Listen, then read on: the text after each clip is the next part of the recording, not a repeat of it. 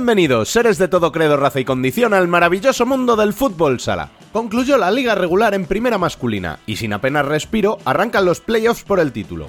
Con apenas dos días de margen, entre sábado 20 y martes 23, no quedaba sino adelantar la publicación del podcast para que disfrutéis del análisis de la fase regular y podáis escuchar nuestra previa de los cuartos de final. También habrá tiempo de hacer una parada en Torrejón para conocer las sensaciones de uno de los interistas más destacados este año, analizar la penúltima jornada de la primera femenina y sobre todo daros a conocer nuestros candidatos y candidatas a mejores del año, porque llegan los terceros premios Futsal Corner y lo harán con un montón de amigos y expertos que nos ayudarán a elaborar la lista para que tú, como siempre, seas quien decida el ganador a través de tus votaciones online.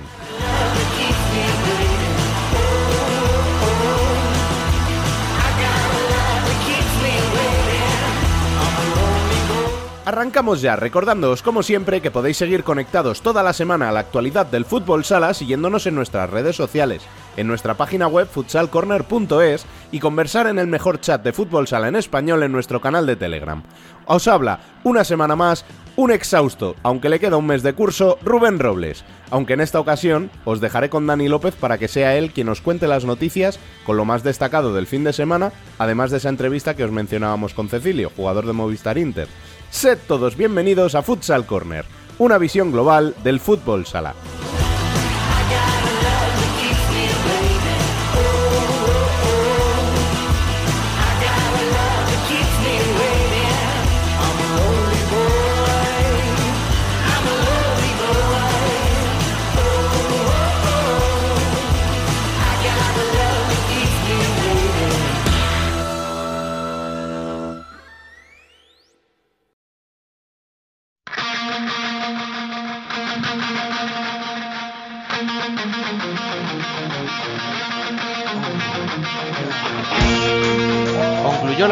Masculina con la disputa de la jornada 30 que nos deja como campeón de la fase regular a Mallorca Patna Futsal y como equipo de segunda división a Bishoker Humantequera.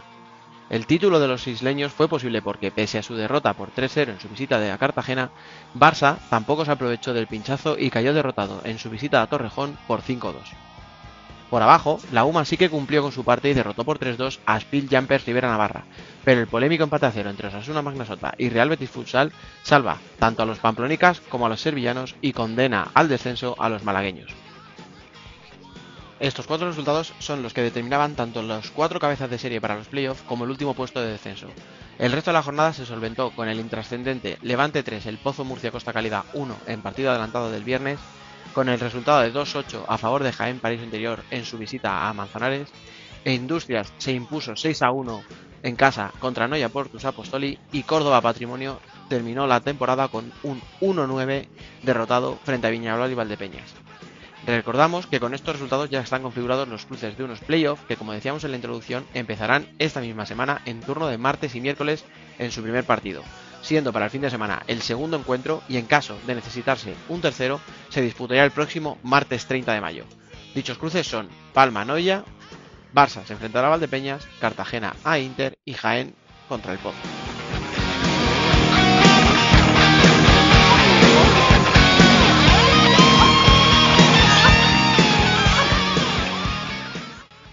En la primera femenina toda nuestra atención estaba fijada en la última plaza de descenso y a falta de una jornada esta ya tiene dueño. Sala Zaragoza se ha convertido matemáticamente en equipo de segunda división. Lo hace porque tras vencer Rayo Majadahonda por 0 a 1 en Melilla, las mañas cayeron en Rondán por 8 a 6. Esto hace que aunque todavía quede una jornada y puedan empatar a puntos, el golaveraje favorable a las de 6 las salve y condene a las de Zaragoza.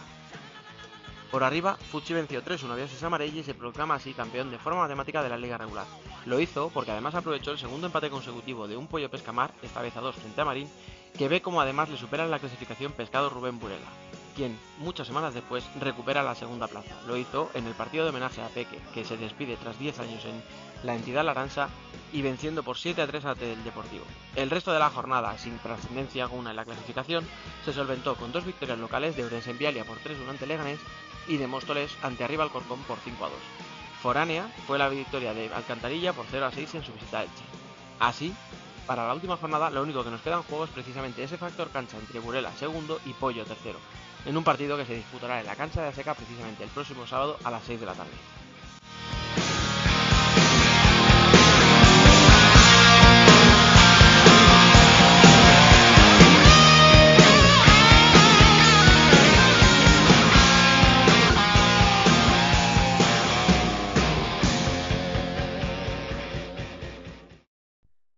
Y como habitualmente, tras las noticias es el turno del café, esta semana, pues evidentemente no me voy a presentar a mí mismo, lo que voy a hacer es pasar directamente a esa charla que tuvimos con Cecilio Morales, jugador de Movistar Inter, nada, apenas unos minutitos después de terminar el partido frente a Barça en el mismísimo pabellón de Jorge Gabrajosa.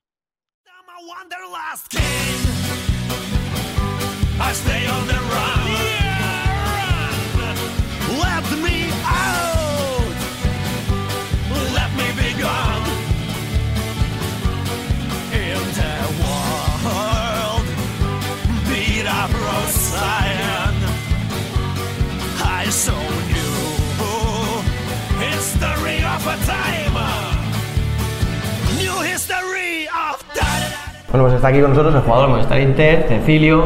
Muy buenas. Buenas, Dani, ¿qué tal? Eh, bueno, estamos recién terminado el partido contra Barça, 5-2. Eh, como le decíamos ahora a Pato en esta misma sala de prensa, subidón, ¿no? De cara a los playoffs. Sí, bueno, yo creo que lo importante de hoy es el resultado. Bueno, bueno lo importante era coger sensaciones para, para el miércoles. Creo que nos espera un rival duro que, que no, va, no vas a sufrir con Cartagena, pero bueno, yo espero que y deseo que lo bajamos con ganas, que este, esta historia nos dé un poco de, esa motivación, de esa confianza que necesitamos en los últimos partidos y que lo afrontemos como, como, se debe y que ganemos. Si hablamos solo de segunda vuelta, os enfrentaréis con el que sería el líder de esa segunda vuelta, Cartagena. Eh, Sí, te he dicho que, creo que nos va a poner muy difícil porque por dinámica, por, juego, por bueno, por eso, por confianza o por van, van, volando porque bueno, te he dicho, el mejor equipo de segunda vuelta, tienen jugadores que todos fijan uno para uno, creo que eso es importantísimo dentro del fútbol sala que al final eh, te lleva a defender fuerte y luego pues intentar esa transición a hacerla en otra positiva y, y por qué no, pues ganar en Cartagena y el sábado aquí pues intentar charlar contra la eliminatoria. Lleváis dos años en los que se caen en cuartos contra Barça, luego contra Jaén. ¿Eso está en la cabeza? ¿Lo tenéis ahí todavía en mente? O... Bueno, te diría que no, te diría que sí, pero por un lado eh, puede ser negativo porque es verdad que es una barrera que, psicológica que los que estamos aquí eh, todavía no, bueno, de los que pocos quedamos, solo Chuso, Raya y Borja son los únicos que, bueno, y Pola, son los únicos que han conseguido pasar de cuarto, pero si lo miras por otro lado es ambicioso porque todos los que estamos aquí, como te, como te he dicho, ninguno ha pasado de cuarto, entonces queremos bueno, pues llegar a la final y por qué no ganarla. Tenéis, eso sí, otro entrenador, eh, Pato, ha dicho eh, que el equipo ya va cogiendo un poco el automatismo, ¿no? pero todavía falta. Claro, hemos terminado toda la liga regular y todavía al equipo le falta coger cosas. Bueno, sí, sí, sí. entiendo lo que dices porque al final, si, si ahora al final de liga todavía nos quedan cosas por coger, eh, algo, algo no estamos haciendo bien, pero bueno, yo creo que no, creo que, que, el equipo sabe lo que tiene que hacer, el equipo trabaja día a día para, para mentalizarse lo que tiene que hacer los partidos, pero sí es cierto que nos falta dar un paso más eh, a nivel bueno, individual y colectivo en los momentos que, que nos vienen. Y para nuestro favor, sí es cierto que tanto en Copa como en Supercopa en el partido importante se ha dado un paso y bueno, hemos afrontado, hemos llegado a las dos finales, aunque hemos perdido, pero hemos dado un paso adelante y creo que, que han merecido más. Esperemos que este playoff volvamos la dinámica somos jugadores extraordinarios, somos un equipo que, que, creo que nadie se quiere enfrentar a nosotros y que de, demostremos lo que, lo que somos. Creo que has dicho una cosa que, que, es clave, ¿no? O sea, el equipo acaba sexto, parece que por ser sexto no va a entrar entre los favoritos, ¿no? A llegar ni siquiera a la final, pero tú lo has dicho, el equipo ha llegado a dos finales ya este año. Claro, yo creo que aquí lo que hablamos siempre, que que por mucho que haya sexto, séptimo, quinto, cuarto, entre nosotros sabemos que, que somos Inter, que, que, el escudo pesa, y ya te lo digo yo, que yo desde que llevo aquí llevo dos, este 36 años, eh, hemos ganado tres títulos en primer año y pasa igual. Parece que no, que no estábamos, que tal, que no sé qué, al final gana porque, bueno, porque al final tenemos jugadores que, que en momentos complicados, pues, pues bueno, da un paso adelante y creo que durante la liga regular no hemos sido un equipo compacto, no hemos sido un equipo que, que esté activado al 100% en cada partido, pero por el momento donde se ha dado, donde se ha dado un plus más donde se ha necesitado que el equipo se crea en sí y que, que demuestre lo que, lo que vale, creo que, se ha demostrado que sí. Y bueno, ¿por qué no por, por seguir demostrándolo en el playoff? Mm. Y además hoy habéis resuelto el partido, primero en las superioridades 4 para 3, luego la de 5 para 4, habéis rematado, dos goles tuyos. Eh, eso en una eliminatoria donde no vale el empate también tiene que ser un refuerzo, ¿no? Bueno, yo creo que te he dicho antes que lo importante hoy es el resultado, porque a mi parte ha sido malísima, no me acuerdo, ha sido malísima. Eh, lo importante es que hemos hecho los descansos, pero somos dicho, somos Inter y al final en una eliminatoria donde tiene un portero que es el mejor portero de la liga, que es Chuso, que te mantiene, eso no solo importante, es que te mantiene durante, la, durante el partido, 0-0 al descanso, un partido nuevo es una parte, 5-2. Al final, si en primera parte nos meten 4, estaba del, del partido y parece que no ha hecho nada, como se parecía. Pero al final mantiene Chuso el equipo en el partido y ahí probamos de nuevo un partido nuevo en segunda parte y mira, 5-2. Y eso incluso teniendo en cuenta que no tenéis a Pola, que no tenéis a Rubi, que son jugadores a raya, que son jugadores que encima precisamente en esas situaciones de inferioridad suelen estar. Sí, pero no tenemos que pensar en los que no están, porque evidentemente deporte y todo nos pasa algo, todos tenemos bajas, todos tenemos lesiones, todo... para eso se confesiona la plantilla cuando principio de temporada, porque pueden pasar estas cosas. Tenemos que fijarnos en los que estamos, eh, que no somos pocos, que somos muchos, porque somos plantilla larga y yo creo que, que no tenemos que notar el que no esté, sino el que esté, que dé un paso adelante y que, que yo creo que confiamos todos en todo lo que estamos y, y nada, eh, no, no de ellos, porque ellos cuando, ganemos van a estar también. Hoy vosotros no nos jugabais nada en clasificación, ¿no? Ibais a ser sextos, pasara lo que pasara, pero sí que eh, le podíais sentenciar, digamos, ¿no? al Barcelona a perder la liga regular, como al final así ha sido. Ha perdido Palma, también ha perdido Barça, con lo cual no ha habido cambio. Y, y decía Pato, bueno, es que eh, eso demuestra que nosotros no tenemos miedo, porque podíamos habernos dejado perder y que Barça fuera líder para ir por el otro lado del cuadro, pero vosotros. Sí, yo creo que, que miedo al revés. Creo que, eh, bueno, yo personalmente considero que, que es favorable que Barça no quede campeón de liga, porque, bueno, en una hipotética final, si por el otro lado, hipotética final, llega Palma, al final está solo la final, ya te, ya te compensa a tres Champions. Si Barça fuese a abrir líder, una hipotética final, le tienes que ganar al Barça para, para ir a Champions, eh, ganar la liga. Entonces, eh, pensamos en ganar, pensamos en ganar la liga, pensamos en quedar campeones, pero si tenemos que ganar al Barça, qué mejor que tres partidos no a cinco.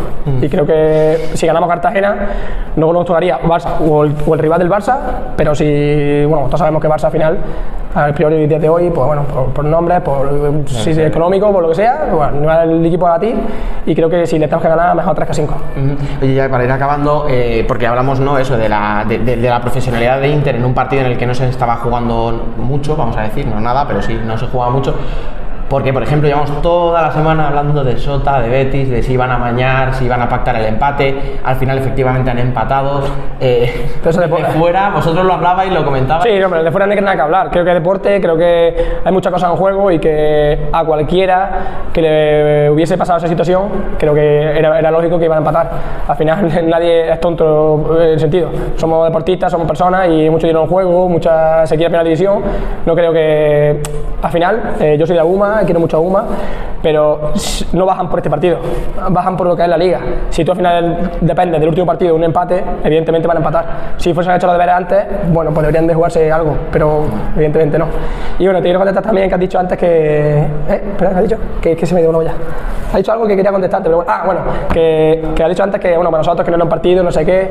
Creo que al final eh, o sea, tenemos que demostrar que estamos en Inter, que Inter al final, yo desde que llegué, se me inculcó y que aquí hay Inter, que cada partido es un partido que hay que ganar, que cada vez que viene a entrenar hay que mejorar, que al final tenemos que volver a llevar al club donde se merecía, donde se merece, y creo que eso es lo que tenemos que inculcar a todos los que vienen y todos los que estamos. Que aquí no hay partidos malos ni partidos buenos, que aquí cada partido tenemos que defender unos valores y, unos, y un escudo que es Inter y que, que al final eso es lo que nos da la grandeza, que llenar el pabellón no sea porque la gente venga a ver a Inter porque, porque ganó, sino por lo que es, tiene que ganar. Por eso me he corregido y he dicho, no os jugabais mucho, no nada, pero no mucho. Por eso te, te, se me ha quedado pensando y he dicho, hostia, sí, sí, sí. No, además. O sea, que no me escondo. sí, sí, sí, bien, bien, bien. No, no, además, tú has dicho antes, eh, volver un momentito a lo de Uma, ¿no? Que además tú lo has dicho, por el cariño que le tienes a Uma. Me interesaba tu opinión, porque entiendo que hay gente en, en Antequera que está muy dolida por lo que ha pasado, pero claro, lo que tú dices. Nos ganan toda la segunda vuelta. Claro. No hay mucho más que No es decir. ¿no? Es que mira, un equipo que ha pasado a jugar Copa España, que yo, mira, te voy una anécdota porque el día de Copa España, cuando nosotros le damos 6 a UMA, en el cuarto, yo hablé con él, bueno, tengo una relación con todos, y yo le dije al director deportivo que estaba un poco molesto por el resultado, le dije, este no es el resultado que tiene que estar molesto, tenéis que centrarse en salvar la categoría. Quizás en ese momento, eh, con una dinámica ascendente, entrando en Copa España siendo octavo, eh, querían dar una buena imagen en Copa, pero yo siendo sincero, y todos siendo sinceros, pues sabíamos que un equipo que su, su objetivo era no descender. Creo que al final se ha descendido por lo que sea, pero que, que la final yo creo que eso es lo que deberían darse, bueno, y, y han- y se han centrado en eso, pero que a veces nos confundimos, que ganar es muy complicado, que, llevar- que llegar a Copa España es muy complicado, que se le valore lo que ha hecho porque han llegado a Copa España y no es fácil, y que no le pidan, claro, pedimos más y más, ganar una Copa del Rey, claro, pero eh, sabiendo la situación de cada equipo. Un equipo humilde, que tiene un presupuesto de lo más bajo de la categoría, que son universitarios, bueno, han llegado a un cuarto a Copa España, han disfrutado, el UMA ha disfrutado de la experiencia, se pierde 6-0, 8-0, 20-0, pero bueno, al final están ahí, sentarse lo que tienen que sentarse, bueno, al final, por, por desgracia, mis dos equipos están, y estoy muy dolido porque al final eh, son dos sitios donde voy y siempre me, me reciben bien y tengo amistades, y este año... No había caído en eso, ¿eh? Sí, me duele mucho porque al final... eh, ¿Quieres decir que cuando te vayas de aquí, irte la segunda? o? no, no, no. Ah, vale. espero, eh, espero retirarme aquí, también lo digo. Haré todo lo posible para ello, pero bueno, si todos ponemos de acuerdo, pero... Pues Mira, te- voy a, acabar, pero te voy a preguntar, ¿cómo está eso? O sea, ¿hasta cuándo tienes contrato? Y... Bueno, acaba contrato este año, pero hemos renovado dos años más. Y bueno, me tenéis que aguantar dos años más. Después ya, ya veremos. Pues nada, yo creo que lo vamos a dejar ahí, que a ver Cecilio para rato. Muchas gracias y mucha suerte. Bueno,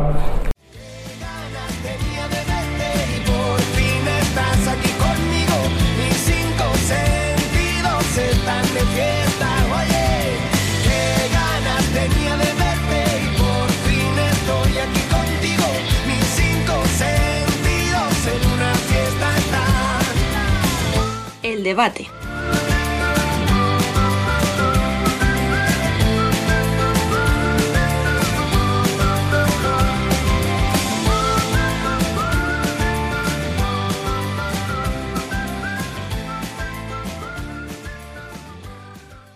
Vuelvo brevemente al programa para este debate número 34 de la cuarta temporada. Un debate donde tenemos que analizar lo que pasó en la última jornada de la liga regular, hablar de la polémica, como no, en torno a ese Shota Betis, y el descenso de UMA, el histórico liderato de Palma, pero también de los playoffs que están a la vuelta de la esquina. Vamos ya con Dani, que sigue por aquí. ¿Qué tal te ha ido presentar las noticias? Horrible, ¿eh? No me, no me vuelvas a hacer esto, o sea, yo, yo estoy aquí para opinar, a mí me gusta rajar, hacer el chistecito, a mí ponerme en serio y dar noticias no es lo mío, tío. No te vayas, por favor. Desde Ultratumba incorporamos a Bielizque, o lo que queda de él. Muy buenas, amigo. Muy buenas, ¿cómo va? Y a nuestra compañera Noemí Carbonell. Bienvenido una semana más. Hola chicos, encantada de estar aquí una vez más. Bueno, vamos a empezar por la polémica para ir pasando a temas más agradables a medida que avancemos. Dani, ¿qué se puede decir que no se haya dicho ya? Uf, eh, si es que no hay mucho más que decir del Sotaveti. Yo creo que todos hemos hablado del tema, yo creo que más o menos las posturas están claras. Yo creo que lo más importante de esto es lo de siempre. Si eres de Sota o eres de Betis, entiendes perfectamente lo que ha pasado, entiendes que tu equipo necesitaba un punto, que han conseguido un punto y que por lo tanto el objetivo está conseguido. Si eres de la UMA eh, o eres neutral, pero de los tres te caía mejor la UMA que los otros dos, te molesta lo que ha pasado, crees que es una vergüenza, que se adultera la competición, crees que eh, se ha manchado el nombre del fútbol sala. Para mí manchar el nombre del fútbol sala es cuando se compra un partido, cuando se pacta un resultado que beneficia solo a una de las dos partes y la otra por un motivo externo mm, ayuda a que eso pase. Para mí, que dos equipos que necesitan un punto saquen un punto, nos jode, no es bonito, no es elegante, pero es lo que es, o sea, es lo que tenía que pasar. Yo creía, y lo dije la semana pasada, que habría goles, o sea, no pensaba que fuera a ser tan evidente. Yo decía, bueno, me imagino que uno de los dos equipos en algún momento meterá un gol, eh, se encerrará un poco a defender el resultado y el otro le empatará y a lo mejor ahí, bueno, pues ya los dos equipos como que se conformarán con el 1-1. Evidentemente nadie irá a buscar el 5 para 4, nadie arriesgará los últimos minutos, pero bueno, o sea, eh, yo estaba viendo el partido de Inter allí en el Garbajosa, me puse en el portátil el partido y cada vez que miraba la pantalla del ordenador veía o a Piqueras por un lado, no me acuerdo quién era en Sota, pero bueno, quiero decir, siempre veía al, al que tenía la posesión eh, jugando de tres atrás, movimientos pausados, balones de un lado al otro tranquilamente, el otro equipo no iba a buscar el balón, pocos ataques vi, los ataques que vi, sí que vi alguna parada medio buena, a lo mejor son tiros que, que bueno, pues tiros que tampoco tenían esa potencia, ¿no? Esa colocación como para, para hacer gol, pero bueno, que si el portero le pillas despistado podían haber entrado, no sé qué hubiera pasado a partir de ahí. Pero bueno, eh, pasó lo que tenía que pasar, pasó lo que les beneficiaba a los dos, y es que hablar de amaño me parece que ya, más allá de, del dolor que puedas tener por, por, porque descienda tu equipo, porque sabes que iba a pasar lo que pasó, creo que es un error, porque no puede haber un amaño cuando no hay más beneficiado que el propio implicado. O sea, es que lo que estoy haciendo yo, si soy Sota yo si soy Betis, es lo que me viene bien a mí. Es que no podemos pedirle a Manolo, no podemos pedirle a Bruno, vuélvete loco al ataque o sal de 5 o, o- o haz más de lo que has hecho. Si es que ese punto ya te valía. ¿Cómo le vas a pedir a un equipo que no se conforme con el resultado que le mantiene en primera división? Yo creo que la diferencia en esto último que acabas de decir es si previamente ha habido una conversación o ha habido una, una- un tipo de acuerdo.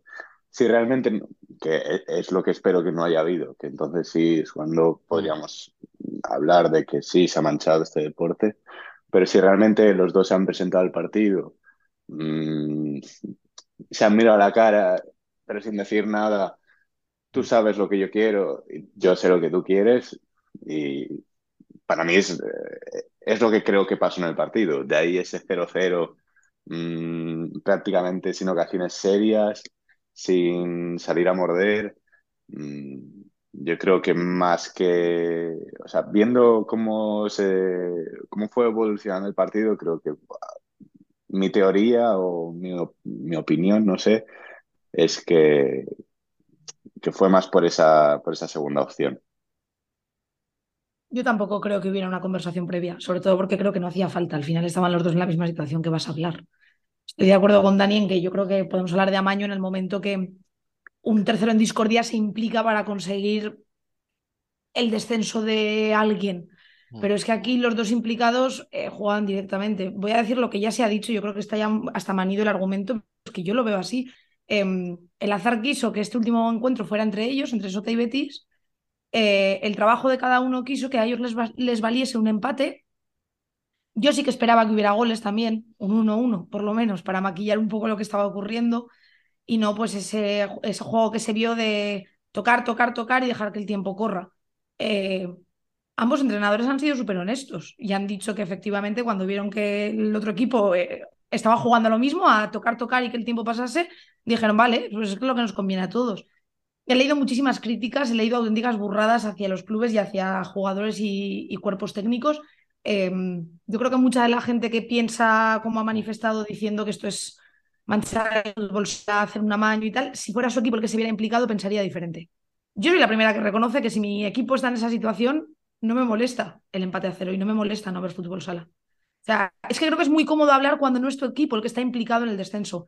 Y creo que es muy cómodo decir que, que se ha deshonrado al fútbol sala y que no ha habido espectáculo cuando tú lo ves desde la comodidad de tu casa sabiendo que tu equipo está salvado. Creo que es muy fácil hablar desde según qué posiciones. Al final, el fútbol sala, y más eh, de Betis no puedo hablar tanto, pero por ejemplo en el caso de Sota, un equipo que es humilde y con poco presupuesto, eh, jugarte el descenso puede ser jugarte una desaparición, es jugar con el pan de mucha gente, de gente que tiene hijos, que tiene que llevar un plato caliente a la mesa, de familias que viven de este equipo y, y me gustaría ver a todos los que hablan cuando fuera su propio pan el que estuviera en juego, sinceramente. Entonces, eh, a mí me ha molestado, ¿eh? me ha molestado mucho leer a gente de Pamplona diciendo que Rivera iba a dejarse ganar por Uma para descenderlos a ellos, cuando en Tudela sí ha sido muy claro y desde el club, tanto jugadores como exdirectivos, gente que está muy implicada con el club, han dejado muy claro que a ellos les interesaba que Sota siguiera en primera y creo que Rivera ayer lo demostró, salió a ganar el partido a Uma y a decirle a Uma, si tú quieres quedarte, gánatelo. Al final, esto es la consecuencia de los 29 partidos anteriores. Se ha dicho mucho y hay gente que no le convence este argumento, pero es que creo que es lógica, eh, lógica futbol- futbolística y creo que es matemática pura. A todos nos hubiera gustado que ayer eh, Betis y Sota hubieran tenido que salir a ganar. Nos hubiera encantado, por el bien del espectáculo. Pero los hechos se han dado así, lo veremos más veces y, y me gustaría ver a todos los que lo critican estando en ese papel que hubieran hecho, la verdad. Yo es que entiendo la situación de Uma, entiendo que la gente esté dolida, que digan, Sí, joder, sí. qué vergüenza, si, si todo, si cuando llevas toda la semana diciendo, tengo que ganar, pero además eh, tengo que esperar que estos tíos no empaten y sabes que va a pasar y ves cómo es el partido y dices, si es que, si es que nadie quiere meter gol, si es que es imposible, si es que aunque se equivoquen, no lo van a hacer. Eh, yo me hacía gracia porque había situaciones que las comentábamos Rubén y yo durante el partido de Inter, que tiraba a alguien una paralela, ¡ay! Vaya, no he ido a buscar el balón. Bueno, pues a lo mejor no ibas a buscar el balón, no, no porque digas no quiero ha- hacer gol, sino porque hacías el amago, pero veías que tenías que pegar una carrera para arriba y decías, a ver si van a robarme el balón y me van a pillar en defensa. Si es que Bruno E Imanol lo dicen claramente. El objetivo era no meter, no recibir gol. Eh, si no me meten gol, yo estoy en primera el año que viene. Es claro, si el objetivo primero es que no te metan gol, es que tu objetivo lo has conseguido. Claro, lo, la circunstancia extraordinaria es que los dos les valía el no encajar. Y es lo que nos deja el 0-0 que no habíamos visto en todo el año. Bueno, si es que lo has dicho tú, ¿no? Eh, para Sota era la vida. Si es que, o sea, las declaraciones de Imanol, o sea, literalmente dice, si no nos marcaban, no bajábamos. Aquí no estamos hablando de medallitas o de playoff, hablamos del descenso y hasta de la supervivencia del club. Es que poco más se puede decir. O sea, ¿qué vas a decir? A un tío que te dice claramente eso en rueda de prensa, pues partido. ¿Que no es bonito? No, no es un partido bonito. El partido como, o sea, el partido, si tuviéramos que hacer un análisis del partido, nos costaría horrores hablar del partido, de lo que es deportivo, porque no hubo nada que analizar. La situación no es agradable, Uma, pues con razón, se va a segunda cabreada, porque decían, joder, yo he hecho lo- mi parte, pero, pero los demás no han hecho la suya. Bueno, la has hecho hoy, pero en las últimas 14 segundas, o sea, las últimas 14 jornadas de segunda vuelta, ¿qué ha pasado? Ha pasado que solo había sumado 7 puntos de 42. O sea, Sí. que Es que yo creo que ahí está la clave. Y Sí. lo mencionaba Cecilio en la entrevista que, que hemos escuchado hace unos minutos. Y no creo que sea él eh, precisamente sospechoso. dudoso.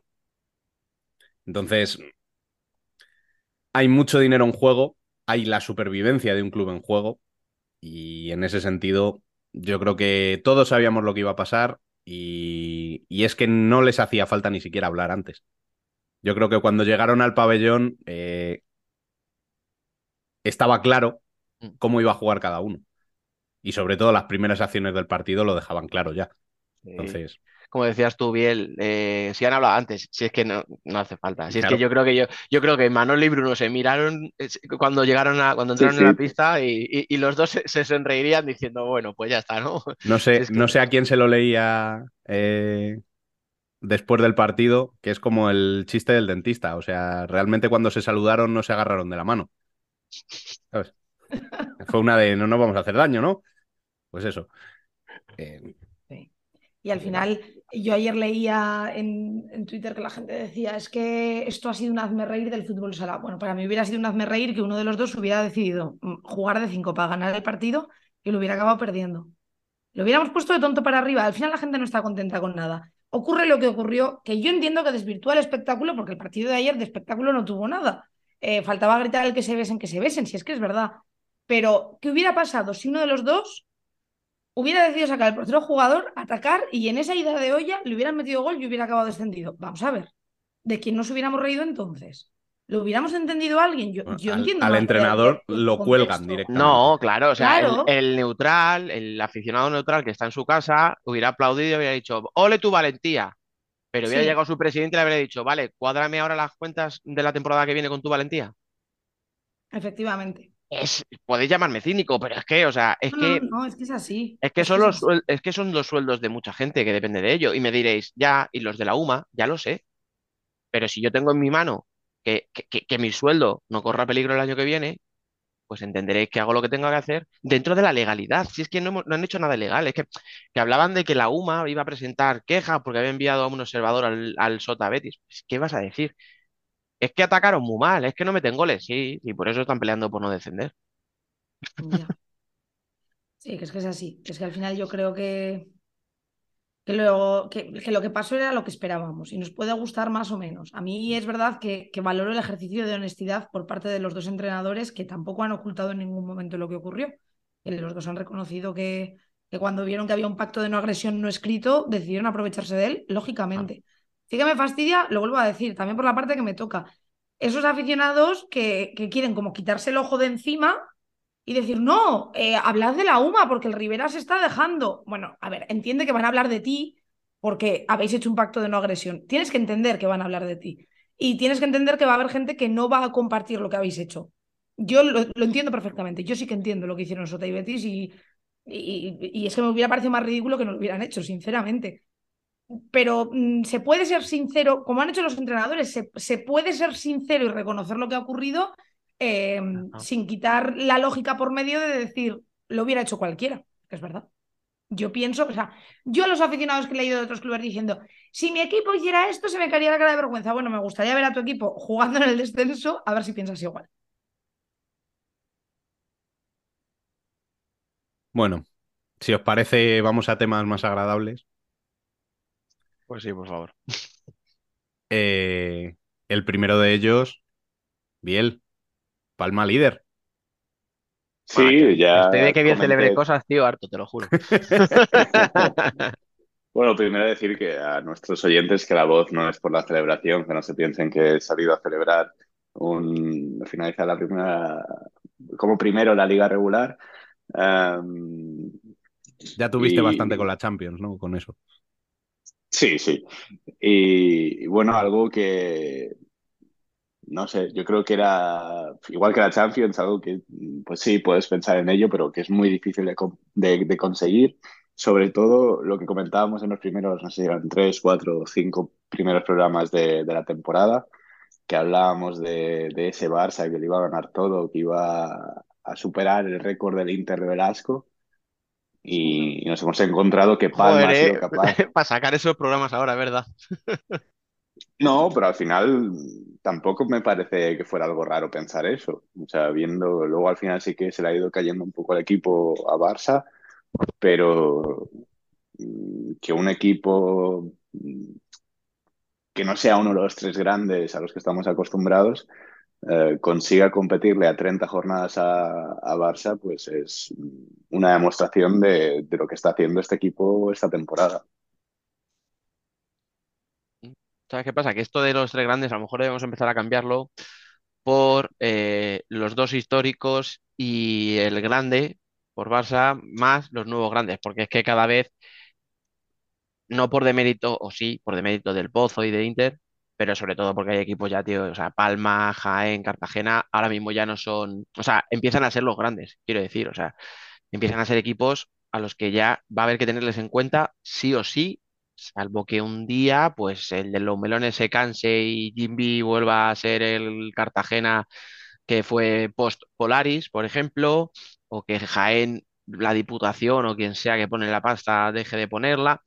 Ahora mismo, Palma, Jaén, Cartagena, es que son equipos grandes.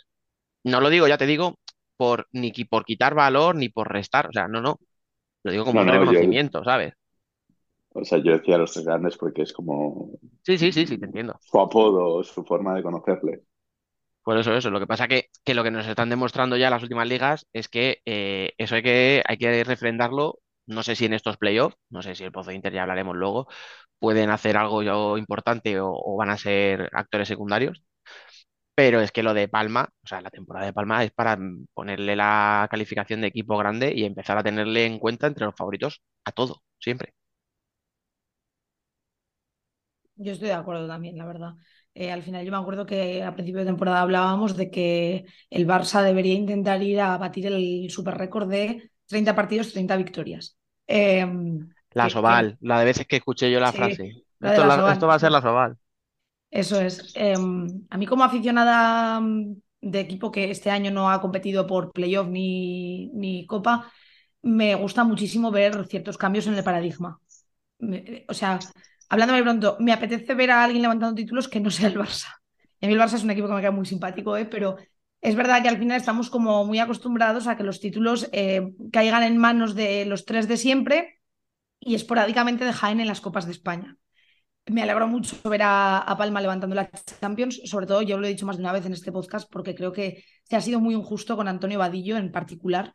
Creo que se le ha exigido desde el minuto uno que tomó el banquillo, eh, se le ha exigido eh, conseguirlo todo cuando a otros clubes con entrenadores mucho más longevos que también han contado con buenos presupuestos y buenas plantillas, ni de lejos se les ha exigido algo así. Em, creo que esto es la recompensa del trabajo bien hecho a un, proyecto lento que lleva años sacar adelante, que no se puede conseguir todo el primer día que llegas. Y, y considero que lo mismo, eh, ese primer puesto en liga regular. Creo que es una sorpresa, eh, porque al final, pues lo que decimos, a principio de temporada dábamos todos por sentado que volvería a ser el Barça quien ganase la liga regular. Entonces, em, yo creo que es muy positivo para el fútbol sala que no ganen siempre los mismos, porque favorece el espectáculo. Las sorpresas al espectador le gustan. Eso es así. Y yo creo que a muchos espectadores les gusta que no sea el Barça el que otra vez queda campeón de la liga regular, que sea otro. Yo creo que es así, que al final favorece mucho. Entonces, eh, a mí me alegra muchísimo saber que por primera vez en mucho tiempo el que va a llevar en todos los partidos el factor cancha a favor va a ser alguien que no lo había conseguido hasta ahora. Sí, aparte, no sé sinceramente cómo llegará el equipo porque ayer se vio, bueno, ayer cuando se publique esto, em, cuando se jugó el Jimby Palma, em, se vio a un Palma algo fatigado, es normal, o sea, mm, sin- seguramente sea el equipo con más partidos esta temporada, o sea, no, no tengo los datos delante, pero eh, diría que sí. Y, y se empieza a notar eso. Mm, falta a lo mejor algo de, de frescura, a ver estos partidos, estos partidos, estos días de descanso antes de los playoffs, a ver qué. Es que no hay descanso, ¿eh? Es que es una No, ya, locura. pero. O sea, Palma eligió jugar el miércoles para. O sea, el, el Noya, el Palma Noya se juega el miércoles para al menos tener un día más de descanso, porque mm, están muy cargados. Mm. Eh, pero el hecho de contar con ese factor cancha, viendo cómo está siendo diferencial jugar en Mallorca mm, esta temporada, creo que es algo para ilusionar a la gente y que, que igual el doblete no está tan lejos. Hmm, hmm, hmm. Esto ya lo dijimos cuando ganó la Champions. Que parecía Sí, una sí, tontería, porque al final es un penalti que entra, un penalti que sale. Creo que además Vadillo lo dice en la entrevista que, que tuviste tú con él, Biel, que ahora por un penalti ahora somos muy buenos. Antes éramos muy malos y no ganábamos nunca y ahora somos muy buenos. Tal, no, no es tanto, pero es que ese penalti te hace cambiar un chip que ahora palma.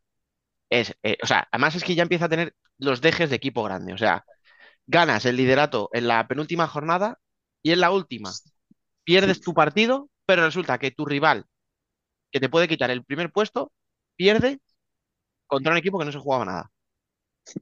¿Vale? Que es un partido Inter-Barça, que obviamente en Torrejón Inter lo puede ganar, pero Inter no se jugaba nada. Más allá de, como me decía Cecil en la entrevista, hombre, claro que no jugamos, somos Inter, este escudo tenemos que salir a ganar siempre, obviamente. Pero si te enfrentas al Barça, que se supone que es mucho más poderoso que tú y que se está jugando mucho más que tú, pero bueno, pues mira, hasta en eso le sale bien a, a Palma. O sea, ya empieza a tener esas cositas, ¿no? De lo hago bien, tengo un proyecto muy estable, tengo una plantilla muy completa, tengo un entrenador con la que cuenta con confianza, más allá de varapalos que haya podido sufrir, etcétera, etcétera. Y además, en un momento clave, tengo suerte, porque me favorece un resultado de un tercero que me permite mantener ese liderato. Además, es que, perdón, porque aquí me meto en otro tal, ese partido, o sea, a, a Palma y a otros seis equipos les interesaba que Palma esté en la final. No Sí. hablo de, la- de fa- de lados de cuadro, de rivales, porque vete a saber lo que pasa luego en los enfrentamientos. Pero si Palma llega a la final, el otro finalista ya es equipo de Champions. Y eso todos los equipos lo saben. Que si no llega a Palma, solo el campeón va a jugar. Y eso es un punto a tener muy en cuenta. O sea, Sí, sí, ayer yo lo... mm, No sé de quién lo vi, pero un aficionado del Pozo em, como pedía o señalaba que el objetivo de entrar en Europa para los murcianos, mm, como para tratar de maquillar estos últimos años, pero es que para entrar en Champions tienes que ganar el título de liga. Y más si vienes por el lado de... de Palma. Es que esa es la historia, es que Palma, el sí. Pozo ahora mismo tiene que eliminar a Palma y ganar la final. Sí, sí. Entonces, mm, y viendo también cómo está Barça, luego veremos a qué nivel competitivo se ponen eh, para los playoffs, pero creo sobre todo que el partido de, de este fin de semana contra Inter mm, demuestra que no están en un buen momento. Este partido para ellos era casi unos octavos de playoff y, y no fueron capaces, no fueron capaces de imponerse a un Inter que tampoco es que esté haciendo su mejor temporada. De hecho, si no voy mal, mm, creo que por uno o por dos puntos han superado su peor temporada, que fue la de, eh, la de hace dos años. No, la de hace dos años o la de hace... Ah, no sé si es uno o dos años, no tengo los datos Sí, delante. sí, sí, sí. Por posición es la misma, pero fue hace, creo que es la que tú hablas hace dos años, que fue cuando cuando Barça acaba Sí, claro, cayendo al tercer hace uno quedó puesto. segundo. Sí, sí. Fue hace dos, ca- Y- acaba cayendo Barça al tercer puesto y se enfrentan en, en cuartos.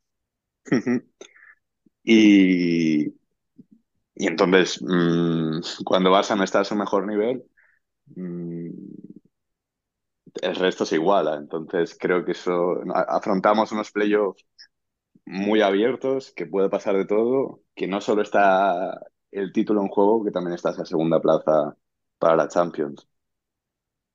que es casi, casi, casi, obviamente, no es un título, pero es casi tan importante. O sea, precisamente hemos hablado de Inter para, para Movistar, eh, que el equipo entre en Champions es fundamental. Y, y si digo eso, imagínate para Jimby, eh, pasear el nombre de Jimby de la- y para la ciudad de Cartagena por, por Europa, o imagínate para Jaén, que ha ganado tres Copas de España. El, el salto que le daría de repente con ese pedazo de Olivarena, que yo estoy seguro que sería sede sí o sí, eh, no sé si en la principal, en la élite o dónde, pero que sería sede seguro si entra en Europa. O sea, que hay equipos que, que entran en Europa casi equivale a un título. Casi. Sí, y al final el, no sé, el impacto que puede tener eso a nivel de equipo, a nivel de patrocinadores que digan, joder, mm, sobre todo patrocinadores locales, que a, a lo mejor, vale, sí, están acostumbrados a hablar de Liga, de Copa de España y todo esto, pero sabiendo cómo a veces tratamos al fútbol sala, mm, yo creo que incluso a veces lo ven como casi por hacer un favor, o no, mira, al menos mi nombre aparecerá por ahí. Pero cuando estás hablando de Champions, de cosas de UEFA, ¿no? que la gente más aficionada al fútbol está algo más acostumbrada a esos nombres o a esas siglas, pues es un, Una forma de llamar su atención. Y, ganar este título o estar en una Final Four, em, yo creo que basta ver el ejemplo de Palma para ver lo que puede significar, cómo pueden cambiar las cosas y que es un título o un- una competición que puede cambiar tu historia, no diré fácilmente, pero de forma significativa que te da un espaldarazo espectacular. Yo creo que hoy no estaríamos hablando de Palma como candidato al título de liga si no se gana esa final de Champions. Seguramente. Mm. Bueno, pues viendo que se nos están yendo los ojos a lo que viene por delante, vamos directamente a analizar esos cuartos de final para ver qué tipo de partido nos esperamos. Bien, empezamos por ti. ¿Qué esperas de ese Palma Noya? Pues un enfrentamiento complicado. Sí que no ya, mm, sobre todo en esta última jornada, no, no vimos su, su mejor versión. Yo creo que también pensando en eso, en este partido, mm, no ya aún no sabía si se enfrentaría a Barça o Palma, pero, pero creo que no haya demostrado ser un rival mm, durísimo. No creo, por posibles rumores o por la etiqueta de que Noya es el Palma B, no creo ni mucho menos que Noya ponga alfombra. Eh, y creo que será un enfrentamiento complicado. Mm, Noya no creo que tengan nada de presión. Palma igual tampoco, porque ya lo que comentábamos, que igual ya tiene los deberes hechos con esa participación en Champions, pero, pero que quede claro que el objetivo del equipo es llegar cuanto más lejos posible, que jugar una final volvería a ser algo, sería la guinda esta temporada. Eh, pero creo que será un enfrentamiento bonito y si no, ya se enfrentaron en cuartos de Copa del Rey, si no voy mal, y, y ahora un duelo en cuartos de, de final, o sea, de, de playoff.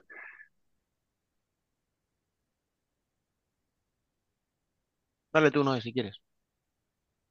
Eh, bueno, yo como dice Biel, creo que no ya va a tener la comodidad de jugar sin, sin presión. O sea, para Noya ya es un premio haber llegado al playoff. Un premio ganado, ¿eh? No se lo ha regalado nadie. Pero bueno, jugar sin la presión yo creo que siempre es cómodo. Eh, Noya es un equipo... Sufres mucho jugando contra él. Yo no jugaba contra ellos, pero he visto jugar contra ellos y yo desde la grada sufría. Te ponen las cosas muy difíciles. Tiene un sistema de juego que te hace sudar muchísimo.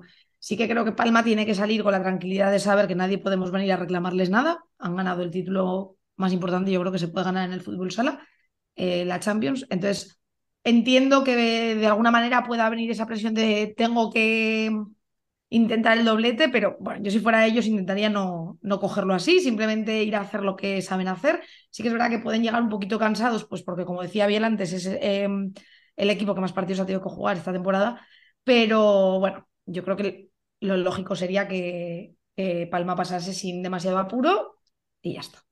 Sería lo lógico. Yo creo, o sea, voy a decir algo que ya habéis dicho, ¿no? Que es el tema de la presión. Creo que son los dos equipos de los ocho que están en playoff. Quizá un poco con Valdepeñas, un poco, porque Valdepeñas viene como viene y luego lo comentaremos. Pero creo que Palma y Noya son los dos equipos que menos presión tienen. Noya, porque es un recién ascendido que entra en playoff. O sea, creo que con eso ya cualquier tipo de análisis que hagamos eh, es evidente. O sea, la temporada de Noya es brutal. Es brutal, pase lo que pase. Aunque cayera en los dos primeros partidos contra Palma 5-0 y 5-0, me va a dar igual. Es un temporadón. Y Palma ya tiene el objetivo de la Champions para el año que viene, entonces, y el título. Entonces, son dos equipos que van sin presión. Creo que va a ser un duelo de estrategas, o sea, al final, a nivel de banquillo, creo que Vadillo y Marlon son dos tíos que saben muy bien preparar los partidos. Creo que saben buscarle las cosquillas al rival. Eh, Vadillo, a lo mejor, con un juego más ofensivo, Marlon con un, como decía, ¿no? en un partido más pestoso, más cansino, ¿no? Con cortándote el ritmo de juego, tal. Entonces, como creo que a nivel de entrenadores puede estar más o menos equilibrado, puede más o menos estarlo, creo que esto lo deciden las plantillas y ahí Palma tiene más profundidad de banquillo y tiene jugadores que son más resolutivos. Entonces, favorito Palma, sí, obviamente, estamos hablando del primero contra el octavo. Hasta el año pasado, creo, ¿no? Fue o hace dos, nunca el octavo le había ganado una eliminatoria al primero. Eso ya te dice la diferencia que hay. Y ya os digo, o sea, creo que, que la diferencia son las plantillas. Al final, evidentemente, cuando decía bien la coña, ¿no? Del Palma B, pues si lo que entre comillas, ¿eh? con todo el respeto, le sobra a Palma es lo que tiene Noya, no podemos pensar en un Noya eliminando a Palma, ¿sabes? Aparte yo creo que también será diferencial o puede ser una de las claves que uno de los mejores jugadores de Noya está lesionado, que es Edu Jabá, se lesionó en la pasada jornada. Y pierden un poco de, de magia y pero que comentaba de Palma también a ver cómo afecta ese cansancio. Mm, Que la eliminatoria sea de tres partidos, que Palma tiene el factor cancha a favor, pero sinceramente creo que tampoco me sorprendería que no ya sea capaz de ganar en Son Mosh. Mm, por lo que ha demostrado esta temporada. Es un equipo muy rocoso, que molesta mucho, que mm, sí que a lo mejor lo que le falta es estas situaciones, porque mm, sí que en una liga regular han demostrado su, su potencial. En Copa del Rey sí que llegan a, a, cuartos, pero no consiguen poner en, peligro, por decirlo de alguna manera, a, Palma en ese partido. También méritos de Palma, porque salió em, con el cuchillo entre los dientes y creo que en los primeros tres minutos ya había marcado dos goles, pero, pero creo que tenemos una eliminatoria bonita. Yo creo que la clave de esta eliminatoria está en que Palma no decida economizar esfuerzos en el primer partido, sobre todo. Si tú sales a por Noya desde el principio, yo creo que esta eliminatoria puede acabar en dos partidos y tener el fin de semana para descansar. Vamos, el- el- la semana siguiente para descansar, me refiero. Semana limpia, sí. Entonces, yo creo que tienen que pensarlo desde ahí. Desde sí, estamos cansados, pero si somos capaces de acabar esto en dos, eh, mejor que esperar a cerrarlo entre semana. Sí, de hecho, o sea, escucha, recordemos para quien no lo sepa, ¿vale? El formato de los cuartos se juega, vamos a decir, miércoles, sábado, miércoles. Se pueden adelantar un día los partidos a martes o a viernes, pero miércoles, sábado, miércoles, el que gane en dos, como lo, lo que tú dices, va a tener limpia toda la semana, porque va a jugar sábado y no va a volver a jugar hasta la semana siguiente, viernes o sábado otra vez. Y eso puede ser una ventaja muy grande. Entonces, si Palma de verdad eh, entra en los partidos como le hemos visto entrar en la mayoría de esta temporada, yo creo que no ya saliendo sin presión y con todo lo que queráis, pero la calidad que tiene Palma en su plantilla eh, no es comparable. Entonces, no digo arrollar, pero sí que debería ser una eliminatoria relativamente sencilla en ese sentido.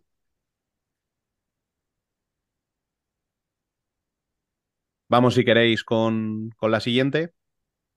Ese Barça Valdepeñas. Noé, ¿qué esperas de ese partido? Pues, es- pues a ver, pues a ver. Eh, vienen ambos de situaciones muy dispares, pero ninguna de las dos situaciones creo que sea positiva. Eh, Barça creo que es el equipo que más presión tiene en los playoffs, personalmente.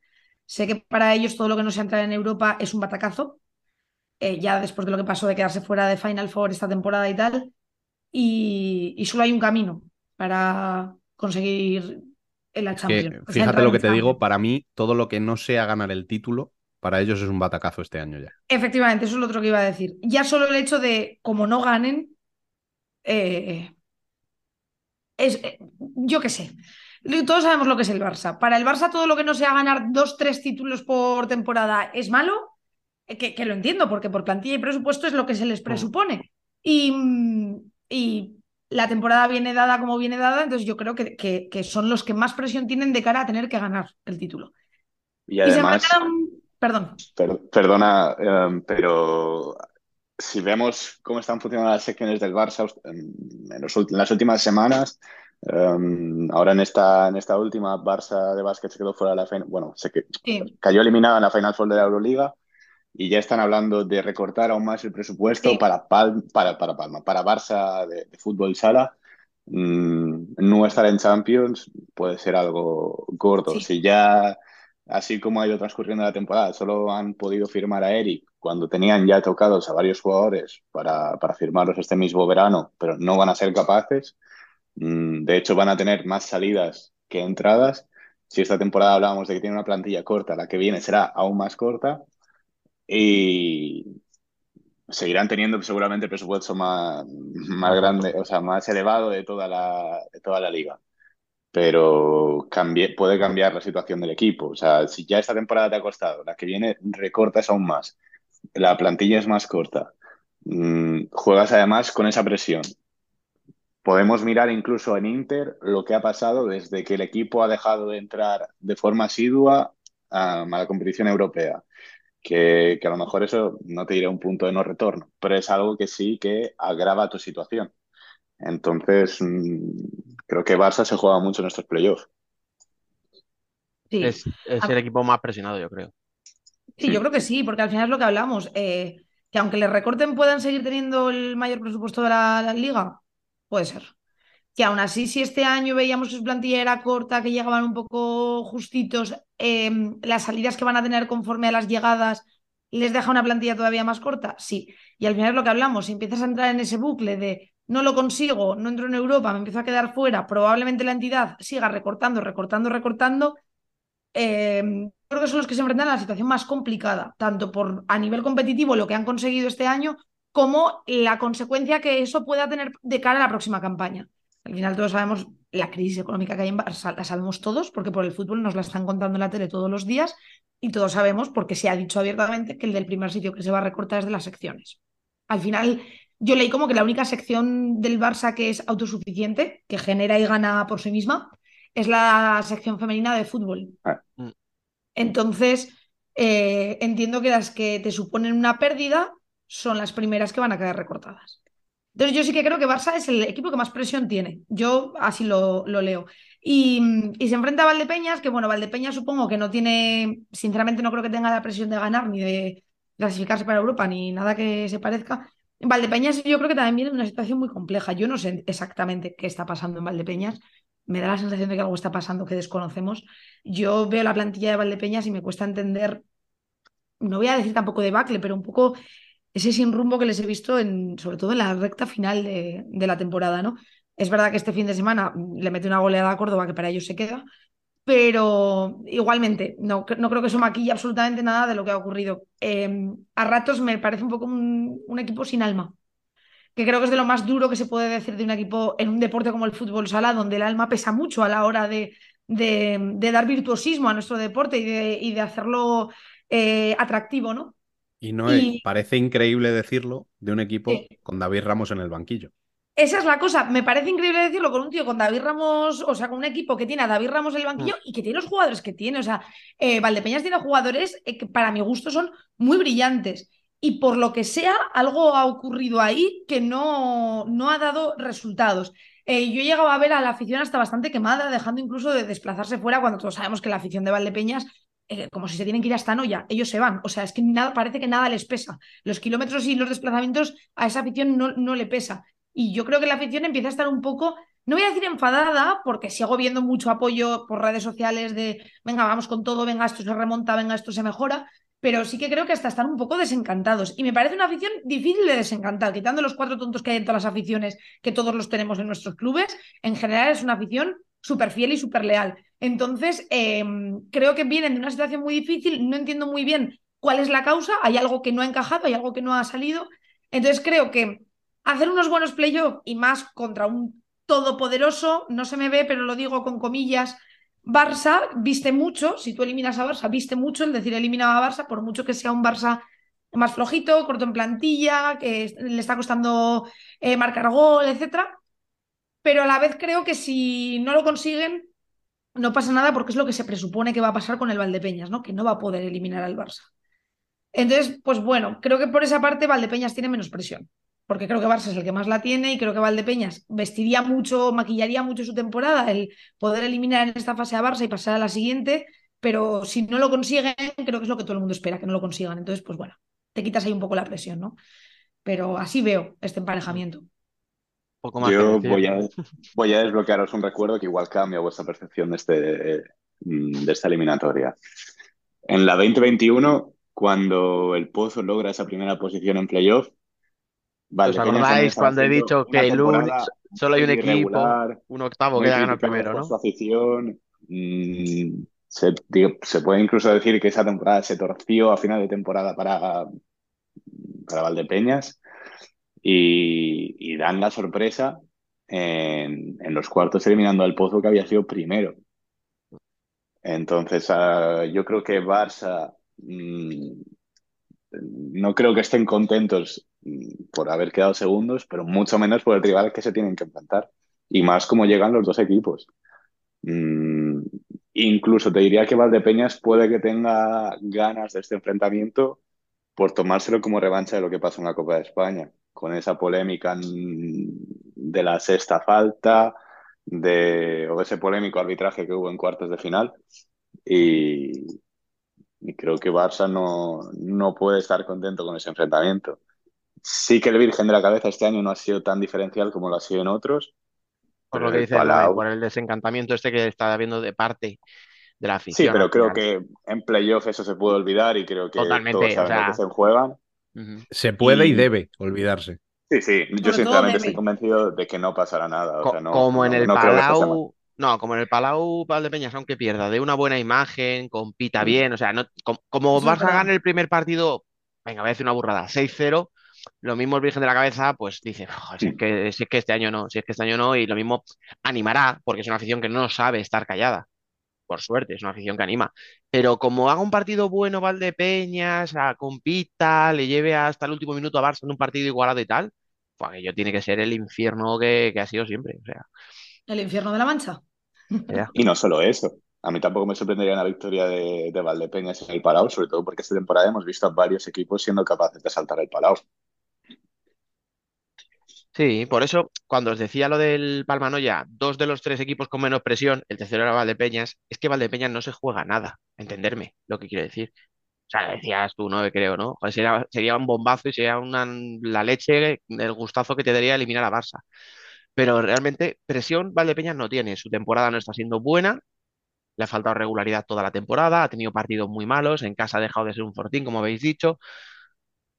Nadie espera que Valdepeñas sea el equipo que anime los playoffs. O sea, ese típico equipo, ¿no? Que nadie espera, que dice, joder, cuidado, que, oye, pues hay que ponerle un ojo a este partido, que mira cómo está. Nadie cree que pueda ser ese equipo. Pero precisamente por eso, esa falta de presión hace que Valdepeñas vaya sin nada que perder y que sus jugadores puedan jugar más sueltos. Quién sabe, jugar con los nervios de Barça.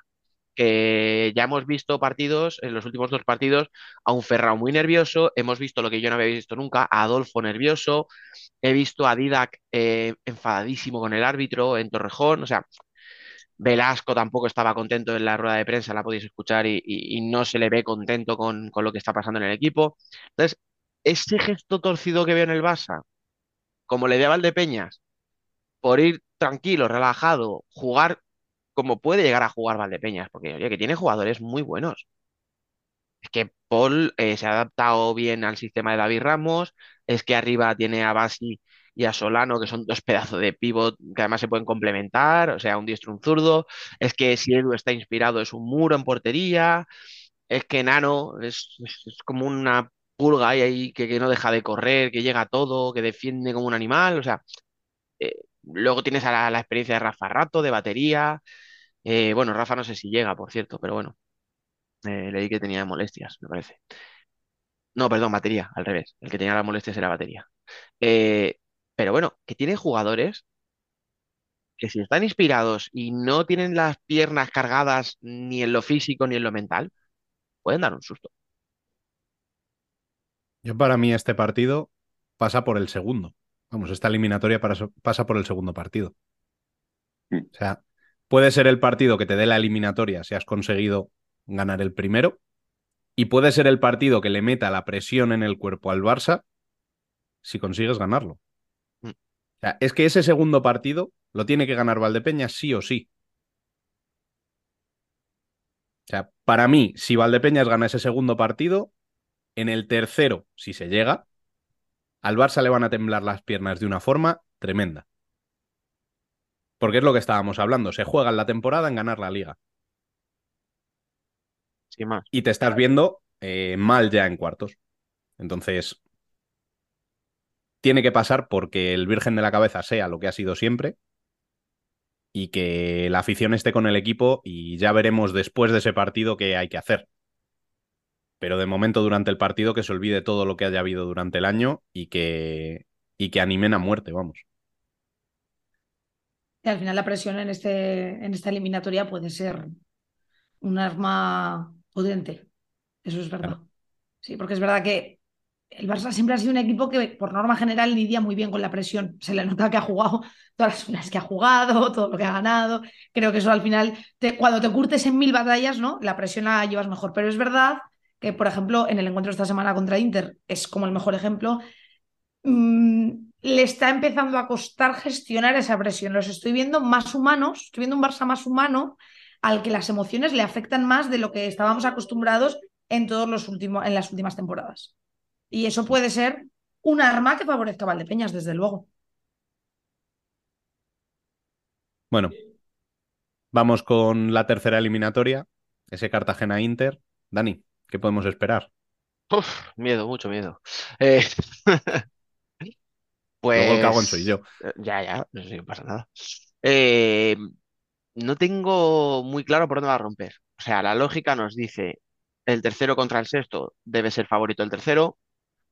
Los números también nos dicen que es el mejor equipo de la segunda vuelta Cartagena, que si solo contamos la segunda vuelta sería el líder de la competición. Eh, si hemos hablado muy bien de Palma y Cartagena le ha ganado a Palma, es por algo. O sea, al final las cosas no suceden porque sí ni por capricho, que Palma se jugaba el liderato. Eh, pero es que eh, este Inter no es regular, eso es verdad. O sea, has acabado sexto, no has tenido una racha de cuatro victorias seguidas en toda la temporada, pero llegó a la final de la Supercopa de España y llegó a la final de la Copa de España. O sea, al final es un equipo y estuvo a un paso de entrar en la Final Four de la Copa del Rey. Porque se lo remonta precisamente Cartagena en la segunda parte, pero iba ganando el Inter antes de. eh, entonces, no sé qué partidos voy a esperar, porque por un lado parece que Cartagena tiene que ser el favorito por estado de forma, por, por sensaciones, etcétera, pero es que Inter cuando tiene que jugar partidos a vida o muerte, eh, los está cumpliendo, o sea, los está, los está jugando bien. Y no es porque la plantilla, esta no es la plantilla de equipos muy expertos, jugadores que han llegado a un montón de finales. Cecilio me lo decía antes, ¿no? Yo, yo llevo aquí ya tres años y hasta ahora no he pasado una eliminatoria de playoff. Eso es muy duro cuando eres jugador de Inter. O sea, en dos años no has pasado una eliminatoria.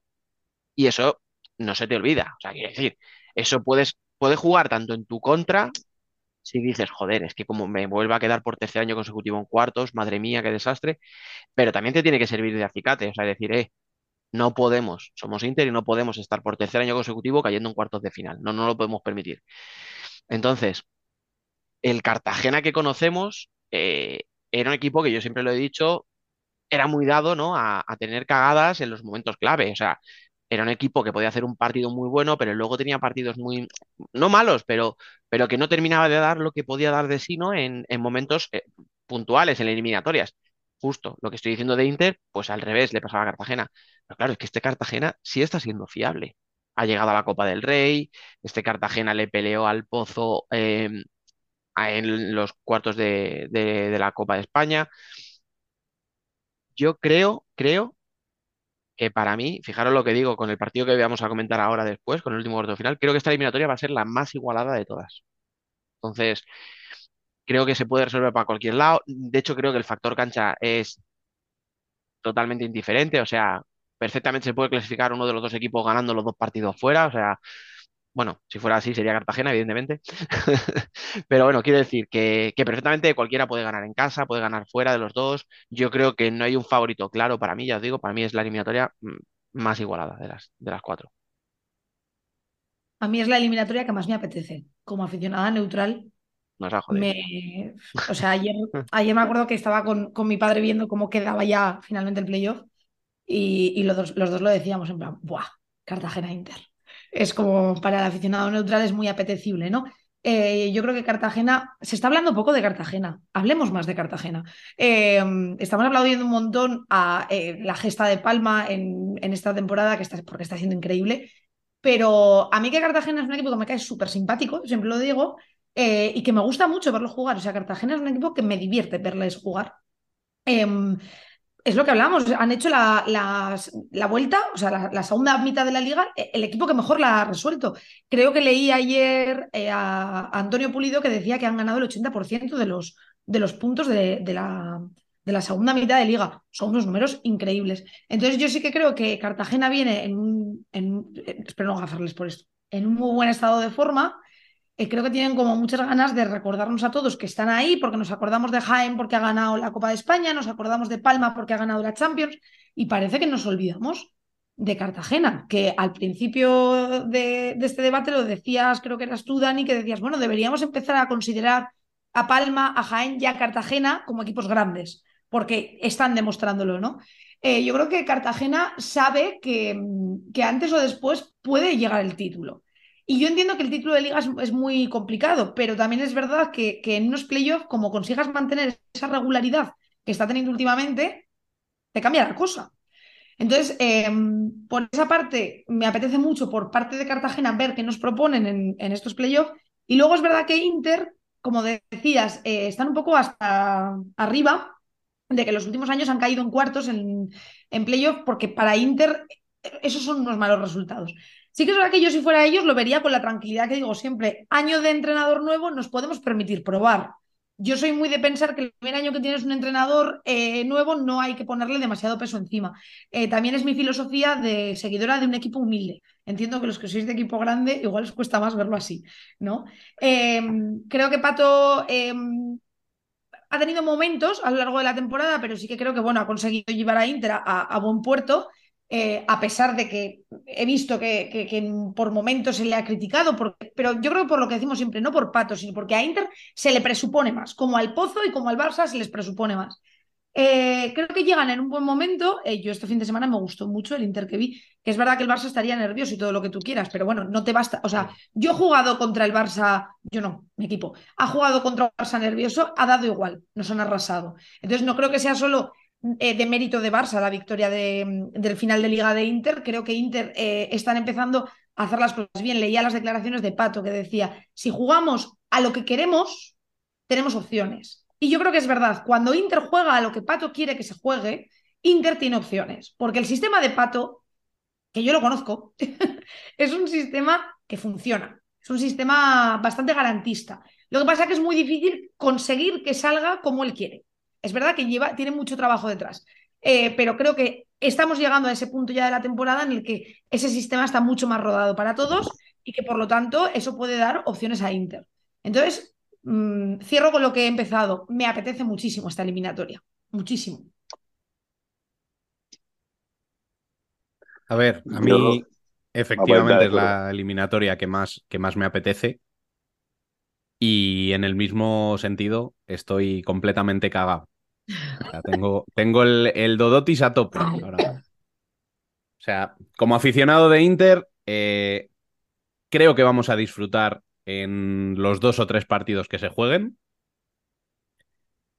Pero uf, es que Cartagena ha hecho una muy buena segunda vuelta. Entonces, no sé. Lo dicho, estoy cagado. O sea, como en las grandes ocasiones. Perdona, Biel, decías. Um, que yo sinceramente no he visto a Inter tan bien en estos momentos clave, como decía Dani. O sea, en la Supercopa creo que, o sea, sí, llega a la final, pero mm, si hubiera pasado Uma, eh, que al final del partido se resuelven los penaltis, tampoco hubiera sido sorpresa. Eh, y en Copa de España, sí, se gana Barça también en un partido bastante gris. O sea, igual fue el peor, partido de toda la Copa de España a nivel, o sea, ya hablo como aficionado mm, neutral. Y, y también desde el punto de penalti. Luego en la final creo que no vimos a Inter, creo que fue atropellado por Jaén.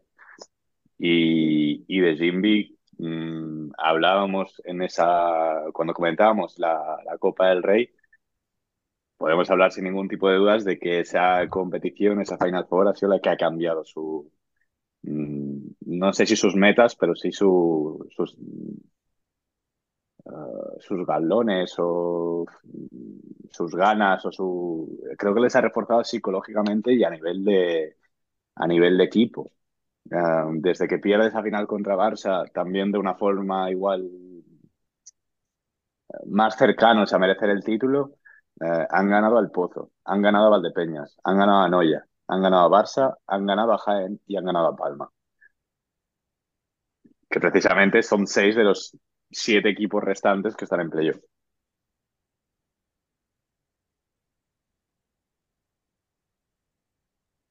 Bueno, eh, si os parece, pasamos a la última eliminatoria, que me la voy a quedar yo de momento, aunque mm, el análisis en lo deportivo os lo voy a dejar a vosotros. Yo lo que espero de este en el Pozo es más, casi lo que deseo es que no se convierta en una batalla campal porque son dos equipos que se tienen muchas ganas, porque son dos equipos que se juegan mucho en esta eliminatoria de cuartos, y tengo la sensación de que cuando pasa eso, estos dos equipos acaban sobrepasados y acaba pasando algo que nadie quiere que pase, que es que acaban peleándose en el campo.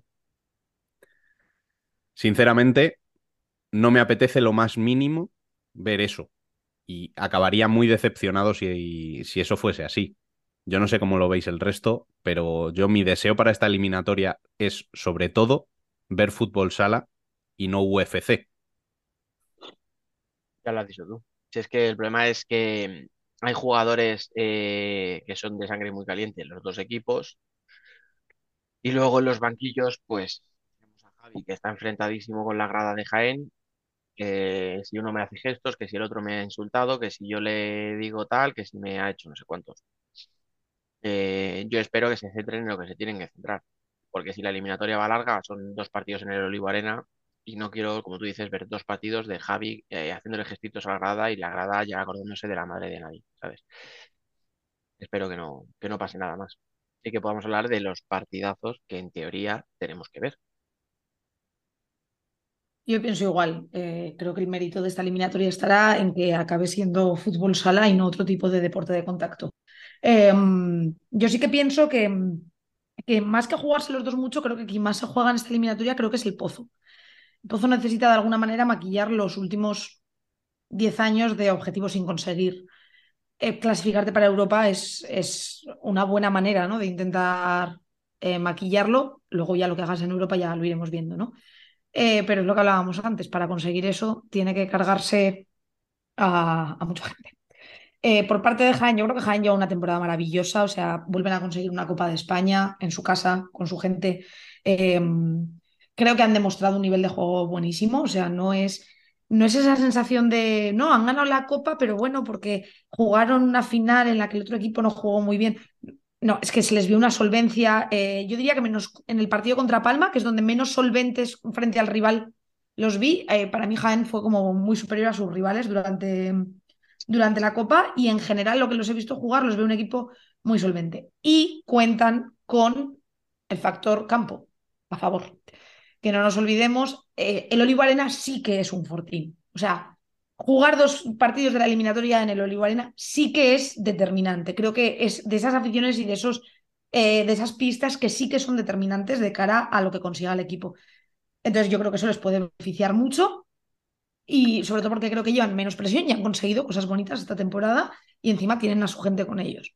Entonces, eh, que se centren en eso, que se centren en aprovechar esas ventajas y se olviden de provocaciones y de todo lo demás.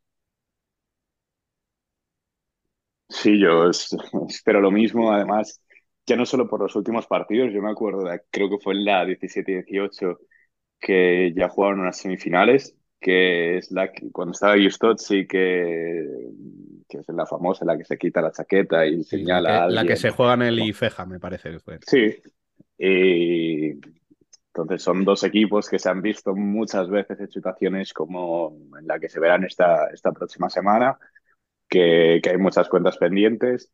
em, que Jaén en la Copa de España quería vengarse lo que pasó en la primera vuelta con lo de Tainan, Mitchell y todo, todo lo que pasó en ese partido.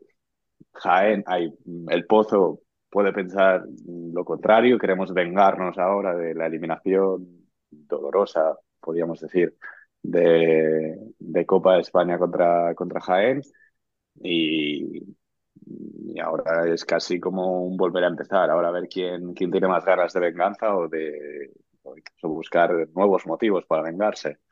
Um, yo espero que cuando volvamos a grabar hablemos solo de fútbol sala, pero, pero creo que donde van a saltar chispas será en este partido. Bueno, en este partido, en esta eliminatoria. Y del Pozo, creo que hay, que comentar que es el único equipo que ha sido capaz de ganarle los dos partidos de la temporada de, Liga a, a Jaén. Um, y creo que se encuentran, estamos igual un poco un factor, en unas circunstancias parecidas a las que está Inter y Barça. O sea, al final, mm, lo que comentábamos antes, los tres grandes creo que mm, no se pueden permitir caer en cuartos. Tienen que llegar lo más lejos posible y vale que este año la, la Champions está cara porque solo, la, solo participará el equipo que, que está en la final, a no ser que se enfrente a Palma en esa final. Uh, pero en el caso del Pozo y, y, en el caso del Pozo no puede ser porque va en el mismo cuadro de Palma, entonces tendría que ganar mmm, a quien sea que se enfrente a semifinales y luego ganar el título. Y, y creo que se juega mucho. Mm, Además, sabemos que esta competición, eh, el año en el que el Pozo participa en Champions, vimos a un Pozo mejor, con esa aspiración, con esa ilusión. Igual fue la temporada en la que menos vimos eh, esa desesperación del Pozo por conseguir un título y sí que les vimos más ilusionados y que luego se demostró en la pista. Mm, también para hablar de esa conexión con su afición, que en los últimos años se ha perdido. Yo me acuerdo cuando hablábamos de ese Barça el Pozo en la final de Champions, reconocíamos que igual el Pozo lo merecía por el partido que había hecho, que al final igual se la lleva Barça, pero creo que es una forma de acercarte a donde se supone que tienes que estar. Y, y, para Jaén sí que, de la misma manera que cuando analizábamos la Copa de España, tenía claro que eran los favoritos por cómo llegaban, por su racha, por su primera vuelta. Creo que en la segunda vuelta se han caído un poco. O sea, en el momento en que dejaron de luchar por esa primera plaza, Palma les pasa en esa lucha por la segunda plaza y ya ahora en las dos últimas jornadas te ves que incluso Cartagena también te ha pasado. No sé cómo puede afectar eso a nivel psicológico, pero sí que creo que hemos visto um, a un Jaén más, no, no sé si terrenal, pero menos Menos peligroso, menos, menos candidato al título que cuando afrontábamos la Copa de España. Pues mira, para que no se diga que aquí no hay opiniones diversas, yo lo veo, yo creo a Jaén, fíjate, eh, sí que es verdad que no, no llega en el momento en el que llegaba la Copa de España, pero yo creo que tiene a Dani Rodríguez, que es un genio, yo creo que tiene jugadores que son animales competitivos, que en estos partidos, o sea, los argentinos, a jugadores como Chino, que, que cuando huelen, que cuando huelen títulos se transforman. Y es que veo a Jaén, incluso teniendo en cuenta lo que tú has dicho, ¿eh? que, que, el Pozo le ha ganado los dos partidos de liga regular. Pero veo a Jaén más equipo. O sea, veo a Jaén más hecho, más entero, le veo más capacidad. El Olivo Arena influye mucho, eh, tanto a favor de tu equipo como en contra del rival. O sea, yo creo que, esos dos partidos teóricos que puede haber en el Olivo Arena, si, si cada uno gana su partido de casa, ¿no? Sobre todo ese tercero puede ser brutal, el ambiente que haya, etcétera. Yo veo a Jaén muy, muy bien plantado, que a lo mejor sí que se ha, no sé si dejado ir, ¿no? En los últimos partidos de la liga regular, porque parecía que la posición del top 4 la tenías garantizada y al final no sabías quedar segundo, tercero, cuarto, contra quién te ibas a enfrentar, porque, bueno, estaban todas las posiciones moviéndose y tal. Yo creo que se ha dejado ir un poco a lo mejor, no sé si de forma consciente, ¿no? Un poco también por recuperar piernas y tal, o, o simplemente porque no le daba, ¿sabes? Pero mm, yo esta eliminatoria la enfoco más en lo que puede hacer el Jaén para ganarla que en lo que pueda hacer el Pozo. O sea, son dos equipos buenos, son dos equipos con jugadores que pueden resolver un partido y tal, pero si los dos equipos están a, un buen nivel, veo ligeramente por encima a Jaén. Ya os decía antes que para mí la eliminatoria más igualada era la de Cartagena-Inter, por eso, porque aquí veo un poco más eh, favorito a Jaén de lo que veo en la otra a ninguno de los dos, porque ninguno le veo por encima. Pues no sé qué puede pasar, pero bueno, sobre todo lo que decís, lo que habéis estado comentando.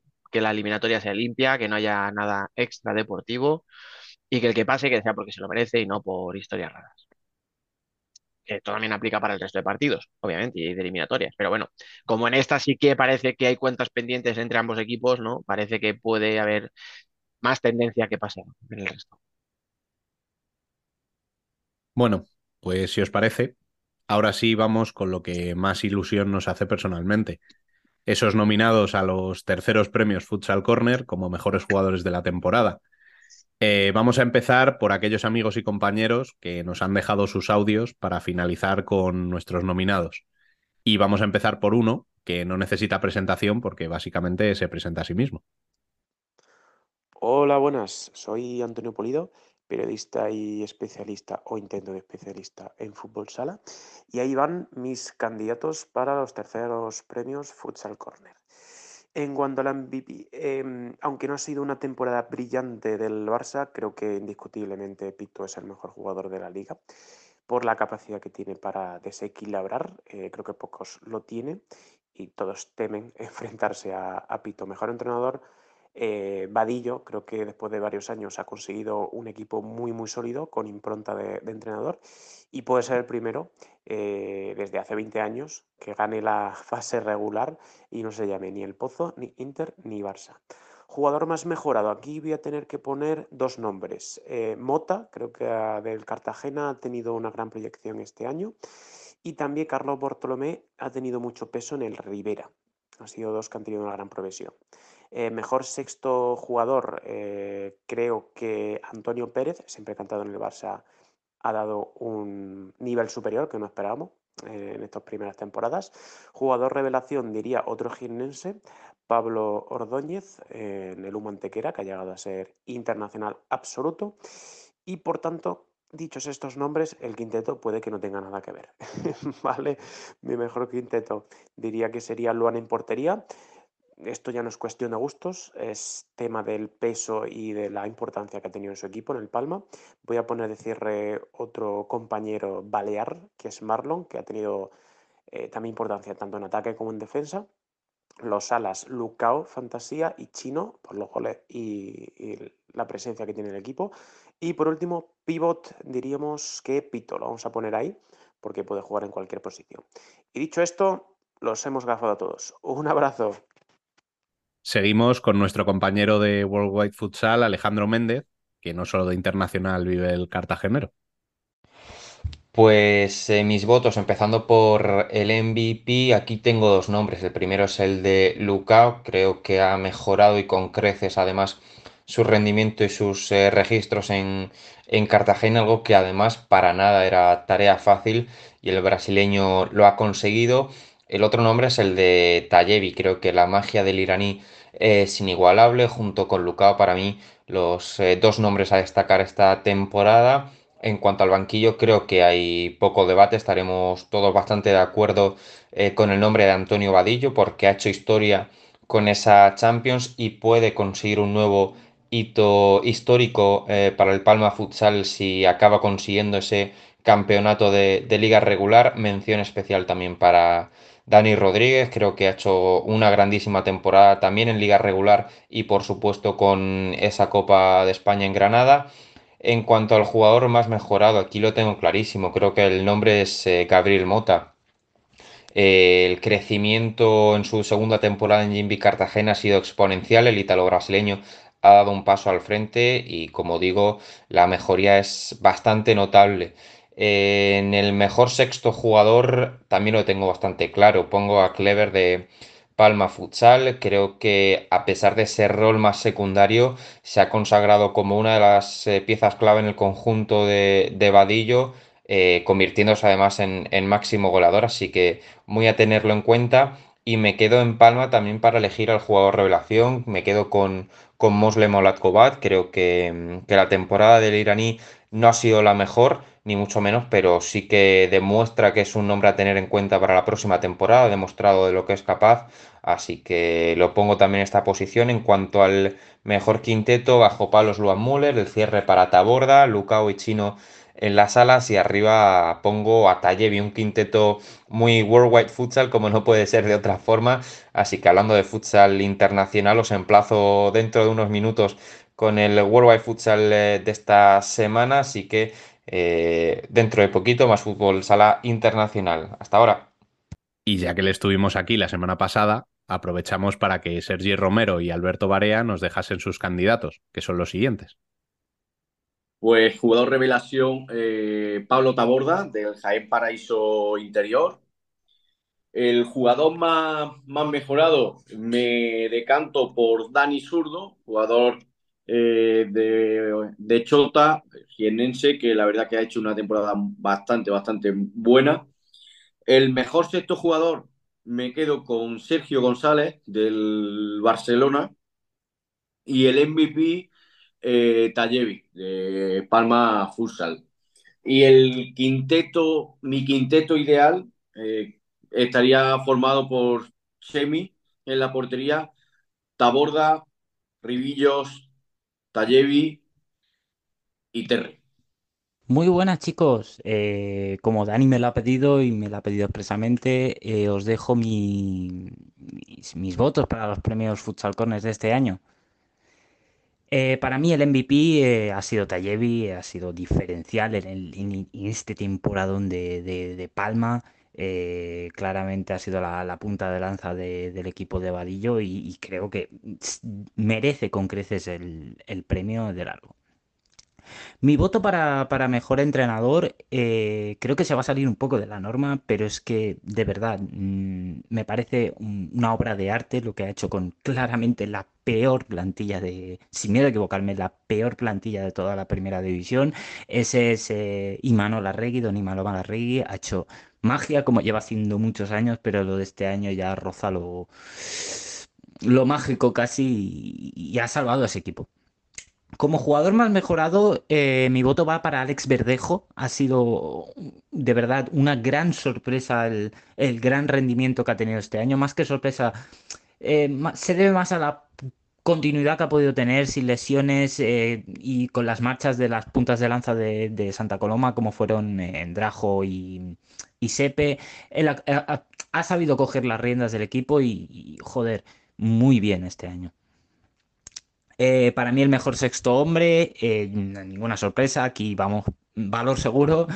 Eh, don Sergio González es una navaja suiza, jugador que, que, es perfil Velasco. Es que es un jugador que, que si lo pone de pivo, lo pone de pivo, que lo pone de ala, que lo pone de cierre, lo puede poner de lo que quiera y le va a funcionar. Pues es, es, el mimado de, Jesús Velasco, pero con todo, con todo merecimiento. Y como jugador revelación, como cuenta jugadores que, que, vienen de ligas extranjeras. Para mí, mi voto es para Tallevi. Eh, aunque los, los, que lo conocíamos eh, sabíamos de sobra de su calidad, pero gente que, que lleva aquí en España y no conoce de ligas extranjeras, eh, probablemente no se esperaban este boom de, del jugador iraní.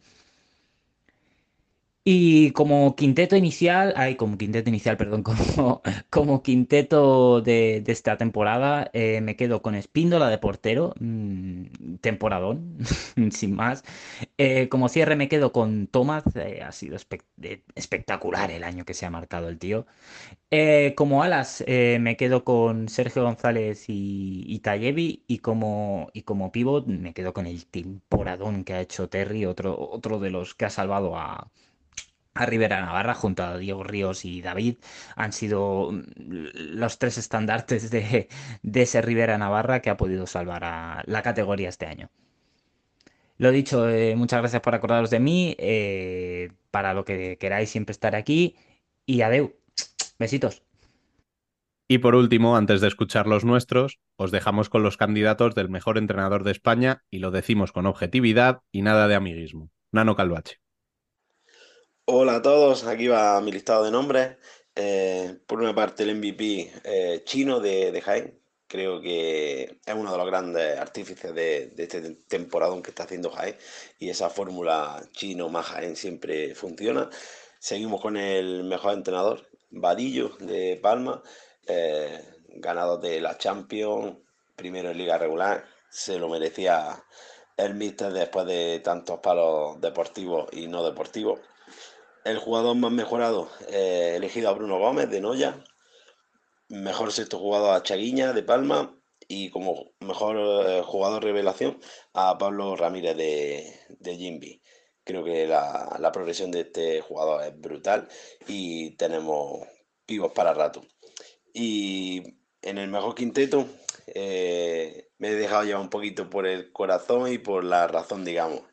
En portería Antonio Navarro de Manzanares, creo que es otro de los, de los grandes jugadores de futuro que tenemos aquí en España.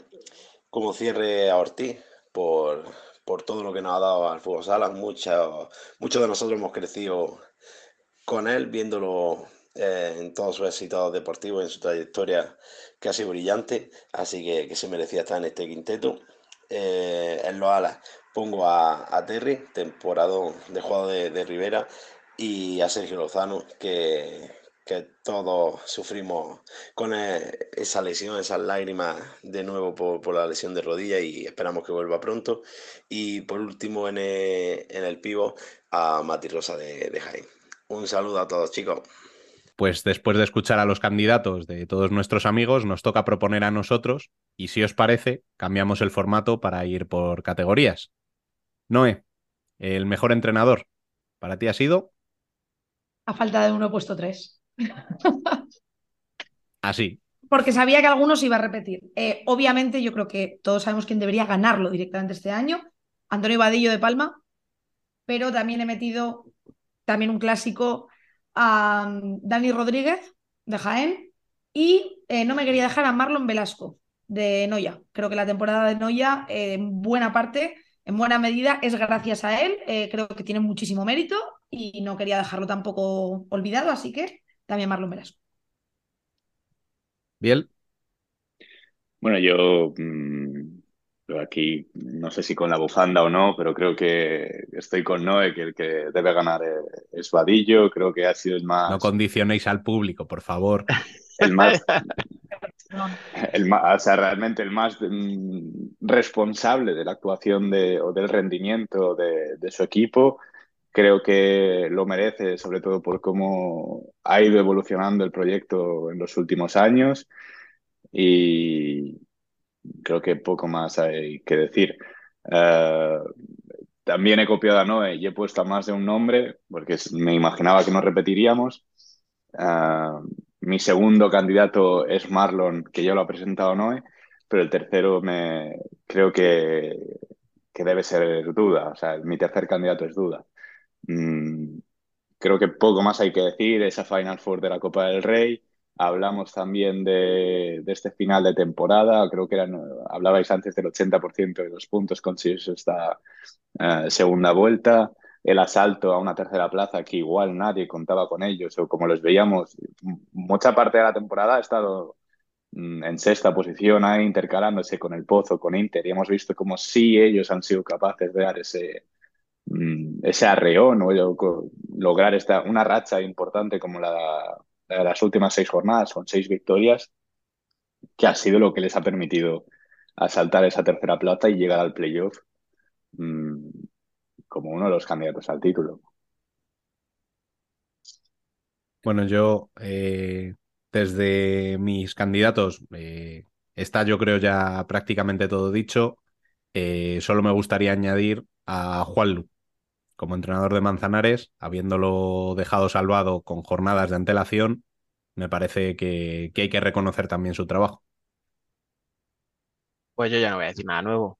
Os digo, la, yo, yo me he quedado para el último en todas las categorías por si acaso os dejáis a alguien, pero en este caso no. O sea, yo tenía obviamente apuntado a Vadillo, me parecía in- indiscutible, como vosotros decís. Y luego me parece que Marlon, como decía Noé al principio, lo ha refrendado también bien, ha hecho una buena temporada. Y yo tenía la cosa de Juan digo, a ver si nadie se acuerda de él, porque no tiene el brillo, ¿no? De los playoffs y tal, pero, pero está bien ahí Rubén. Ya aquí la gente ya que nos conoce y nos sigue todas las semanas sabe lo que decimos siempre de Juan Si estuviera Nanu lo diría, qué bueno es. No está, lo digo yo, eh, poco más, poco más que decir. Bueno, vamos con nuestro jugador revelación. Os recuerdo que en esta categoría el jugador tiene que ser debutante en la primera división española. ¿Vale? Ha podido jugar en primera división en otro sitio, lógicamente. ¿Noé? Bueno, yo he puesto a Pablo Ramírez. eh, creo que su salida de la UMA eh, ha influido mucho en el final de temporada, en la segunda vuelta de, de UMA Antequera. Y eso es por algo. eh, es un jugador que, ese talento joven que tanta falta nos hace. Y luego, para sorpresa de nadie, yo creo, he puesto a Dayevi. Hablé con Biel, le dije, quiero a uno de los dos iraníes de Palma, pero no sé cuál me convence más. Y, y decidí apostar por Dayevi. Me parece un virtuoso de lo que hace. Así que, bueno, esas son mis apuestas. Bien. Eh, estam- estamos hablando de jugador revelación, ¿no? Sí, yo mm, aquí solo tengo un candidato y creo que también hago campaña para que sea el ganador. Creo que tiene que ser Pablo Ramírez. Se ha visto lo diferencial que fue con UMA. Mm, basta ver sus resultados cuando, cuando se marcha y creo que también ha conseguido ser diferencial eh, en Jimby. Y un jugador que no tenía experiencia en primera división, que en su primer año sea capaz de marcar las diferencias en un equipo que igual era, o sea, al final se ha visto que era uno de los equipos que, que tendría que luchar por no descender, al final no lo han logrado, pero que cuando él estaba en el equipo fue capaz de, o sea, Uma fue capaz de, de debutar en una Copa de España, que ahora parece que queda muy lejos, pero no nos tenemos que olvidar de eso. Y, y luego cuando ha fichado por Jimmy Cartagena, le hemos visto ser también capaz de, no sé si liderar, pero sí que de marcar las diferencias en un proyecto o en un equipo de, que está pensado para, para otras cosas totalmente contrarias a lo, de- a lo que estaba pensado este, esta mantequera. Bueno, yo en esta categoría eh, tenía dos. Uno de ellos era Pablo Ramírez. El otro, eh, creo que hay que alabar la temporada que ha hecho Kaito. Subiendo desde el filial de Inter, sin que nadie lo esperase, eh, ha tenido que mantener al equipo en defensa en muchas ocasiones y ha cumplido con creces. Yo creo que se merece mínimo estar ahí nominado. Yo estoy contigo, Rubén, en lo de Kaito, eh, porque al final, cuando la gente habla de, revelación, siempre se piensa en ese tipo de jugadores. O sea, un chico que estaba en segunda B, que apenas habla castellano y tal, y de repente, ¿no? Por, circunstancias, tiene que debutar en primera en un equipo como Inter, lo que hemos hablado, ¿no? De lo que pesa ese escudo siempre, y lo hace muy bien. El otro, el otro, o sea, mi favorito, evidentemente, ya lo habéis dicho los tres, y es que eh, lo, lo ha dicho bien. Eh, casualmente, ¿vale? Y digo casualmente con ironía cuando Pablo Ramírez juega la primera vuelta con Uma, Uma entra en Copa de España y casualmente cuando Pablo entra, eh, o sea, se va a Jimby, eh, Cartagena hace la mejor segunda vuelta probablemente de su historia. Casualmente. O sea, no digo que un, jugador haga un equipo, pero aporta muchísimo y, se ha visto lo que supone tenerle y no tenerle, por desgracia, para, para la UMA. Aparte de esto, pues mira, no, tú has dicho que querían meter a un, a un iraní, pues yo también, pero no va a ser de Palma. Yo también quiero meter a, a por decir uno distinto, que creo que a lo mejor no ha lucido tanto como los otros dos iraníes, porque la temporada de Valdepeña, ya lo hemos dicho, no es la temporada de Palma, pero me ha parecido un jugador eh, determinante. O sea, me parece que es de estos jugadores que puede dominar la posición de pivot eh, a poco que el equipo juegue para él. Siguiente categoría, el jugador más mejorado de la liga. Noé. Bueno, yo también aquí traigo dos nombres. El primero de ellos es Kainan de Matos, de Palma. Eh, sobre todo la primera parte de la liga no tanto, de hecho no contó con muchos minutos, pero esta recta final de temporada creo que el, el nivel de rendimiento que ha demostrado, yo creo que no se lo había visto antes, de verdad. Entonces, mm, a mí me ha llamado muchísimo la atención. Entonces, Kainan de Matos y luego mi otra propuesta, yo he venido aquí a hablar de mi equipo, por si alguien lo dudaba, eh, es Anas de Rivera Navarra, eh, quienes hemos tenido la suerte de poder contar con él, de verlo todos los partidos. Eh, la temporada pasada y esta, el cambio en Anas ha sido increíble. Creo que en el sistema de este año ha contado con un poco más de libertad para ese juego que él acostumbra a hacer más en la selección de Marruecos que, que, en, que en el equipo, que en Rivera Navarra. Entonces creo que este año ha podido como demostrar un poco ese virtuosismo independiente que él tiene a veces. Eh, ha aportado muchísimo al equipo, o sea, pero muchísimo. Y, y, no sé, nos ha hecho vibrar mucho esta temporada, así que Anas, de Rivera Navarra. Bien. Yo creo que aquí tenemos que hablar de Pablo Ordóñez. Sí que al final su equipo ha terminado descendiendo, pero mm, es otro de esos jugadores que mm, era su primera temporada um, en la máxima categoría o con regularidad en la máxima categoría y, y creo que lo que ha demostrado mmm, creo que es una de las eh, los americanos lo, lo, llaman la next big thing que es el nuevo uno de los nuevos mmm, candidatos a ser un jugador grande nacional.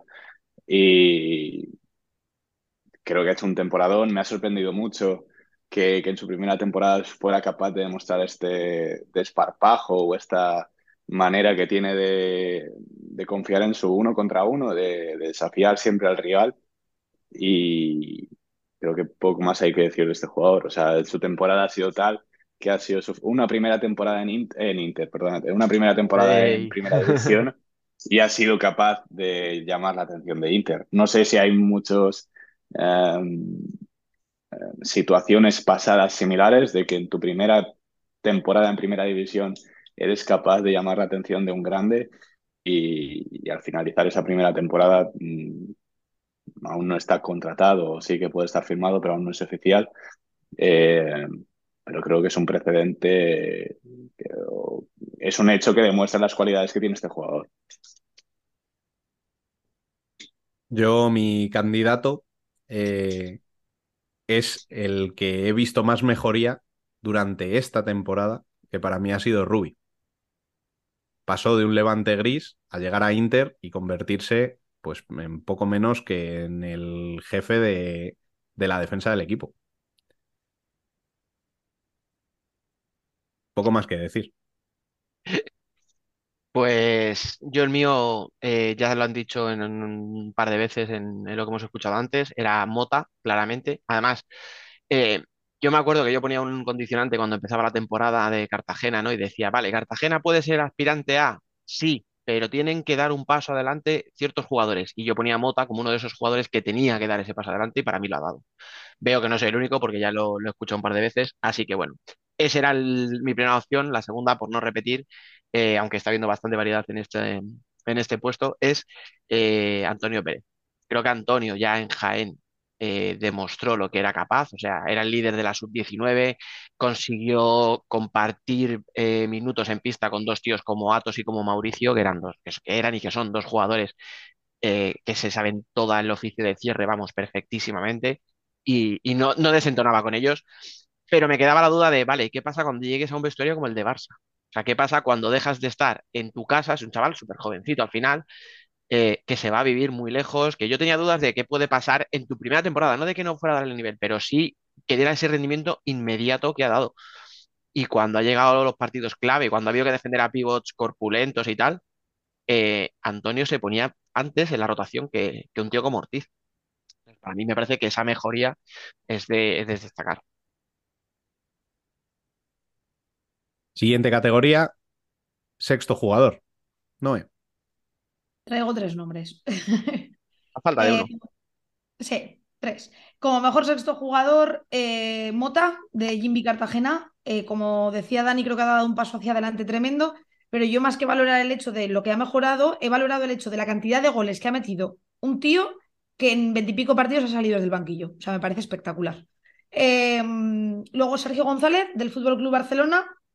Es que no sé qué podemos decir de Sergio que nos haya dicho ya. Creo que todos los años están nuestras quinielas para absolutamente todo. Eh, solo le falta que lo nominemos a mejor portero, yo creo. Eh, creo que es un jugador que lo tiene todo, que da igual donde lo pongas, que él siempre aporta y, y sale más veces desde el banquillo que titular, sorprendentemente. Entonces, pues Sergio González y, para sorpresa de nadie, Carlos Bartolomé de Rivera Navarra. Eh, sí que es cierto que la recta final de temporada me ha faltado un puntito en él eh, que sí que le vi a principio de la temporada y que le vi tal vez la- a final de la temporada pasada, pero es un jugador que aporta muchísimo al juego de Rivera. No me refiero solo a goles, sino la movilidad que te da eh, cuando él está en el campo es como si, em, en la pista, perdón, es como si el Rivera jugase otra cosa. Y casi siempre sale desde banquillo. Así que esa es mi apuesta. Biel. Yo ahí también tengo dos nombres eh, por condiciones similares. Creo que han sido diferenciales para sus equipos, mm, igual te diría de la misma manera.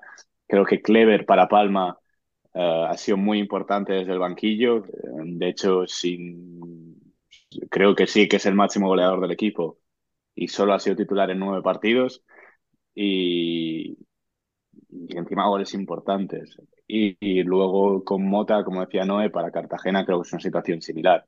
Creo que también ha sido capaz de, de marcar las diferencias o de dar ese plus saliendo desde el banquillo.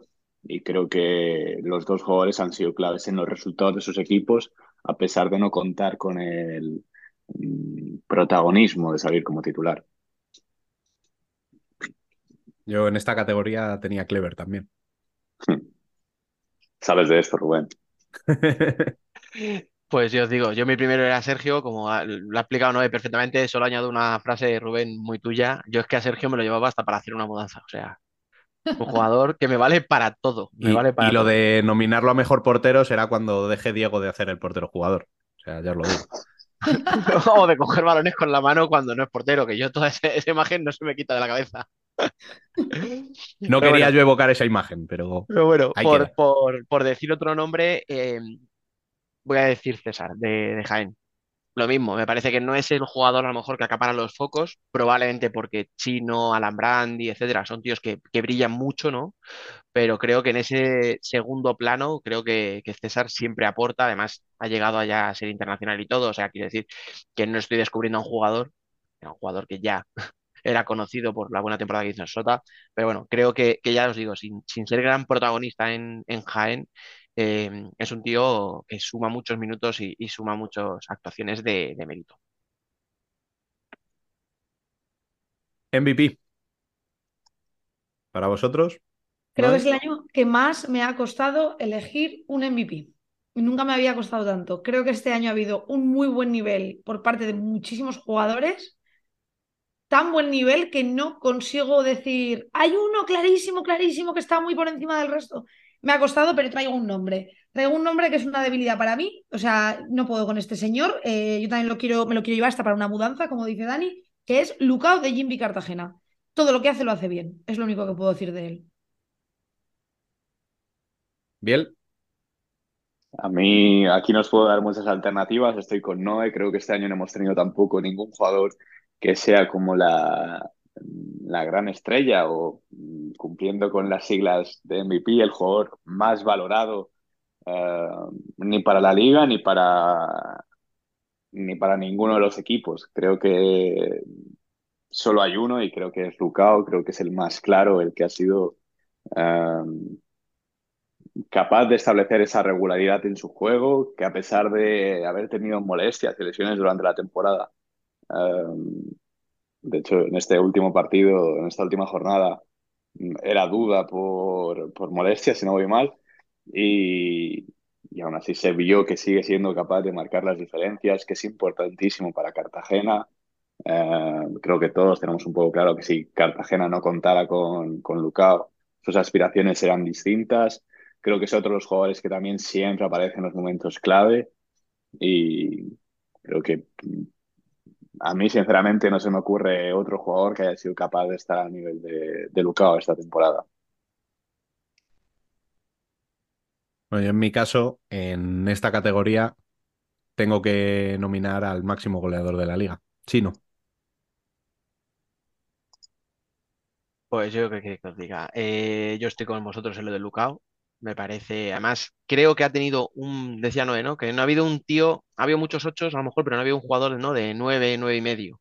Creo que Lucao iba camino de ser ese tío. Eh, ya tenido un pequeño bajón, también ha tenido problemas físicos, etcétera, y no ha podido, no ha podido terminar de hacer una temporada redonda como, como tal, pero creo que Lucao es el más destacado. Pero bueno, por decir otro y que haya un poquito más de variedad, eh, voy a mirar a Barça, aunque no ha sido la gran temporada que todos esperábamos, porque creo que este tío le podría, podría protagonizar la segunda parte del Renacido, Diego.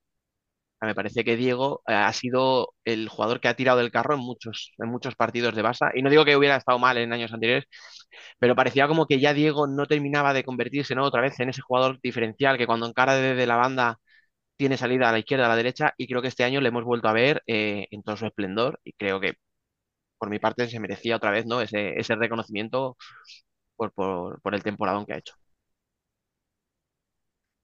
Bueno, y ahora sí, vamos con el quinteto. Os recuerdo eh, un portero, un cierre, dos alas y un pivot en principio, aunque se puede dar más de un nombre.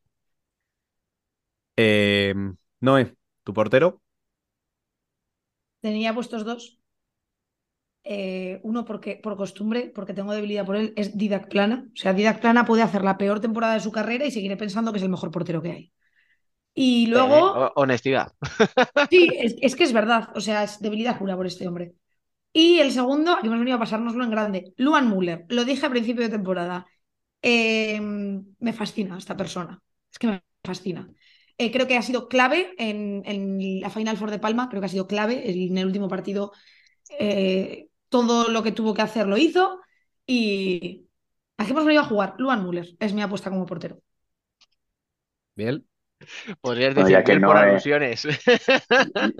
ya que no he hecho mi, mi trabajo, eh, pero sí que creo que eh, lo han hecho un temporadón. Eh, creo que también hay que mm, contextualizar que era su primera temporada en España. Vale que venía a jugar en Portugal, pero al final mm, igual no era lo esperado que un portero que viene, eh, o sea, que es recién fichado, que al final compites con Carlos Barrón en la portería, que es el capitán, que jugador que lleva más tiempo en el club.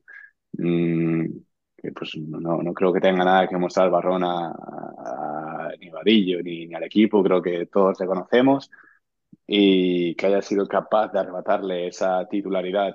mm, creo que si no voy mal, a partir de la segunda o la tercera jornada, Luan ya, ya es titular. Eh, sí que es verdad que hay una pequeña lesión de, de Barrón, pero mm, luego, a, a pesar de cuando Barrón ya estaba recuperado, la ha conseguido mantener y lo diferencial que ha sido. Creo que también cuando hablamos de la gran temporada de Palma, creo que también hay que hablar de, esa, de ese factor diferencial que pueden ser las regresiones, la incorporación de, del portero en el juego y, y lo que influye este. O sea, no, por desgracia no tenemos unas estadísticas completas que reflejen lo, lo, lo que aporta cada jugador, pero ha sido responsable de muchos de los goles de, de Palma esta temporada. Y no solo creo que tengamos que destacarle por lo que aporta en ataque, también en defensa. Pero como ya lo ha dicho Noé, eh, ofreceré No otro decir, ¿no? Y creo que también hay que hablar de Espíndola. Eh, es- si no voy mal, creo que es el, el portero menos goleado. Creo que también ha sido clave en muchos momentos para Jaén. Mm, su- también venía de, de jugar mm, en Italia, si no voy mal. Eh, y realmente cuando Espíndola, en su primera etapa en España, cuando se marcha del Pozo, mm, Espíndola podemos decir que era un meme, no, no, se le tomaba en serio, no, no se contaba con él, incluso para proyectos grandes, no creo que nadie se fijó en él o trató de ficharle después de su salida del Pozo. Eh, nos reíamos incluso cuando mm, Jaén consigue ese trueque por Fabio eh, más dinero del pozo y, y bueno, creo que esta temporada ha sido su gran o su primera gran temporada en España, siendo diferencial, imponiéndose, de hecho seguramente sea el único portero de toda la, de la primera división que ha tenido que imponerse a dos, grandes, a dos otros grandes porteros como son Alex González y, y, Enrique. Entonces, mm, creo que ha hecho un temporadón y creo que también es gran responsable de lo que ha hecho Jaén esta temporada. Bueno, en mi caso eh, voy a barrer para casa y voy a nominar a Jesús Herrero. Estoy convencido de que este año, si no es por Herrero, Inter igual habría dado un cantazo bastante grande. Pues yo simplemente os transmito mi perplejidad, porque si en septiembre me decís que hoy voy a decir dos nombres, que ya los habéis dicho, que son Jesús Herrero y Espíndola, yo digo que estáis, que os habéis metido algo muy chungo y que cambiéis de camello. Y sin embargo, pues oye, yo reconozco cuando me equivoco, porque sabéis que no soy santo de mi devoción, pero creo que Herrero y Espíndola han hecho un temporadón y desde luego yo no me lo esperaba. Cierre, Noé. Yo cierre tengo tres. Eh, Pablo Taborda de Jaén, eh, sobre todo la Copa de España, la tengo aquí grabada a fuego, su actuación en la Copa de España. Me pareció, me pareció espectacular, o sea, era todo carácter, garra y desborde, o sea, lo tenía todo. Aparte que mete un montón de goles siendo cierre, que eso es una cosa que siempre dices, hostia, pues suma. Eh, Marlon de Palma, espectacular esta temporada. Y Darío del Pozo. Ahora subís al carro todos, ¿no? Muy bien. Perdón, Joder, perdón, yo a Palma, sí. Aquí se vienen a, a cobrar facturas, ¿eh? No, me podréis acusar de muchas cosas, pero no podréis acusarme de eso. Eh, y a Darío del Pozo. Darío del Pozo creo que está. No ha podido jugar el último partido por molestias y demás. Creo que ha, eh, ha tenido momentos muy brillantes durante la temporada. Creo que desde el propio equipo no se le está valorando lo suficiente. Entonces decido valorarlo yo desde aquí. Bien. Yo aquí sí que solo me quedo con un candidato. Eh, siguiendo con la, la épica o la, la, campaña de Rubén, de, de, de, de hecho seguramente en, los, en, las primeras, no sé si estuvo una o dos temporadas en Inter, una y media si no voy mal, eh, el único fan de Marlon en, en Torrejón y, y creo que esta temporada ha sido la primera gran temporada de Marlon en la Liga Española. Ha sido, si tuviéramos también el premio a mejor defensor, creo que sería uno de los candidatos. Creo que, o sea, no solo en, esta liga regular, en Champions también le, hemos visto siendo, eh, secando a grandes pivots y imponiéndose. Y también no solo como cierres, igual también podríamos nominarle como pivot, porque en muchos momentos en los que Palma ha estado sin, sin sus pivots, ha ejercido como tal y cumpliendo. Entonces, creo que ha hecho una grandísima temporada. Creo que, me repito, creo que ha sido su mejor temporada desde que llegó a España y, y es mi candidato a, a, mejor cierre. Yo aquí eh, tengo dos nombres que ya han salido, que son Marlon y Thomas. Eh, me queda la espinita de saber qué habría pasado si esa maldita lesión no corta la temporada de raya. Yo estaba esperándote con lo de, Mar con lo de Marlon. Digo, ahora, ahora va a ser el único que no le diga de los cuatro. eh, no, era uno de mis candidatos, Marlon. Pero tengo otro que no habéis dicho ninguno y que a lo mejor lo mismo, porque no ha estado ahí peleando arriba y tal, no, no nos hemos fijado tanto en él, pero creo que Piqueras eh, ha hecho mucho, ha liderado el equipo desde atrás ha llegado arriba, se ha incorporado y, y creo que, que, se merece un poquito de hueco también ahí. Que, que, que, es un jugador de estos que lleva muchos años en primera, que no termina de, de, de despuntar a lo mejor, ¿no? Y de no, de no coger focos y no acaparar protagonismo, pero creo que ha hecho una temporada como para, por lo menos, que le mencionemos. Las alas, no es. Vale, eh, aquí por motivos evidentes he puesto, he puesto, tres, pero por motivos evidentes he puesto a Lucao. No puedo decir que es el MVP y no ponerlo como ala.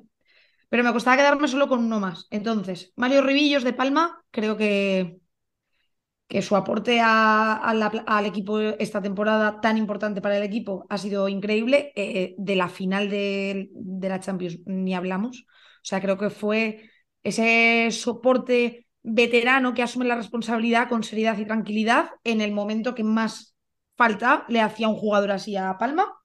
Y luego, eh, como barrer para casa me encanta, voy a proponer a Terry, porque se habla mucho de Chino, que ha sido el máximo, en liga regular, máximo goleador.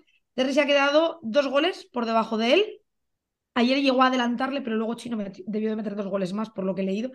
Eh, y al final hablamos muchísimo de Chino y nos olvidamos de que Terry eh, se ha quedado a solo dos goles de Chino en un equipo que mete muy pocos goles, como es Rivera Navarra.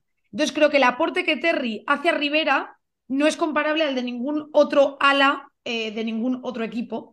Y creo que mm, si vamos a hablar de cómo Chino ha metido un montón de goles, eh, todavía hay que poner más en valor lo que Terry ha hecho, que es pr- meter prácticamente los mismos en un equipo al que le hacen tanta falta. Entonces, eh, Terry tenía que estar en esta lista. Biel. Yo aquí, mis candidatos es, como decía Noé, si pongo de MVP a Lucao, no puedo no ponerle de titular. Y entonces Lucas es uno de ellos. Y Clever, pese a haber sido mi sexto jugador, creo que ese rendimiento desde el banquillo merece una titularidad en el mejor quinteto de la, de la temporada. Yo aquí en esta categoría eh, tengo a Terry. Eh, la temporada que ha hecho es impresionante y es una de mis debilidades en la liga. Y en el otro ala tengo a la otra debilidad, que, a otra de las debilidades que tengo de, en esta liga, que es Sergio González. Lo podría haber metido en el cierre, lo podría haber metido en el pivot, pero lo voy a meter como ala. ¿Lo podrías haber metido en la bolsa la compra? Sí. pues. Que, pues yo, ¿qué queréis que diga? Yo he metido en MVP a Diego, pero no lo voy a meter de mejor ala. Porque sí, porque es que hoy eh, me, he levantado alternativo, ¿sabéis qué os digo? O sea, ha dicho Spindle, ha dicho a Piqueras. Aquí voy a decir, eh, este primero es una debilidad, lo siento, le tengo que poner. Y no creo que haya hecho una temporada mala. O sea, no, le estoy metiendo y no le estoy haciendo como un favor, sino porque de verdad creo que ha jugado muy bien, que es batería. Creo que ha jugado poco, pero los minutos que ha tenido son de mucha calidad. Y como ya los importantes, ya los habéis dicho, ya han salido por ahí los Lucao, Chino, Terry, Sergio, etcétera, pues vamos un poquito, ¿no? A, a los menos oídos, un poco también por, por, por lo que decía, porque haya variedad.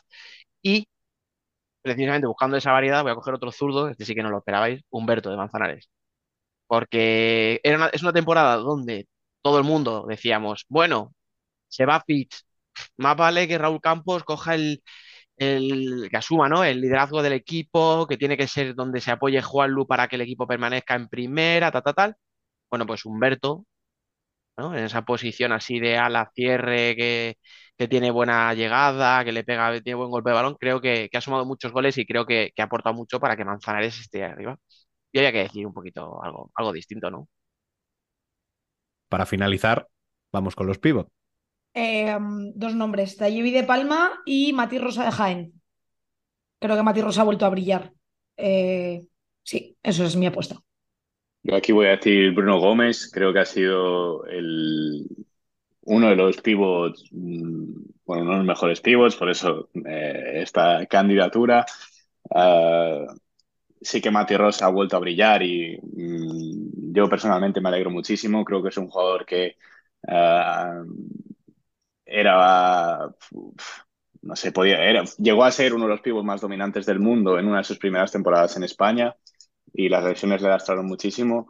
Pero mi, mi candidato es Bruno Gómez. Creo que la gran temporada de Noya ah, también hay que centrarla un poco en las barbaridades que ha sido que ha hecho Bruno Gómez. Mm, casi cada semana teníamos highlights desde la posición del pivot, que a lo mejor estamos más acostumbrados a buscar highlights de, de uno contra uno en banda, de, de regates, o sea, el típico regate, pero mm, creo que su temporada se puede grabar y poner en las escuelas para los pivots.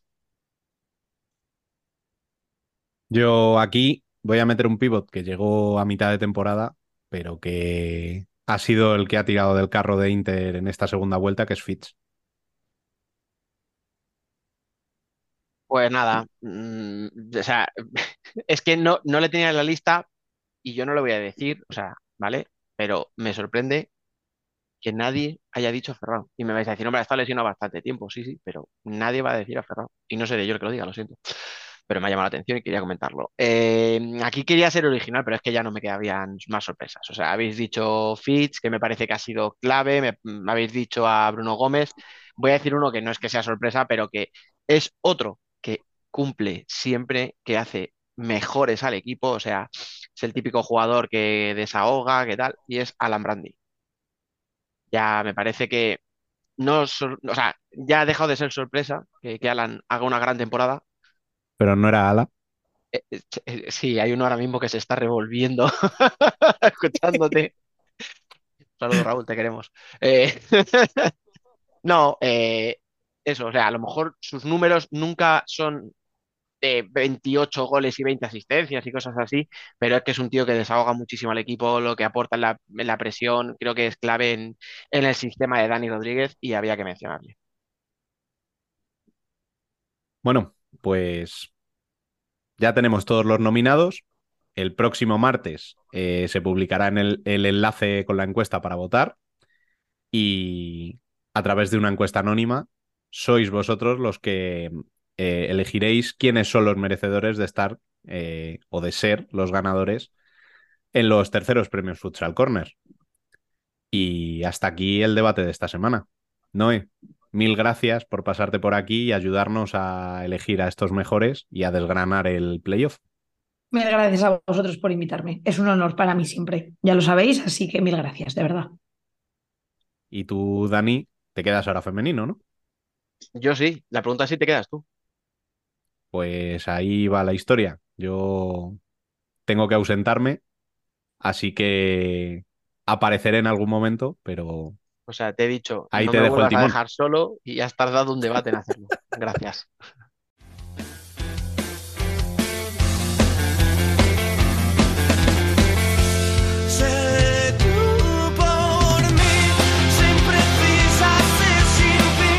Nosotras también somos futsal.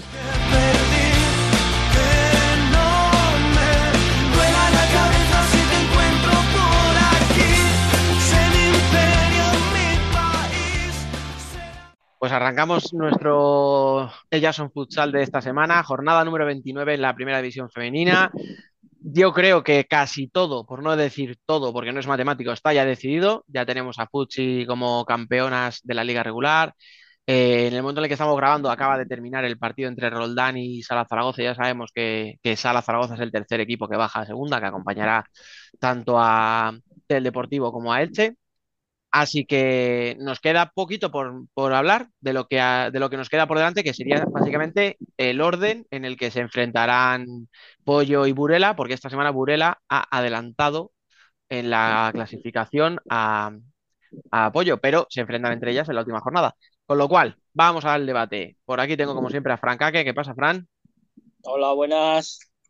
Tenemos a Alba. ¿Qué pasa, doña Alba Herrero? Hola, buenas. Tenemos a Alba, no puedes. Fíjate. Y bueno, pues ya sabéis, como no está Rubén, tiramos aquí de, de cantera, de cantera, macho, me cago en la mar. Miguel Albo, ¿qué pasa, Miguel? Muy buenas, ¿qué tal? ¿Cuánto hace que no te llamaban canterano, macho? Te iba a decir, te iba a decir que, que ya le he dado, pero bueno, sí, bastante. sí. Gracias. A ver, adolescentes Bueno, no somos o- ninguno. Habla por ti, chaval. Tú tampoco, asume, asume. Bueno, quien sí hay algún adolescente será luego en nuestro listado de mejores jugadoras de la temporada, ¿eh? Voy a dejar ahí el cebito. Tenemos nombres muy jugosos. Pero, pero, vamos por orden. Primero hay que analizar la jornada, como decía. Venga, vamos al lío, chicos. Eh, venga, Alba, te toca empezar a ti. Vamos de arriba abajo. Futsi, líder de la liga regular, ganó 3-1 a Marella, un partido que había empezado perdiendo. Yo creo que un poco no por la falta de tensión, pero bueno, Futsi justo campeón, ¿no? De liga ya. Eh, otro año más. O sea, es que Futsi siempre es justo campeón de liga. Porque hace una liga muy regular. Nunca, o sea, no ha perdido ningún partido, si la memoria no me... ¿Ha Este perdido dos? Dos. ¿Ves? O sea, la memoria me ha fallado. Bueno, vale, ha perdido dos. Sí, que pueden ser cuatro en los últimos tres años, una cosa así. Claro, es eso. Entonces, a, a- a pesar de tener ya la, la primera plaza y que sí se notó esa falta de tensión, sacó el partido. Pues que es que por inercia te lo saca, que son muy buenas. Eh, eh, da igual que tengan lesiones, lo, lo, deci- lo llevamos diciendo estas últimas jornadas. eh, es Futsi. Justo vencedor, justo campeón de la liga regular, un año más. Y ahora a ver cómo llevan el playoff con esas bajas que tienen y con unos partidos que igual se les, les van a ser más complicados a nivel físico, a nivel de horarios. Al final, muchos equipos, los equipos son 30 partidos, son bastantes, pero es que tienen que seguir jugando y con todas las lesiones que, están que han tenido, pues a ver qué tal se les acaba los playoffs. Miguel, Fran, sin entrar en lo que es el- la previa, digamos, de, de los playoffs, porque ya eso lo haremos la semana que viene. Que ya he entrado yo, sí. vale. Pues no lo quería decir yo, que se salva. Eh, ¿alguna cosita que queréis añadir de ese liderato y título de...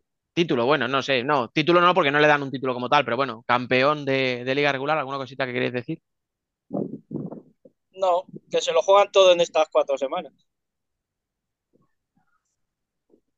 Bueno, yo que, que siguen con ese, con ese ritmo que, que decís, que parecía que ya, ya lo tenían asegurado hace unas semanas, al final, bueno, hubo ese pequeño bajón, supongo que por las lesiones, y, y lo que decía un poco Alba, a ver cómo, cómo responde el equipo a, a eso, el equipo y los demás, porque también parece que hay que Pollo y Melilla llegan así como un poquito más flojetes, pero bueno, no sé si están guarda- guardando fuerzas, haciendo ciclo de carga o lo que sea para llegar bien a, a las próximas semanas.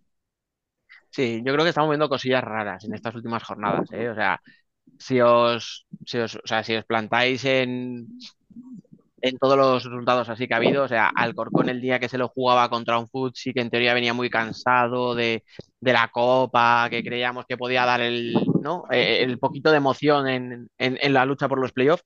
Resulta que Futsi hizo un partidazo, mete nueve goles en los cantos y no hubo nada que ver. Luego Futsi empieza perdiendo con Amarelle y dices, bueno, pues mira, se van a dejar ir, tal, pero como decía Alba, al final por inercia acaba ganando. Eh, ahora hablaremos del descenso y hablaremos del partido de, del Melilla Rayo igual, o sea, que Melilla sea incapaz de hacer un gol en casa. O, o, o más difícil aún, que Rayo sea capaz de mantener a cero su portería, son cosas eh, extrañas, pero bueno. Sí, es bas- bastante, bastante Es que, inesperado es que ese además resultado. Mm, en por ese eso, partido hizo más ocasiones Rayo que Melilla. sí, Eso es lo raro. por eso, por eso digo, y por eso que lo que decías tú, Miguel, del- de los empates, estos últimos dos empates de pollo y tal, suenan raros, pero realmente no sé si podemos valorar, yo creo, mucho de, de lo que es, de lo que es esto, de estos últimos dos, tres partidos, que yo creo que ya hay que equipos que van un poco por, por inercia. Mm. ¿no? Bueno, chicos, eh, pasamos del liderato eh, a la pelea por el segundo y tercer puesto, que como decíamos al principio, lo único que te varía es el orden de los partidos y el hipotético tercero de la, de la semifinal. Burela ganó, Pollo volvió a empatar, esta vez en el derby 2 a 2 con Marín. Eso hace que empatadas a puntos, pero por el golaveras, eh, Burela ahora mismo sea segunda y, y Pollo terceras. Miguel, sí que te pilla más cerquita, ¿cómo fue el partido y cómo, cómo valoras lo que queda? Eh, bueno, el partido un poco como lo esperable, ¿no? Quiero decir, Burela en los primeros minutos se apretó muchísimo y evidentemente se, se demostró la, la diferencia de, de calidad y de, de todo entre un equipo que aspira a ser campeón y un equipo que ya, pues desgraciadamente para ellos está descendido.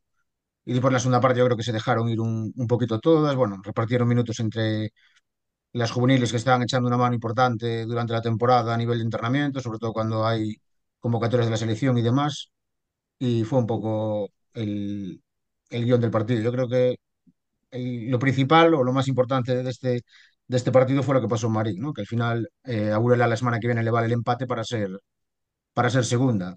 Yo le preguntaba, no estuvo ayer Julio en el banquillo por bueno, una pequeña intervención, estuvo Pablo, el, el preparador físico, yo le preguntaba en la rueda de prensa y decía que bueno, que ellos que claro, evidentemente van a ir a, a ganar, que no entienden salir a, a especular o salir a pensar en la semana que viene tenemos que volver a jugar contra Apoyo y vamos a ver, a guardar cosas.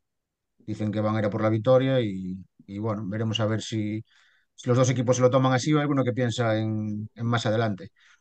Y bueno, no hemos hablado todavía nada, pero yo creo que eh, lo más, sin faltarle respeto a, a Tel Deportivo, evidentemente, lo más emocionante de ayer yo creo que fue el homenaje a, a Peque en realidad. Creo que el pabellón, yo ver a gente con, a mucha gente con lágrimas en los ojos, pues no es, no es fácil cuando no estamos hablando de una derrota o de una victoria, una celebración y, y la verdad es que fue, fue emocionante, ¿no? El partido de, ayer, sobre todo la previa y el, y el postpartido, que el postpartido que supongo que no se, no se pudo ver en, en la Bucela, pero sí que, sí que fue, sí que fue emocionante, pero bueno, salió una, una aficionada a leer una carta que, que se publicó ayer en, en todos los medios de aquí de, de Amariña y bueno, habló Peque al final y digamos que fue, se recordó, por ejemplo, se acordó de, de Neco, que, que en paz descanse, que fue el, el artífice de que, de que viniese a Burela y bueno, fue, fue emocionante, ya digo, mucha gente con, con lágrimas en los ojos y si me lo permitís, ya, ya que soy aficionado también de, de pues esperando que, que la despedida no fuese ayer, sino que sea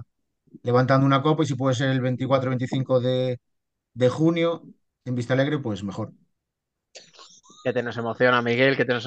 Sí, sí.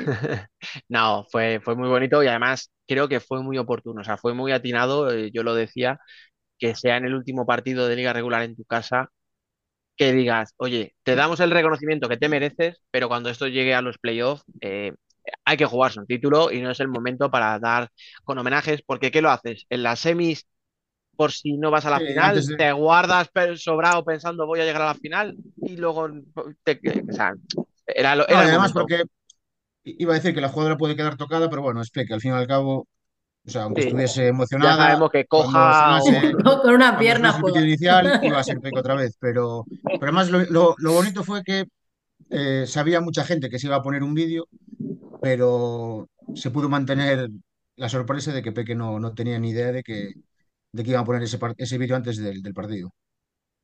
Bueno, Así que bueno. totalmente inesperado para ella. Sabía que iba a haber un aplauso, ovación, todo eso, pero no sabía que había ese vídeo. Pues sí, es una jugadora que todavía vais a disfrutar unos poquitos partidos más.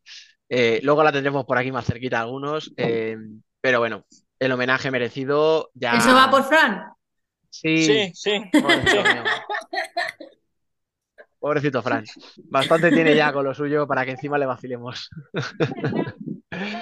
Pero bueno, poco más que hablar de. Poco más que hablar de ese partido. Con lo que tú has dicho, es que por desgracia Telde en este caso era más que un convidado de piedra. O sea, en este caso tenía que cumplir con el expediente. No vamos a pedirle que haga ahora lo que no ha hecho durante la temporada. Y, y Burela, pues bien en la pista, bien fuera de ella, como suelen hacer las cosas, eh, lo cual es de agradecer.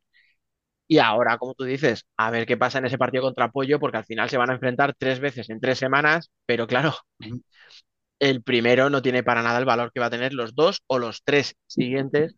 Y ahí es lo que tú dices, a ver si quieren mostrar sus cartas o guardarse un poquito. Tú dices quieren ganar, yo estoy seguro que quieren ganar, pero ¿a qué precio? De todos modos, yo creo que también entre Pollo y Burela hay, no hay demasiados, no hay demasiados secretos ya, la verdad. No, Aunque es yo creo que no. Luis, eh, que Luis es, o sea, es entrenador desde, desde esta temporada, pero yo creo que no hay demasiada, demasiadas sorpresas o demasiada opción de, de sorprender. vamos. Mm.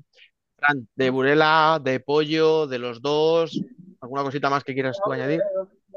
A mí de pollo, el partido que, que jugó ayer es que es calcao al que jugó contra, contra Melilla. O sea, se les ve como un poquillo que están llegando un poquillo como justas. entonces. Sí, están, parece que les está empezando a dar el mal de altura, ¿qué se dice? Porque ayer hacen el 2-2 jugando de 5, un fallo bastante gordo de Marín. Tuvieron la ocasión de hacer el 3-2, pero se les ve que como que están llegando, pues no, no llegan al playoff con, con toda la gasolina a tope. También lo de Marta, lo de Marta Esa. Peñalver puede influir. Eso Porque no es solo lo que te dé, no es solo una rotación más lo que te da futbolísticamente hablando, digamos, Muchísimo, sino el carácter y, y el gen que, competitivo que, que al final mete más a todo el mundo, ¿no? Sí, Sí, y aparte están como muy, eh, ya no es, ya no juegan con esa misma soltura que antes. A eso me refiero con que están llegando como un poquito, ostras, que ahora estamos aquí, segunda, nos jugamos ya el Cuscú. Ahora, ahora tienes la responsabilidad. Ahora ya llegas a los playoffs y ya, oye, ya aquí no vengo a pasar el rato. O sea, aquí vengo ya a competir. Eh, Sí, eso me da la sensación a mí. Y en el Burela Tele, bueno, lo he esperado. O sea, no esperaba yo ninguna sorpresa, pero ni por, ni por asomo. Porque si miras de los cuatro equipos de arriba, el que mejor está llegando es Burela, con diferencia. O sea, es que están desde la Copa de la Reina, están como motos.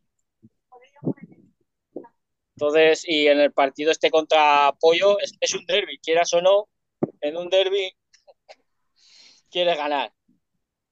Un derby y lo que nos queda de derby Por eso gallegos. te digo. Es que, no, sí, a lo mejor juegan con un poco con el freno de mano echado, pero es un derby. Al final quieres ganar. Alba, ¿algo que añadir?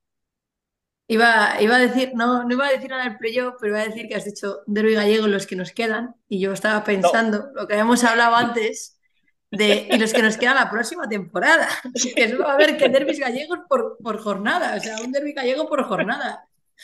Va- Vamos a tener hasta Derby Lucense, esta es la próxima temporada, así que Miguel, ya te lo he Sí, sí, dicho antes sí. y lo vuelvo a repetir. Haced una liga. No.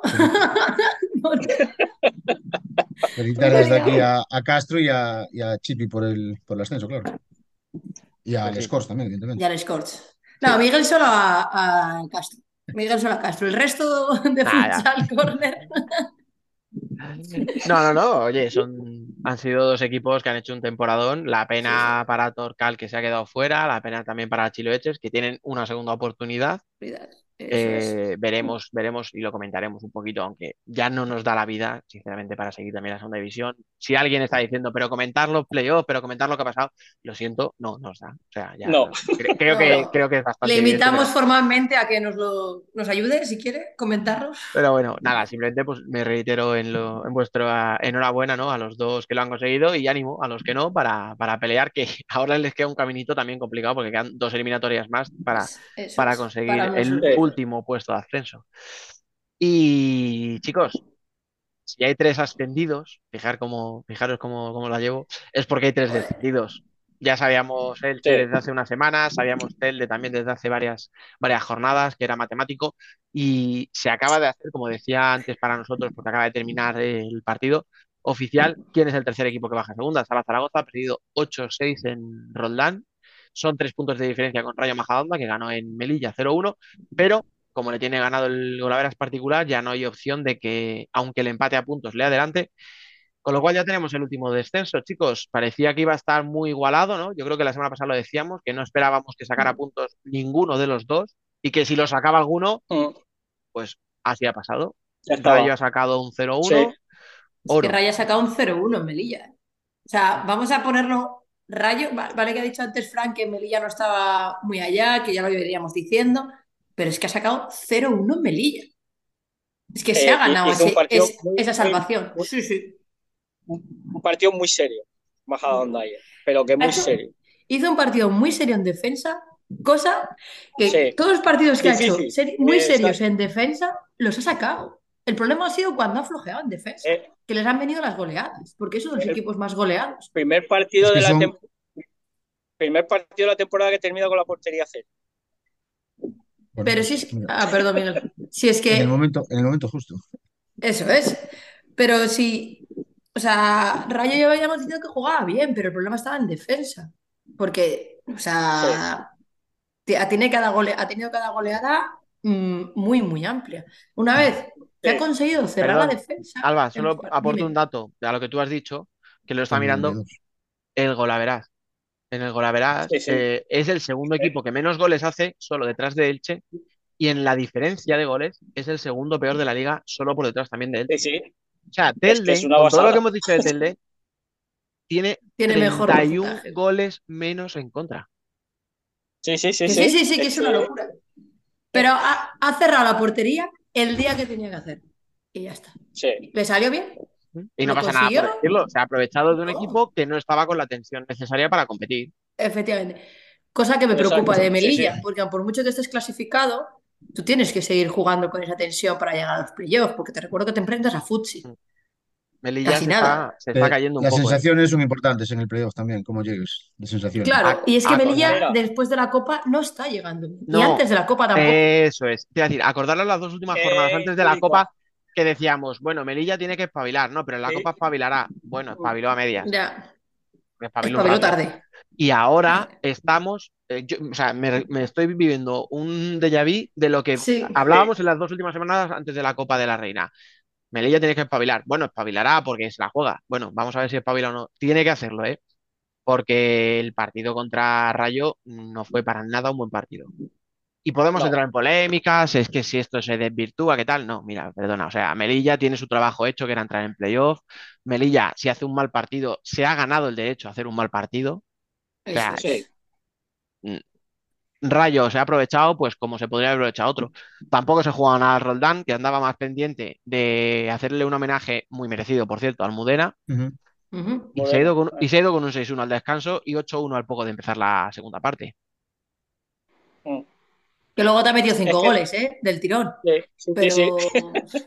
Yo lo he dicho, es que es- lo de la tensión, lo de la tensión de Melilla, hasta Morenín lo ha dicho Sí, la rueda la- de prensa después del partido. claro. Pero si Morini lo lleva avi- avisando desde antes de, lleva de varias la semanas Copa. avisándolo.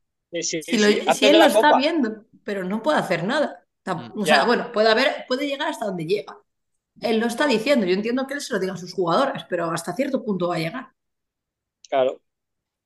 La, la cuestión es lo que digo, que esa tensión la cojan en el momento en el que tengan que viajar a Madrid para enfrentarse a Futsi. Porque si no, te va a pasar Futsi por encima. Sí, sí. Sí, Pero más Futsi en un problema. O playoff. sea, O sea, a ver, por favor. o sea, si quiere tener alguna opción ya la puede coger porque si, si vas sin tensión a Navalcarnero, pues te puedes venir con una goleada. A Melilla. O sea. Bueno, que, y además, hemos si dicho veis que la rueda de prensa de Morenín, si Sí. veis la rueda de prensa de Morenín ayer, el pobre tiene una cara como diciendo, "Uf, es que ¿Y, y qué digo yo, no? Eh, sí, eh, sí, eh, pues mal partido, eh, hemos salido sin tensión, luego cuando hemos querido reaccionar, no, no, de cinco tampoco, es que, es que no, ni de cinco creo ocasiones. Entonces, complicado. Y Rayo muy merecido, o sea, para mí hizo un- jugó muy bien Rayo. Y luego el golazo que mete Marta, pues Pues un gol de potencia de, de, de, de- de alguien que sabe que se están jugando la vida. O sea, es, sí, es lo que sí. decimos, es la diferencia. O sea, es. fijaros. Miguel.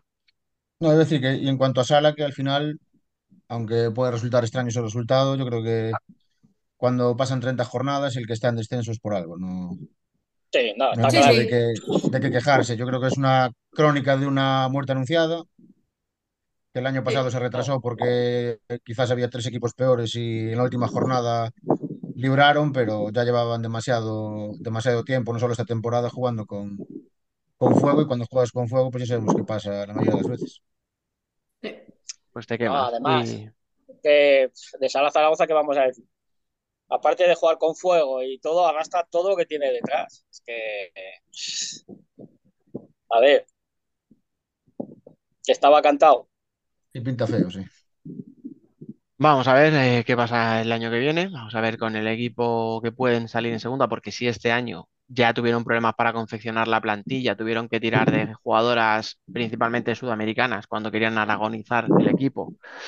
Y al final eh, has tenido, bueno, la suerte o el buen ojo a la, hora de fichar, ¿no? De traerte a, a jugadoras como Giva o como Melissa, que han aportado mucho, siendo bastante desconocidas, o por lo menos para mí eran bastante desconocidas. Más luego que te salga una chica de abajo como María Moreno, que te ha ayudado muchísimo. Bueno, pues vamos a ver qué mantienes de lo que tienes, vamos a ver qué pueden fichar, porque bueno, por presupuesto van a tener un buen presupuesto, pero claro, con todos los problemas extradeportivos que tiene ese club, vamos a ver qué pasa. Volvemos a lo mismo, de los números que le decía antes Alba a los de Rayo, mirad los números de Sala Zaragoza. ¿Sabéis cuántos Sí, no. equipos hacen más goles que Sala Zaragoza en primera? Todos, menos el Juventud. No, no, no, más No, goles no, a favor. no. A A favor. Ah, Mm, Ah, no, no, sí, Burela y Sí, sí, alguno sí, sí. más. No los cinco primeros, solo los cinco cinco primeros primeros, sí, sí. tienen más goles Sí, sí. que, que Sala. O sea, es el sexto equipo más goleador. Pues eso, O sea, capaz de hacerte un parcial de 5-0 en la segunda parte a un Roldán. Pero claro, Sí, sí. es que es un equipo No, se ha hizo a sido. Igual, es un equipo muy, ha sido un equipo muy endeble atrás, ha sido un equipo que no transmitía confianza, que no daba seguridad. Y al final, pues es como has dicho tú, Miguel, si es que al final son 30 jornadas. O sea, eh, ahora no puedes, "Ah, es que hoy, es que este partido, no, no. Es que tu trabajo de todo el año es el que te ha dejado donde estabas. Y el Sí. trabajo de Sala, pues no ha estado a la altura de lo que se necesitaba. Bueno, chicos, no sé, ¿queréis decir alguna cosita más? Yo creo que el resto de la jornada casi ni merece la pena, porque eran todos partidos intrascendentes. Eh, de lo que, como os comentaba, el playoff, aunque ya se os está yendo, porque ya os veo con ganas de, de- de hablar de los playoffs, lo hablaremos la semana que viene, que no vamos a tener nada de qué hablar en, en cuanto al- a los resultados de liga, porque no va a haber mucho más que ese pollo Burela que, que nos va a dar un poco, ¿no? el orden de, de los partidos. ¿Alguna cosita, chicos, que se os quede del sala, del descenso? Veo caras Nada. de vamos a los premios, que es lo que queremos, ¿no? Vamos al lío. Vamos a empezar con las listas denominadas. Vamos a empezar por los compañeros que no han podido entrar en directo, pero que nos han dejado sus audios. Empezamos con Fran Paz y sus nominadas. Hola a todos y a todas, soy Fran Paz y estas son mis nominaciones. A Mejor Entrenador, para mí sin duda Luis López Tuya. Para la jugadora más mejorada, María Moreno. Mejor sexta jugadora, Juliana, la brasileña de Melilla, muy, muy joven y con muchísima calidad. Jugadora revelación, sin duda, Laura Fernández. Y dentro del mejor quinteto, sí es verdad que tuve ciertas dudas en un par de puestos y me salí un poquito fuera de los, de los nombres así más comunes o más conocidos. Eh, dentro de la portería, pues eh, para mí Silvia es indiscutible, pero Sandra este año también hizo, está haciendo una, una temporada enorme y creo que se merece estar en este quinteto. Eh, Martita, también como, como cierre, pues después de la lesión del año pasado, pues, pues yo creo que este año con, con minutos y con, y con confianza está dando muchísimo buen juego al apoyo. En el ala izquierda pues pondría a Laura Fernández y en la derecha a Patri Blázquez, dos jugadoras muy jóvenes con una proyección enorme, con muchísimo talento, que creo que van a tener muchas ofertas este verano. Y en el pivot, pues elegí a Marta de los Riscos, una creo que es la que lleva más goles eh, en la Liga Española. O sea, de las españolas creo que es la que más goles lleva y, creo que merecería tener un puesto. Y luego una chica jovencita que, que eh, igual no la conocéis demasiado, una tal Dani Domingos, que, bueno, pues, pues además de dar pues muchísimo juego en el, en el Burela y, ser una jugadora determinante, encima este año está marcando un montón de goles. Y sí es verdad que no puse ni a Peque ni a Emily porque dentro de este mejor quinteto para mí son dos jugadoras que excepto en portería y porque no se lo proponen, yo creo que podrían jugar en cualquiera de los dos, de- en cualquiera de los puestos que, que hay en el quinteto. Y como MVP, para mí, pues eh, no hay otro nombre que, que Peque, para mí es la reina, es, es la, la Calesia, la que siguen las tropas, o sea, la, la líder indiscutible de Burela, la coleccionista de, de metales y copas y medallas y etcétera. O sea, en, en eso sí, sí es verdad, no, no tengo ni la más mínima duda. Peque, Peque es la, la, la mejor, la MVP. Después de Fran, es turno de escuchar a una que ha estado aquí los últimos dos años entrando en directo para las nominaciones, pero bueno, este año íbamos un poquito mal de tiempo, no lo teníamos, pero no podíamos prescindir de ella, así que por aquí se pasa Alba Ada también a dejarnos sus candidatas. Hola chicos, bueno, espero poder nombrar algunas jugadoras, aunque no ha sido fácil. MVP a Peque, llevo años diciéndolo, creo que es una jugadora determinante, no solo por su calidad, sino también por su mentalidad ganadora, muy importante para cualquier equipo. Mejor entrenadora Claudia Pons, aunque no es una entrenadora de la liga, es una entrenadora de fútbol sala femenino, para mí de las mejores del mundo, si no la mejor. Ha conseguido ganar su tercera Eurocopa y tiene un diseño y un juego muy característicos, así que eh, importantísima destacarla, sobre todo como referente, que no hay muchas. Jugadora más mejorada, he tenido dudas, pero me quedo con Antía de Burela. La conozco desde muy pequeñita y creo que ha conseguido este año dar eh, una explosión. Fue muy duro para ella esas dos lesiones graves de rodilla que tuvo, más en una época que era todavía muy joven, pero que la fichase Burela y llegara a un equipo grande con jugadoras increíbles le ha dado esa confianza para poder demostrar su calidad. Mejor sexta jugadora. Bueno, no sé si se me permite porque sí que es una jugadora que no es indiscutible porque no siempre es titular, pero siempre sale en las primeras rotaciones, que es Clau López de Alcorcón. Es una jugadora que creo que todavía tiene mucho que demostrar y mucho que dar. Eh, tiene una calidad tremenda, así que me quedo con ella porque espero que en el futuro nos, nos haga vibrar mucho con el fútbol sala. Jugadora revelación. Bueno, no sé si me vais a permitir decir este nombre, porque aunque ya jugó en primera, la temporada pasada estuvo en segunda. Es Marta de los Riscos, tercera máxima goleadora de la liga. Es una jugadora determinante, muy inteligente y creo que, este año disfrutamos mucho de verla otra vez en, primera, en primera división.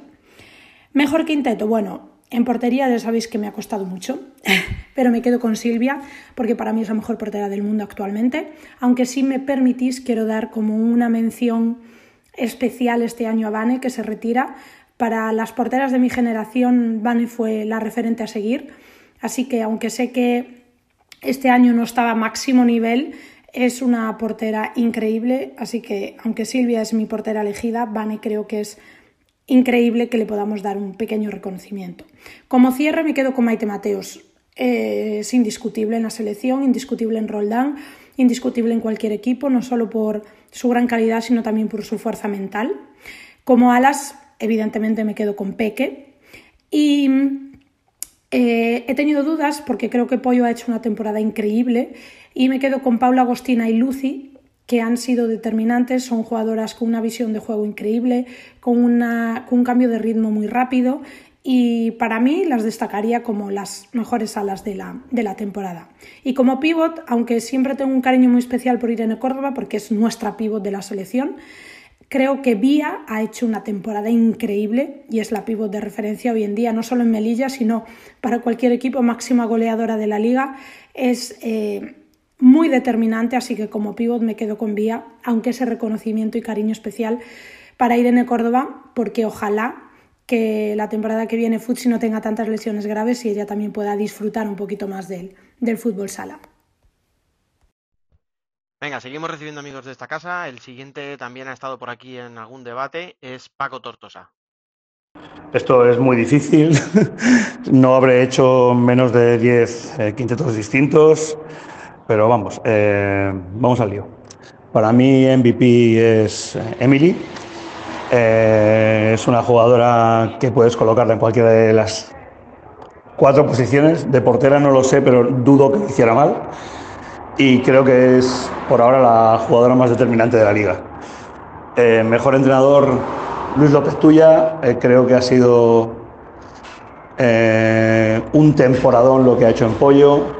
Los años de, que estuvo de segundo en Majadahonda le han servido para conocer perfectamente la, categoría y cuando ha tenido que coger las riendas de un equipo lo ha hecho a las mil maravillas y creo que en un trabajo inmejorable y se ve el resultado peleando por, el título. Eh, para mí la jugadora más mejorada eh, creo que es Laura Uña. Laura Uña, eh, pese a que era una jugadora reconocida y, y, muy valorada, creo que este año ha dado un, gran paso adelante y que ha conseguido ser muy muy importante en la trayectoria de Pollo este año y, y creo que, ese paso hace que merezca este, este, al menos ser nominada como mejor jugador, jugadora más, más mejorada, vamos. En cuanto a mejor sexta jugadora, yo creo que se lo voy a dar a Becha. Becha que además, eh, después de la plaga de lesiones de Futsi, eh, ha sido importantísima a la hora de, de mantener eh, que Futsi consiguiera conseguir el, primer puesto en, la liga regular y que se ha hecho el, equipo a la espalda y ha ganado galones en un equipo difícil de conseguirlos con tanta figura y, con la eh, exigencia de ese club y creo que, creo que que es la mejor sexta porque no suele empezar en los quintetos, pero vamos, importantísima siempre Futsi. Eh, uy, me alargo. Vale. El Rocky, eh, Rookie del año, eh, me quedo con María Moreno. Es posible que incluso su propio equipo Jaimes eh, estuviera incluso como importancia, pero una jugadora tan joven y con tanta proyección eh, me parece más merecedora de, de- este de este rookie. Para mí lo de que es un rookie, una joven que aparece. Y, nada, dejo el quinteto ya acabando, que se me ha ido muy largo el, el- speech. Eh, serían Estela, como no, no quiero tener un problema en casa, aparte porque ha sido la mejor portera, sin ninguna duda. Eh, Alas Peque, eh, perdona, cierre Laura Córdoba, Peque y Emily en las alas y Dani en el pivot. Gracias. Venga, y para acabar, el sinvergüenza que en vez de estar aquí presentando, me ha dejado con todo el marrón. No, pero yo quiero dejar mis nombres. Así que nada, vamos a escuchar a nuestro compañero Rubén y a sus candidatas. Muy buenas amigos, aquí aparezco una vez más en este programa cual Guadiana para dejar mis nominadas a los terceros premios Futsal Corner. Voy a comenzar por el quinteto, y en la portería voy a nominar a Estela de Alcorcón. Su temporada ha sido simplemente brutal, pero en especial la primera parte es eh, ella la que sostiene al equipo. Sin estas actuaciones, Alcorcón posiblemente no habría peleado el playoff hasta las últimas jornadas. En el cierre voy a poner a una de las subcampeonas de Copa, Noé Montoro. La temporada de Roldán ha sido errática, pero ella ha estado a buen nivel todo el año, sosteniendo al equipo en momentos complicados. En un ala voy a poner a Lucy de Pollo. La gran temporada de las conserveras tiene, entre otras, la firma de Lucy, importantísima en su equipo y también además en la selección. En el otro voy a meter a Laura Sánchez de Alcorcón. Si hablamos de que Estela había sostenido al equipo en muchas fases de la temporada, Laura fue la que tiró de él, principalmente. Carácter y garra, pero también mucha calidad la que tiene en sus pies. Como pivot, me voy a quedar con Dani de Burela. No creo que haya a día de hoy muchas jugadoras a las que sea tan difícil marcar como lo es a ella, tanto como para condicionar en el buen sentido el juego de un equipo con las jugonas que tiene Burela cuando ella está en pista. Como mister de este equipo no puede pasar desapercibida la temporada regular que Pollo ha hecho, llegando incluso a discutirle por momentos el liderato a Futsi, y gran parte de ello es labor de López Tuya en el banquillo. Como sexta jugadora, me voy a quedar con Antía. Me parece un gran complemento para este equipo y además este año se ha adaptado a jugar en el ala, pero puede perfectamente jugar de espaldas si el partido lo requiere. Y este año ha sido una jugadora capital en muchos momentos, eh, manteniendo la intensidad de un equipo como Burela. Como jugadora revelación, me quedo con Ana Cuña de Melilla. El periodo de adaptación fue una leyenda urbana viendo cómo entró en el equipo, ayudando desde el primer minuto. Para la jugadora más mejorada de la temporada, me vais a permitir que haga un poco de trampa. No porque no se haya visto mejoría en ella, sino que si no vimos este nivel el año pasado, creo que fue por su falta de minutos. Ella es Sandra Buzón, debilidad mía bajo palos y que está llamada a ser una de las que pugne por el puesto en la selección a no mucho tardar. Y por último, mi candidata a MVP es Emily. Estando Peque para mí fuera de concurso, porque directamente debería tener una categoría especial para ella, Emily es la jugadora más determinante de la liga. Una universal que te saca el balón jugado desde atrás, te encara en el ala, te aguanta el balón de espaldas, te aparece en 10 metros para ponerte el balón en la escuadra. Pues no hay mucho más que podamos decir. Y hasta aquí mis nominadas. Un abrazo a todos y animaos a votar. Bueno, chicos, ya habéis escuchado todos los nombres. eh, hay variedad. Yo creo que todavía quedan nombres por ahí que tienen que salir. Espero que los digáis vosotros, porque si no los voy a tener que decir yo. Así que me voy a quedar el último y os voy a ir preguntando. Vamos a cambiar. Ahora en vez de uno decir todos, vamos a ir, como hemos hecho antes, eh, categoría por categoría. Mejor entrenador de la temporada, Fran, Eh, Luis López. sin más. ¿Para qué explicar ya? Alba, Eh, yo voy a decir Andrés Sanz. Una vez más, Futsi vuelve a quedar primero con las bajas que ha tenido. O sea, creo que parte de mérito la, eh, la tiene el entrenador. venga, Miguel. Yo aquí no voy a ser original y voy a decir también Luis López Tuya. ¿Sabes que estaba a punto, Miguel, de llamarte Julio? Porque estaba ya pensando en cuál me quedaba en la cabeza. Digo, a ver, venga, para no repetir, yo estaba a punto de llamarte, pues, bueno, yo voy a decir a Julio, eh, nada, el hombre lleva ya dos titulitos en la... Tres, tres, con la Tres, Copa Galicia. tres, tres. Así que, obviamente, creo que la temporada de López Tuya hay que mencionarla, pero ya la habéis hecho vosotros. La de Andrés Sanz, pues es que ya lo habéis mencionado vosotros también. no hay mucho más que decir. Así que bueno, por dar un nombre distinto, como vengo diciendo, para que haya un poquito de variedad a la hora de, de elegir, ahí va, ahí va mi candidato. Venga, vamos a seguir por la jugadora más mejorada de la temporada. Em, Alba, te toca empezar. Yo aquí me quedo con Laura Uña. ¿Tengo que justificarme o con sus goles vale para la justificación? Bueno, eh, esto es para probar ahora el nombre, para sacar nota, ya sabes. Desarrolla la respuesta un poquito si quieres. Si Eh, quieres. creo que con sus goles ha dado muchos, muchos puntos a apoyo.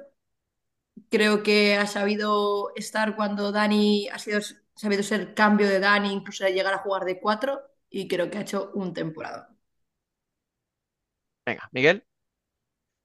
Yo voy a decir Candela de Orense en Vialia por, por el impacto que tuvo en la primera vuelta viniendo desde la segunda división, por ese cambio de, de posición, digamos, que adaptó de algún modo en segunda división y que ahora en primera pues se ve que, que sigue funcionando. Llegó a ser convocada por la selección, creo, si no me equivoco, así que para Sí, mí es debutó. la, es la, la más mejorada. Fran. Yo estoy entre las dos que han dicho, pero me voy a quedar con, con Laura. Me quedo con Laura porque el cambio de Orense a Pollo le ha sentado de maravilla. Pero de maravilla. Fran arriesgando, ¿eh? Pues yo, No, mira. es que Ah, te- termina, termina. la ves jugar en Orense y la ves jugar ahora en Pollo y, y parece otra jugadora distinta. Vale, yo tengo aquí, tenía una lista de candidatas, no os imagináis, he ido filtrando, porque si no esto iba a ser infinito. Tenía Candela, por lo que dice Miguel, porque se ha adaptado a un cambio de posición, eh, además supo bajar a segunda para volver a primera, eh, me parece que es una jugadora que ha destacado muchísimo y que en el concepto este, ¿no? De jugadora que más ha mejorado, mm, había que mencionarla. Tenía por aquí alguna jugadora que al final va a entrar en otra categoría, así que luego lo diré. Y de las tres que me quedan, una no lo voy a decir, pero mirad, Irene Samper. Puede sonar un poco a coña, es una jugadora. Ah, ya estás con Irene. Muy, o sea, es una jugadora muy famosa, es una jugadora internacional, es una jugadora que ha triunfado, pero creo que ha dado un salto de calidad este año y que ha encontrado el gol y que habría que mencionarlo. Luego ya la meteré en algún lado, no os preocupéis, no se va a quedar as- fuera, pero que creo que no la tenemos en cuenta porque parece como que ya está en un nivel muy top, pero, pero ha mejorado muchísimo este año, ¿eh? Que lo Sí, está. ha dado un paso, sí. Efectivamente. Pero no. Voy a deciros otras dos. Martita de Pollo, otra jugadora que ha terminado de dar ese salto de calidad, otra que ha vuelto, o sea, que ha debutado también con la selección este año, y, y una portera que, que ya viene apretando desde atrás, muy, muy jovencita, que es Ari, de Móstoles. Parece que es una portera que podemos estar hablando de portera de selección absoluta, hablo, eh, en, no años. mucho, en no Sí. mucho, en- a no mucho tardar, ¿eh? Creo que, que está teniendo una evolución muy, muy buena.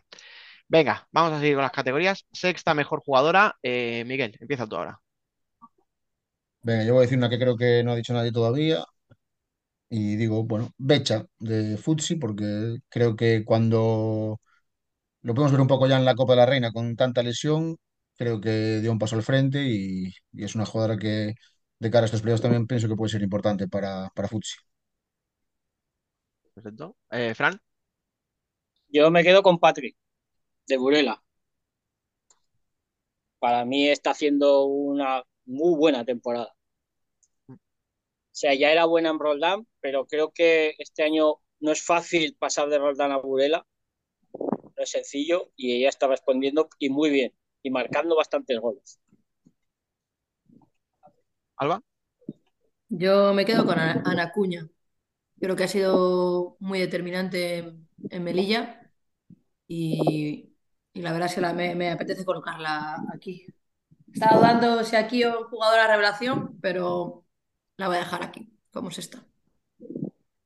Perfecto, pues nada, chicos, yo aquí también, no aquí no me voy a enrollar, aquí voy a ser más, más rápido. Yo voy a decir a Laura eh, de Roldán. Me parece que podría incluso haberla metido como mejorada o como revelación. eh, ahora mismo no me acuerdo si era su temporada de debut, perdón. Pero sin ser la jugadora, ¿no? Que acapara los focos, o a lo mejor no, la, la que se jugaba los minutos clave, creo que, ha hecho un muy buen año y creo que, que es una zurrita ahí que vamos a tener que tener en cuenta próximamente. Y seguramente que dentro de la categoría de sexta jugadora va a ser, va a ser su último año que podamos meterla en esa categoría porque yo creo que, que va a ser, va a ser muy importante para próximas temporadas. Venga, seguimos. Revelación. Eh, Alba, empiezas. Eh, sí, yo voy a poner. perdón, que tenía que Dime. haberlo dicho antes. Recordamos, aunque lo hemos dicho otras veces, aunque tal, que en revelación, para nosotros, jugadora revelación tiene que ser aquella que ha debutado este año en primera. O sea, no necesariamente tiene que ser una niña de 17 años, de 20 años, puede ser una jugadora veterana, pero que nunca haya jugado en España. Lo digo porque luego siempre hay algún comentario de, pero ¿cómo va a ser esta tía revelación si... Bueno, Ya. vamos. No sé si, aclarado. no sé si mi, mi opción es revelación, revelación, pero la voy a dejar en revelación. Si no, Dani, la, la puedes quitar, ¿vale? Ya cambio, hago algún cambio.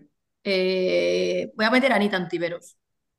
Creo que a pesar de la temporada de Telde, fue el faro de Telde durante toda la temporada. Ha sido ese faro. Y si tiene los goles que tiene y ha sacado los puntos que ha sacado, en parte es porque estaba en el campo. Perfecto. Fran, ¿Eh? hola, ¿qué tal? ¿Qué? Que digas la tuya, que no te estaba insinuando nada, que no te... Joder, macho, es que qué mal pensado el tío. Se cree que todos somos como él. Pues la mía es Ada Cuña. ¿Veis? Por eso era importante, porque Ana Acuña es una jugadora que viene de Brasil y que ya había hecho cosas importantes, había ganado títulos. Por eso era importante explicar el concepto de que tenemos de jugadora revelación. Perfecto. Miguel, Yo que sí que voy a repetir, eh, digo Laura Fernández. o sea, confirmamos que es revelación, porque ya eres el segundo que la dice, Sí. que tenía yo la duda, que no me acordaba si era año. Perfecto. ¿Algo más que añadir al por qué? No. Más te vale, porque ya lo he dicho yo. Pues nada, mira, eh, al final yo creo que, que pese a lo- al año que ha tenido Sala, igual que tú decías, eh, Alba, que Anita Antivero se merecía estar, para mí Melissa creo que ha hecho, que ha hecho una temporada muy buena y además venía de una liga, vamos a decirlo, no pasa nada, ¿no? No es ofensivo, eh, muy secundaria. O sea, el fútbol sala en Colombia no es tal nivel que puede estar en Argentina, en Brasil, en España o en Portugal. Y viniendo de una liga así, me parece que, que ha dado un rendimiento muy bueno y que, oye, pues al final sí que creo que es una jugadora que se la puede sacar mucho provecho en un futuro. Nos queda el quinteto y el premio gordo. Vamos con el MVP, con la MVP, perdón. Eh, Miguel, Bueno, yo MVP, porque creo que iba a coincidir con más gente, voy a decir a, a Vía de Melilla por dos razones. Una, porque sigue de pichichi a pesar de, de las, de las lesiones de la, bueno, de, de que el último mes no prácticamente, bueno, creo que no participó. No, no ha participado. Y sigue de líder a pesar de que está gente como, como Emily acechándola. Y porque creo que después de una temporada, segunda temporada, después de aquella primera temporada espectacular, una segunda temporada del año pasado en la que no estuvo a- al nivel que quizás se esperaba, pues este año creo que sí que ha retomado otra vez el, el mismo nivel y por eso decido poner a, a Vía. perfecto. Fran, Yo, fíjate, tenía dos y las dos de Burela. Fíjate cómo está la cosa ahí. Estoy entre Peque e Irene, pero me decanto por Peque. vaya hombre. Vaya hombre. Eh, cero, cero sorpresas, ¿vale? También te digo que No, te, te las das. Que. Yo Sí, estaba sí. entre Irene y Peque, porque la temporada que están haciendo las dos me parece de, de MVP las dos. Es- estás yendo aquí al mainstream puro y duro, Fran. Sí, sí. Ya está, no pasa nada. Pero me quedo con Peque. Ya, ya, sí, sí, sí. Que Frank, que nos hemos enterado. Tú no te preocupes. Eh, o sea, al igual que dije que la jugadora revelación era Anita Ontiveros porque había sido faro de Telde, creo que Lucy ha sido faro de Pollo en muchas ocasiones. Creo que no se le ha dado, igual esta temporada sí, pero en otras temporadas no se le está dando la importancia que tiene. Y es una tía muy, muy segura, muy fiable. Creo que para mí es MVP. Para mí es MVP de la temporada. Yo soy muy de Lucy. Soy muy de Peque. Peque para mí es la MVP indiscutible. Quiero, quiero aprovechar para recordar que si no hubiera pasado la maldita lesión, todos ahora estaríamos debatiendo si Peque o Anita Luján. Obviamente, por todo lo que se ha perdido, no podemos nominarla. A ver, podríamos, pero queda Pero- raro No. porque se ha perdido los títulos, se ha perdido. Sí. Iba a decirte, Dani, creo que es el primer año que no, no la nomino para MVP. ¿Y por qué? Pues por- porque es que viene Porque de lo no que viene la pobre. Ojalá pudiéramos meterla en la lista. Ojalá. Sí. Así que, bueno, por dar otra, otro nombre más, eh, es verdad que a lo mejor esperábamos que fuera muchísimo más de lo que ha sido, pero eso también habla de lo buena jugadora que es. Amandiña. Al final hablamos de que es una jugadora que crea, que, que todo, todo lo que pasa en, en Torreblanca va- pasa por sus pies, o sea, ella es la coordinadora, es la que ordena el juego de, de Melilla, pero es que encima lleva más de 20 goles, si no me equivoco. Sí.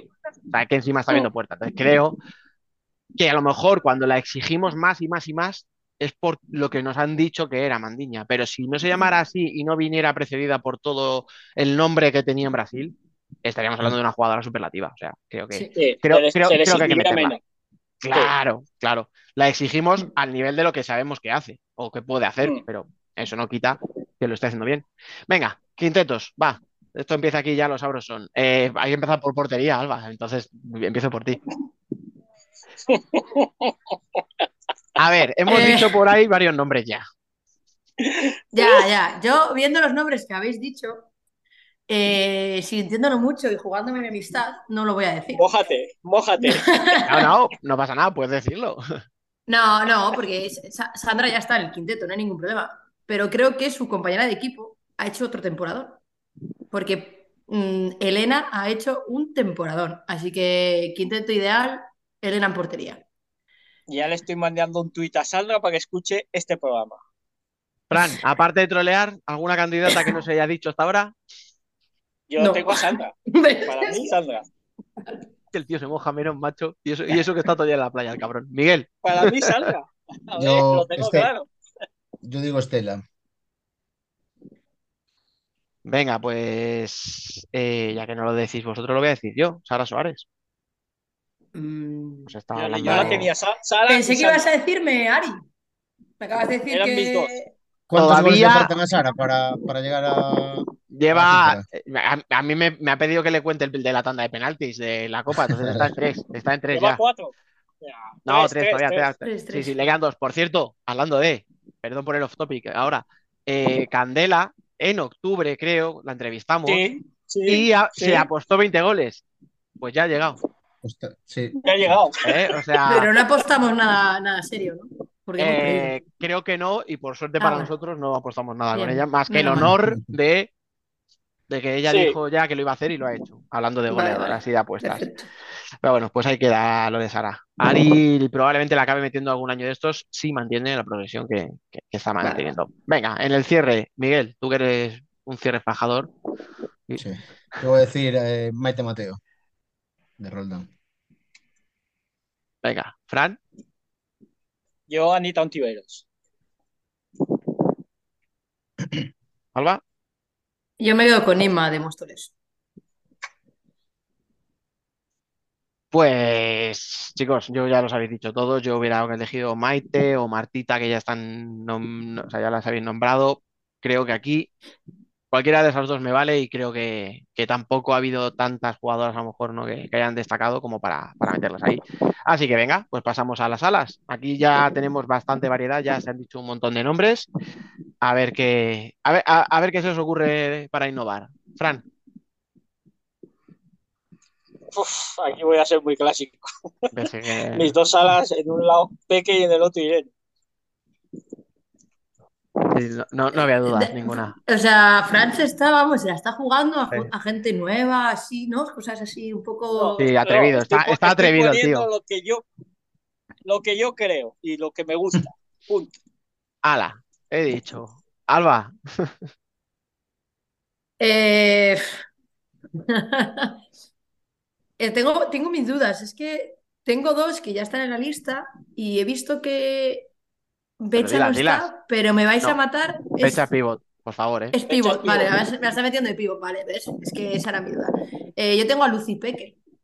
Es que. Acabas de decirle a Fran que no arriesga y vas y me vienes con Lucy con Sí, es que Ya, pero es que si, a- escucha, si, a- Que si son las es mejores, Peque y la o otra la tengo puesta en MVP, es que tiene que estar en mi quinteto ideal. Escucha, Es que que, es- que la gente quiere saber cuáles son para nosotros los mejores de la temporada. Ya está. Si es que no hay más, o sea, si son las mejores. Ahora, Miguel, sorpréndeme. No, yo también voy a, a innovar. eh, Venga. eh, tenía tres, entonces me voy a quedar con dos, pueden ser dos zurdas. Sí, claro. Claro. Pues A, alguno no le gusta mucho, pero. Irene Samper y Lucy. Bueno, hay gente rara, hay gente que no le gusta tampoco que cambien las porteras en los descansos, yo qué sé. no. Eh, de hecho, de hecho, no lo he dicho antes. eh, yo hubiera metido en la lista de Tú, tú mejores vas a escoger una para la primera parte y otra para la segunda, no, No, me no, digas. escucha, yo hubiera metido en la, en la mejor portería, creo que ya lo dije el año pasado, entonces lo mismo me estoy repitiendo. Yo hubiera metido a Marta Balbuena, pero es que no puedo meter a una portera que juega literalmente la mitad de la liga. No por su culpa, o sea, ella cuando juega No. lo hace muy bien, pero si juega una parte cada una, yo. Entonces, acabas, acabas de invalidar, creo, la opción de Frank y de, y de Alba. Sí, habría que ver cuántos han jugado cada una. Yo creo que Sandra tiene más un 70-30 a lo mejor de partidos. Sí, Sandra juega más. No lo veo Sí. yo claro, ¿eh? Bueno, me voy a callar. Ah, escucha, además, yo no invalido a nadie. O sea, yo digo mi opinión. Yo no quiero, o sea, no, no meto a una portera que no juegue. Las tres últimas jornadas las ha jugado Elena, si no me equivoco. ¿eh?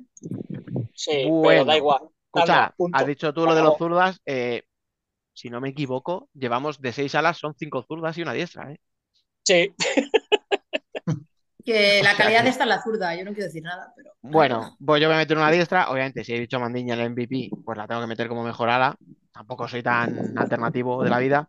Y, y si me lo permitís, voy a decir otras dos más, para que haya un poquito, ¿eh? Para que juguemos ahí diestra zurda. Voy a decir a, a Alicia Benete y no quiero más debates sobre si es pivoto o es ala. La meto en el ala No, y punto, ver, ¿vale? es ala, punto. Es ala. Y otra que a lo mejor este año no la hemos tenido tanto el foco, pero que, que sigue haciendo lo suyo, que es meter goles y meter muchos goles, como es María Sanz. Y además, eh, ha tenido que comerse más Sí. minutos con las bajas y tal. Y bueno, no la he visto esa bajada de rendimiento por, por- por acumulación de minutos y tal. Ahí va como candidato también a mejorarla por mi parte. Y acabamos ya. Mejor pivot. Venga. Venga, vais a ser súper originales, si lo estoy viendo. Fran, quítatelo ya de encima, venga. La- Laura, Laura Uña. Bueno, ha sido original dentro de lo que esperaba. sí, yo tengo dos, Laura Uña y Dani. Laura Pero Uña y era Dani. mucho Burela. Era Era mucho. mucho Burela del quinteto y ya. No, no, era mucho Burela, no, era Burela en el quinteto, ¿sabes? Pero bueno, tú tranquilo, ¿eh? Alba, Eh, mira, pues yo tengo dos y no, hay ni- y no, y no habéis dicho ninguna de las dos antes. Eh, acabo de decir Becha, que la ponía de ala, entonces la voy a mover al pivot, ¿vale? Sí, Obviamente. yo creo que ya te lo va a agradecer. Sí, perdóname. y Dani Sousa. Que yo creo que me iría también un quinteto de pollo, ¿eh? Fran se lo hace de Sí, Burela y yo me lo he hecho de pollo. Tú te las has hecho de pollo, total. Pues ya está, que cada uno tira para lo suyo. Miguel, no sé para dónde vas a tirar tú ya. Yo, yo voy a decir eh, Dani, ya sabemos por dónde ha tirado. porque creo que es un espectáculo el nivel que está con, no sé si son 40 años ya, es una Sí. locura el nivel físico de, de Dani, el nivel de goles, el nivel de, de todo. De todo. El nivel de todo. Pues chicos, que, eh, os digo lo mismo. Yo aquí ya tenía una lista con seis nombres y es que habéis dicho los seis. O sea, ya no me voy a poner a decir una séptima solo por ser original y por decir. Yo tenía, obviamente, para mí mi candidato número uno era Dani. Eh, la, la acabas de decir tú, Miguel. O sea, la temporada que está haciendo otra vez es brutal. O sea, además es que no se la ve que baje el rendimiento lo más mínimo con los años. De hecho, cada año parece que está mejor, más fuerte, más intensa. Sí, es, es increíble. Eh, creo que lo que ha hecho Laura Uña, sobre todo teniendo en cuenta que venía de jugar en Orense más en el ala, en el pivot. Es verdad que por físico puede hacerlo, pero también ha tenido que comerse muchos minutos por la baja de Dani Sousa y tal, y creo que lo ha hecho muy bien. Y aparte de ellas dos, de lo que puede, bueno, pues lo que ha podido hacer Vía, de Irene Córdoba que, que- que sigue creciendo y no deja de crecer, creo que tampoco hay muchas más opciones que sean completamente válidas. Así que ya tenemos la lista. Eh, el próximo martes eh, saldrá la encuesta, ahí se podrá votar. Recordar que la encuesta es anónima, con lo cual la gente podrá votar tranquilamente, sin cargo de conciencia, sin que nadie le eche en cara lo que ha dicho. Solo se podrá votar una vez, porque hay que, hay que estar eh, registrado con una cuenta de Google para que nadie vote 80 veces a su favorita. Chicos, poco más que deciros. Es el momento de irnos, es el momento de abrir votaciones. Así que, Miguel, muchas gracias por pasarte una vez más. Gracias a vosotros, encantado. Fran, cuídate mucho, anda, que, que no estás viendo lo tuyo. Sí. Me, me voy a comer. Alba, ¿nos escuchamos un poquito la semana que viene? ¿Va a hacer previa o qué? Yo creo que sí.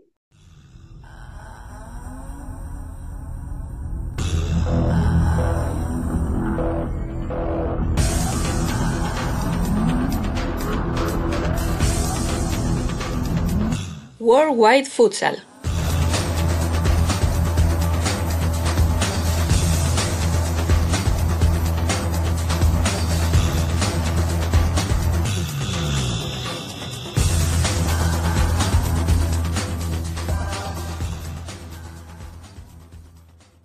Turno de Worldwide Futsal, turno de Futsal Internacional. Mi nombre es Alejandro Méndez y una semana más, como siempre, me acompaña Emen Riso. ¿Qué tal, Emen? Hola, Alex, muy buenas.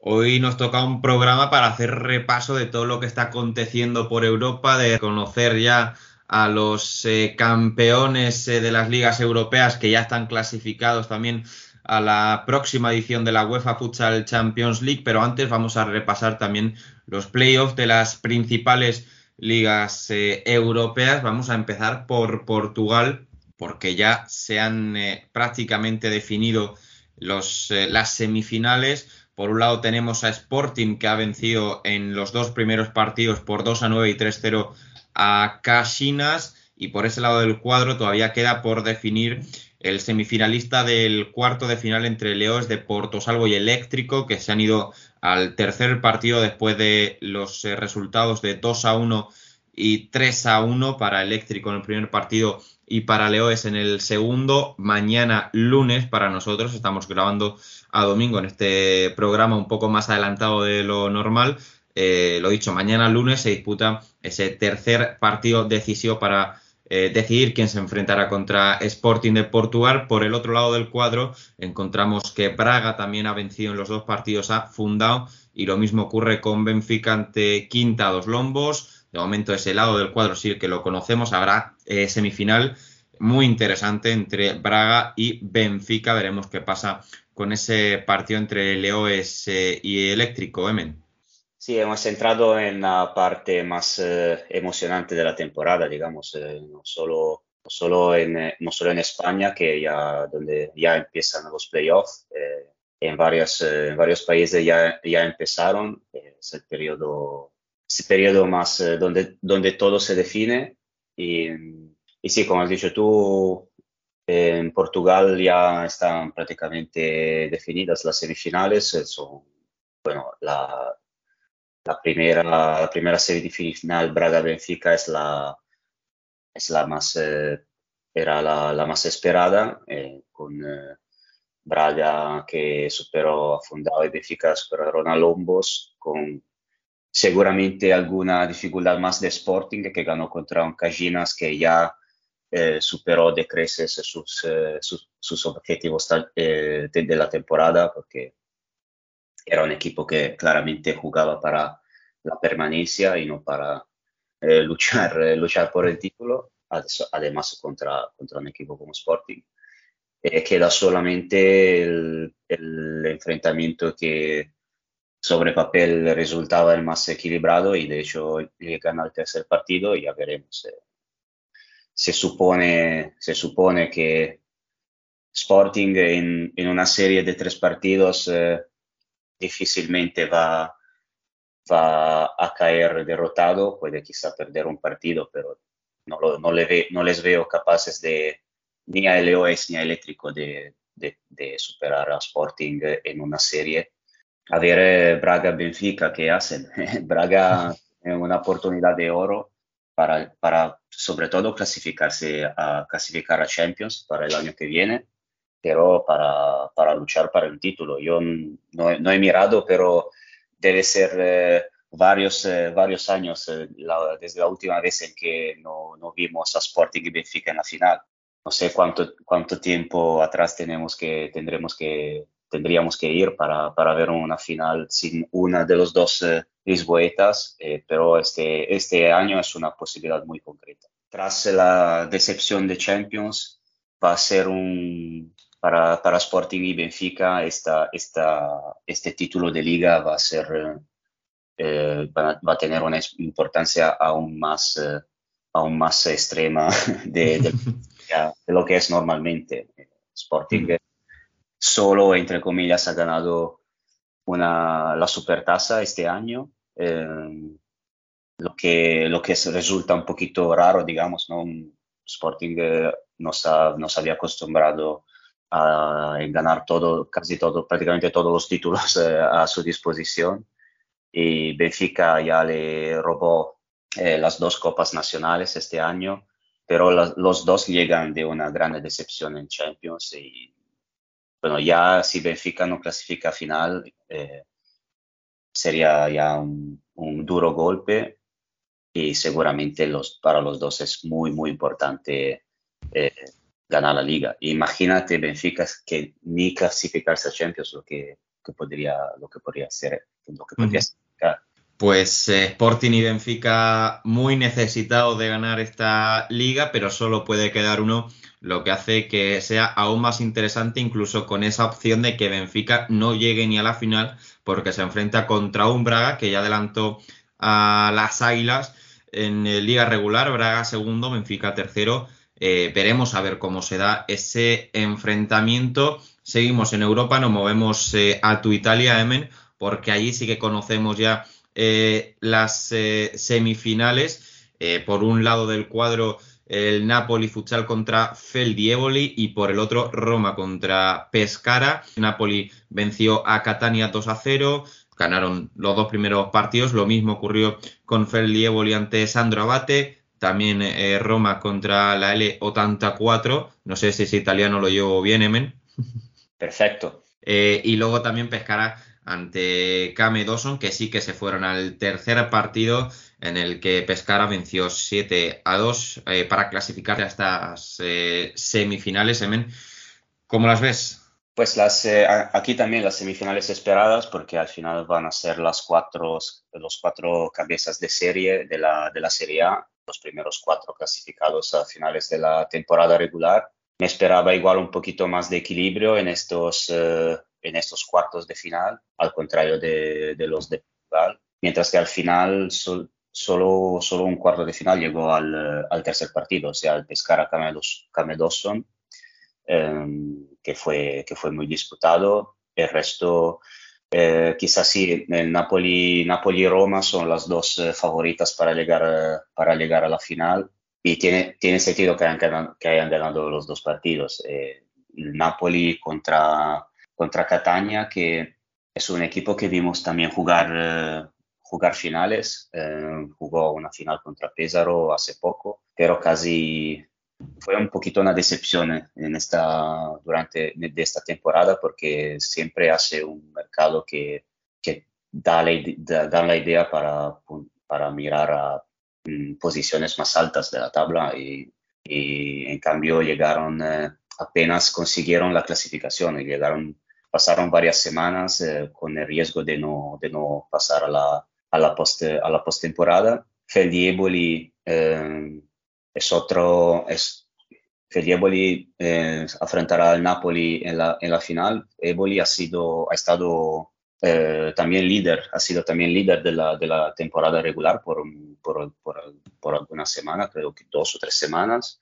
Ha sido una, una liga regular muy, muy entretenida en, en las varias áreas del, de, la, de la tabla. Las cuatro, las cuatro, los cuatro que juegan a semifinal, han- todos han, tuvieron posibilidades de, de ganar la, de ganar la temporada regular. Entonces seguramente van a ser unas semifinales muy, muy, muy entretenidas. Quiero mencionar, eh, hablar un poquito de la L84 de, de Cuzzolino, de Leandro Cuzzolino, que termina una temporada espectacular. Ganó la Copa Divisione, que es la, la segunda copa, la segunda copa nacional, hizo una temporada, yo creo que yo la definiría la sorpresa de la temporada, porque llegaba el año pasado como, eh, como debutante en la Serie A y este año hizo un muy buen, un muy buen equipo con un muy buen entrenador, Alfredo Paniccia, y sorprendió mucho, o sea, clasificó séptimo, pero tuvo la posibilidad de, de llegar aún más arriba y ahora ver que, quién clasifica a la final. La, la más previsible, la más esperada es eh, Napoli y Olympus Roma, que son los dos equipos que, que con, con las plantillas más, eh, digamos, eh, con más calidad, con más, eh, con más también títulos ganados en, en, su, en, en los varios currículum. Pero a ver qué pasa. Eh, una curiosidad, Napoli, el Napoli, Napoli contrató a Cacao eh, justo antes del playoff, eh, tras eh, despedir, eh, despi- eh, despidió a David Marín tras la derrota en la Copa Italia. Y Cacao, que justo después del, del, de la- del playoff, eh, se ha- eh, da igual cómo termine, ya tiene, con- eh, ya tiene listo su, el banquillo en Irak. Entonces, una, una curiosidad que igual pu- puede, puede, puede, eh, puede cerrar su, su, mini, su mini periodo italiano con, un- con unos scudetto, y- pero sí, ya sabemos que va a ser como un contrato, ha sido un contrato muy, va a ser un contrato muy breve el, el, del- el- el entre Cacao y, y Napoli. Eh, por otro lado, eh, está también el play-out, está, está jugando también el play-out entre Pesaro y Monastir. Pesaro que son los vigentes campeones, pero han tenido una temporada bastante, bastante complicada, con varios cambios en la plantilla. En los últimos días, justo antes de del primer partido de play-out, tuvo, bueno, soltaron una bomba, entre comillas, o sea que eh, ya habían declarado en las eh, semanas anteriores, en los meses anteriores, que no iban a seguir con Fulvio Colini. Básicamente lo, no lo dijeron con oficialidad, pero lo dejaron entender muy claramente.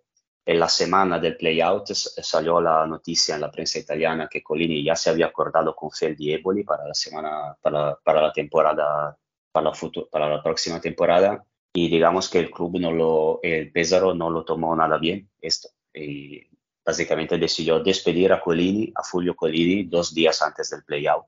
Fue algo que dejó un poquito en shock porque es una decisión que, bueno, nos, nos, nos, dejó alguna duda, pero bueno, Pesaro al final ganó, ganó con eh, el eh, Davide en el banquillo, que era el segundo entrenador de Colini, y ganó la ida del playout. Ahora van a tener la, la vuelta en el, eh, el 27 de mayo y, pues, están muy cerca de la salvación, pero solo ganaron 4-3, entonces una, una derrota con dos goles de, con dos do- goles de desventaja le, le podría dar la Serie 2. Entonces, no, todavía no está todo hecho. Pues de momento también, como comentas, con lío los banquillos, con eh, Colini en Pésaro y lo que comentabas de Cacao en Napoli, porque como dices, será el próximo seleccionador de, de Irak, una selección de Irak que el 6 eh, de junio estará en Jeddah disputando la Arab Futsal Cup eh, con otras selecciones del mundo árabe y puede dar la casualidad de que bueno, casualidad no, una situación que no sé cómo se solucionará, porque obviamente si llega a la final Napoli, coincidirá con esa Arab Futsal Cup y o Napoli o la selección de Irak no tendrán al que es su entrenador. Eh, entonces veremos a ver también cómo, cómo se soluciona eso. No, yo creo, porque me decía eh, Steve, Steve Harris, el grande, el gran experto de futsal asiático, llegó la noticia de que Cacao tiene contrato a partir del primero de julio. Entonces, esto tiene todo, todo el sentido. Pongo que entre, bueno, en las horas, en- en- no sé en, en cuándo tendrá unas horas libres para estudiarse la, la selección de Irak durante la Arab Cup, pero seguro alguna, se pondrá algún streaming o algún highlights para, para estudiársela, pero creo su, su, su, su trabajo y su mente va a ser totalmente en Napoli hasta, hasta cuando termine la, la temporada en Italia, eso, eso seguro. Mm. Arab, Cup- Arab Cup, por cierto, eh, totalmente torneo para frikis, porque también Bueno, bueno, bueno. veremos, veremos unas selecciones eh, muy, muy, muy interesantes. Yo en cuanto vi el cartel te lo mandé email y yo creo que los dos flipamos porque es una auténtica maravilla de torneo con Sudán, Islas Comores, Palestina, Mauritania, una auténtica competición, como dices, para frikis que yo creo que esa semana nos tocará hacer algún especial con algún invitado eh, que vaya a participar en esa Arab Futsal Cup, ya veremos si es posible, pero yo de momento tengo unas ganas de que llegue esa semana. Eh, va a ser del 6 al 16 de, junio, esa Arab Futsal Cup en Jeddah, en Arabia Saudí. Así que la comentaremos eh, pronto. Pero antes estamos eh, en Europa hablando de playoffs. Hemos repasado semifinales de la Liga Placar de la Serie A y vamos también a, a la D1 francesa porque también conocemos las semifinales. Recordemos que allí los playoffs van del primero al cuarto, es decir, se pasa directamente a las semifinales, no hay cuartos de final. Estos enfrentamientos serán el Etoile Lavalois, el líder, contra el Mugo Lille y luego Nantes Metropole contra París eh, Sporting Emen. Sí, vuelven los playoffs en Francia. No sé si ya el año pasado habían vuelto, pero recuerdo que hubo un periodo en que solo ganaba el primero, como en fútbol, y bueno, la cosa no, no gustaba mucho. ¿verdad? Ahora con los playoffs todo va a ser mucho más, eh, mucho más emocionante. Y, y, bueno, veremos si Lavalois se, se confirma y gana, gana el título y, y puede, y, y podrá clasificarse a la Champions. Eh, sería, sería un espectáculo ver este, su, su palacio en eh, su palacio en Champions. Igual, quién sabe si, si, si organizaría también una ronda, pero primero claramente tendrá que ganarla ganar estos playoffs contra, contra equipos que ya hemos visto en, en, los años pasados que en Francia tienen todas sus cartas para, para ganarlo. Recuerdo el Lille cuando se... El Lille siempre está, está por ahí. Recuerdo cuando luchaba por el título contra, contra el CES, el acceso de, de Ricardinho Ortiz, el, el, el, Sporting Paris que ya vimos el año pasado, eh, creo que en la, en la round contra Palma Futsal, si no, si no voy mal. Uh -huh. Eh, y Nantes Metropol también, que siempre, siempre, está ahí, siempre está ahí luchando y, es, y llegó segundo en la temporada regular. Entonces, seguramente uno, unos playoffs a seguir por una liga que, para, para una liga que siempre está, bueno, se, se nota su crecimiento también en la, en, en, viendo la selección, entonces, seguramente muy, muy, todo muy interesante. Mm.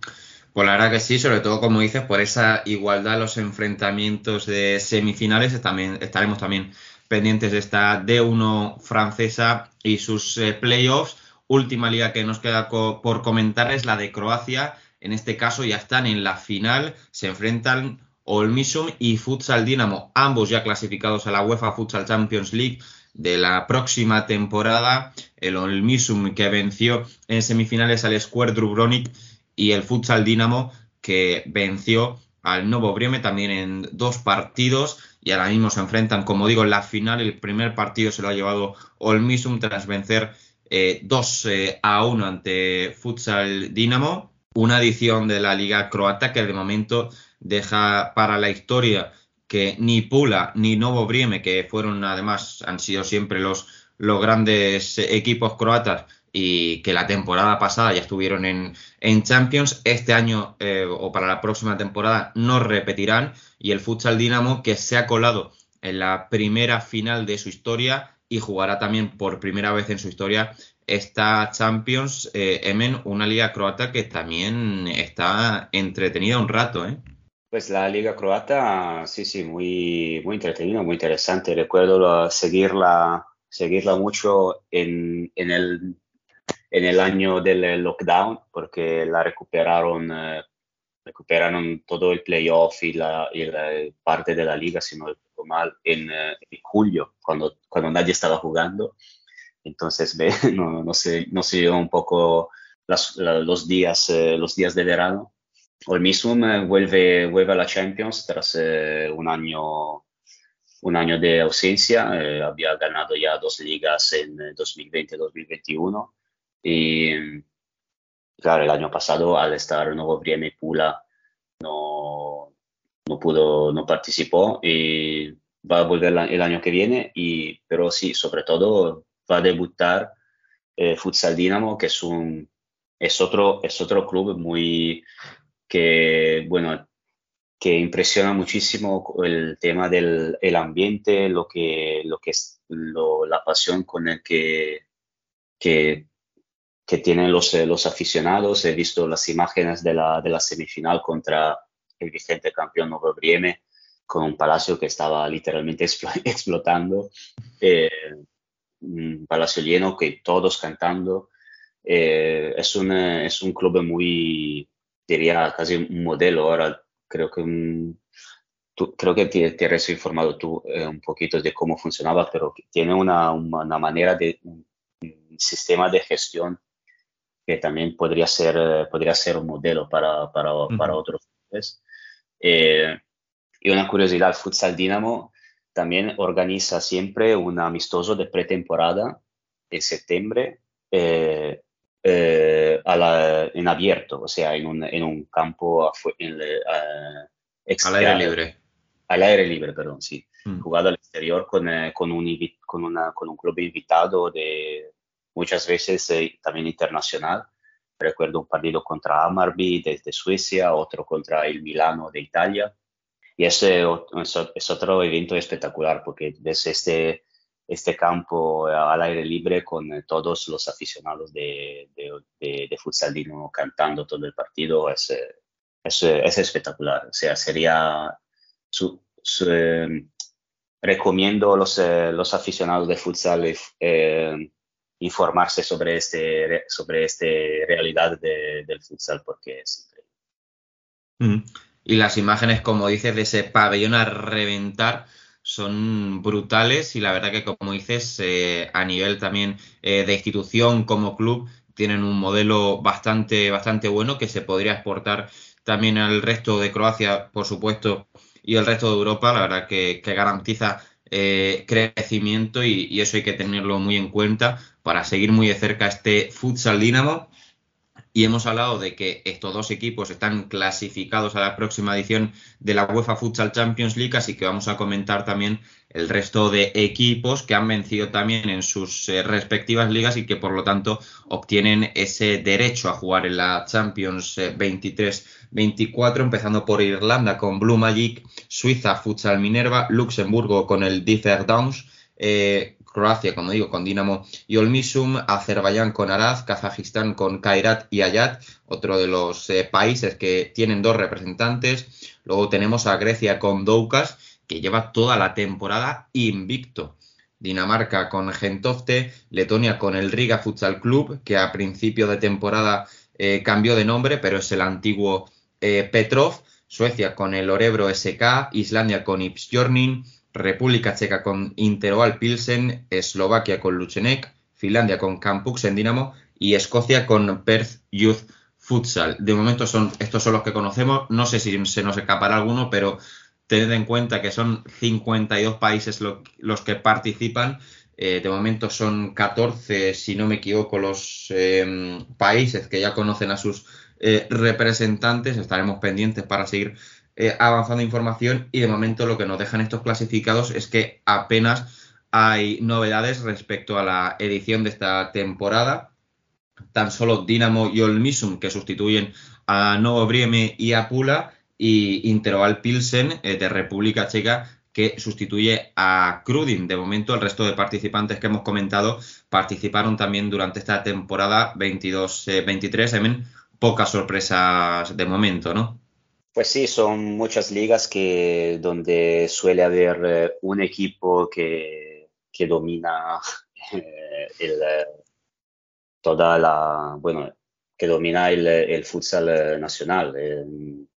Pueden ser dominios más o menos largos según, la, según, la, según el país. Por ejemplo, Kairat, que ya ha ganado 20, 20 títulos seguidos y, y prácticamente Kazajistán tiene dos, dos plazas en la Champions gracias a Kairat, porque es, eh, es algo que, que, que nunca voy a aceptar, sinceramente. porque eh, ver a, ver a un segundo equipo ver a un segundo equipo en Champions cuando todo, prácticamente todo el esfuerzo lo hace Kairat, no, no me, cuesta, cuesta aceptarlo. Eh, por lo menos en Croacia ya tienes, ves, ya tienes un poquito más de, de variedad, un poquito más de equilibrio.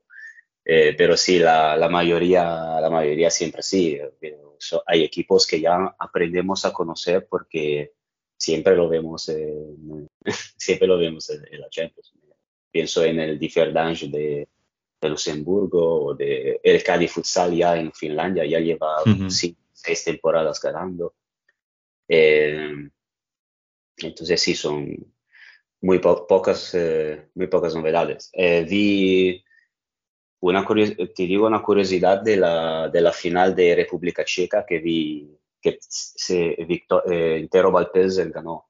Eh, volvió a ganar el título eh, contra Crudim. Allí sí hay un poquito más de alternancia. Crudim Ujú. estuvo dando años, luego tuvo un- se redimensionó un poquito y ahora tiene, por lo menos se tiene al, al, al, al Intero Valpelsen que le da un poquito más de dificultad. También Sparta, equipos como Sparta Praga y, y otros eh, pueden dar un poquito, digamos, tienen un poquito más de, de, de posibilidades. Una curiosidad en, eh, en, en la- en el tercer partido de la final de República Checa, eh, jugado en Pilsen, llegaron a penaltis eh, con, eh, con Pilsen que, que con Krudi- Krudim que empató el partido, entonces eh, consiguieron llegar al- a, a, a prórroga y luego a penaltis, y en los penaltis eh, Krudim alternó el portero titular a Libor Gerkats, que sí, no sé si te suena, pero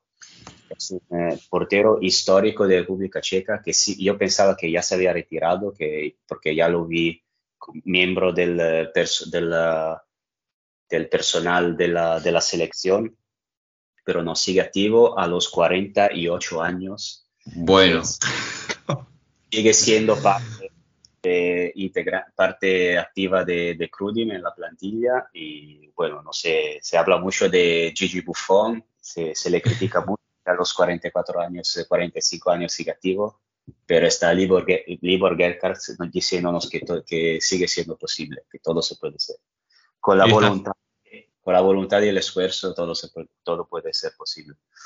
No, no, desde luego, 48 tacos lo quedaría yo por llegar a esa edad con un mínimo de, de salud, porque, madre mía, 48 años y, y seguir en activo, batallando en el fútbol sala. Como dices, habla de bufón, pero ojo con este que, nada, le quedan dos años para tener 50 y, y seguir jugando al fútbol sala. Es una locura.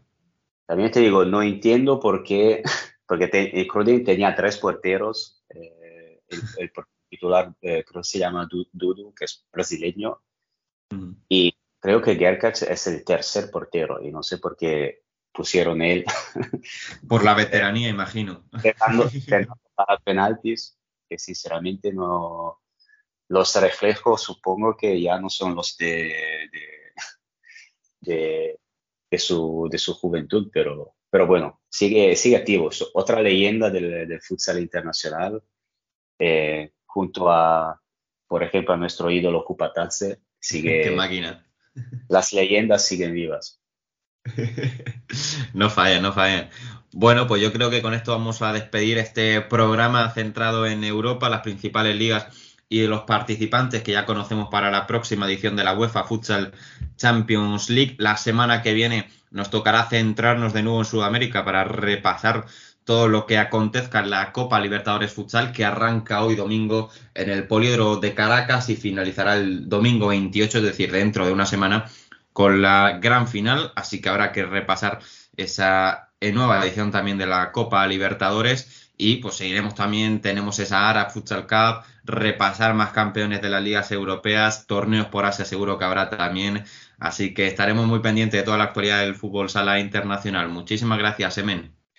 Gracias a ti, Alex, gracias a los eh, que nos escuchan. Y sí, la Copa, estamos a solo dos horas de la Copa Libertadores y no como dije la, la- la semana pasada que me la lié, la lié muchísimo con los horarios, Convi- convencido de que empezaba a las 4 de la madrugada, pues no, es, pues eh, así es mucho mejor, que, que empieza Sí, a, las, sí. a las 4 de la tarde y termina a las 2 de la madrugada, eso es mucho más factible, se puede, eso se puede hacer. Bastante mal, la verdad, aunque algún partido de los de... Que no es la Oceania Futsal Cup, ese, Eh, otro- ahí está. están por el otro lado.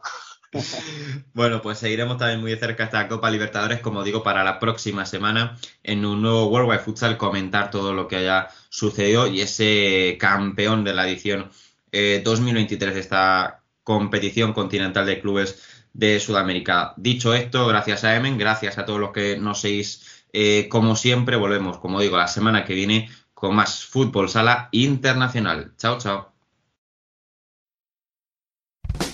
Termina este extraño programa número 34 de la temporada y 153 desde que empezamos nuestra aventura, en el que se mezclaron el análisis de lo que pasó y lo que pasará con las nominaciones a los más destacados y destacadas en el panorama nacional en esta temporada 22-23 que está entrando en su recta final.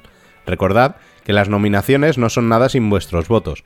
Permaneced más atentos que nunca a nuestras redes sociales porque allí veréis el enlace para participar en los premios y compartir la encuesta con vuestros amigos y seguid apoyando el fútbol sala. Volveremos la semana que viene, probablemente el martes tras los últimos cuartos de final, o no. Se vienen semanas interesantes y hay que adaptarse. Como sea, y como siempre, hasta que volvamos a estar en antena, sed felices.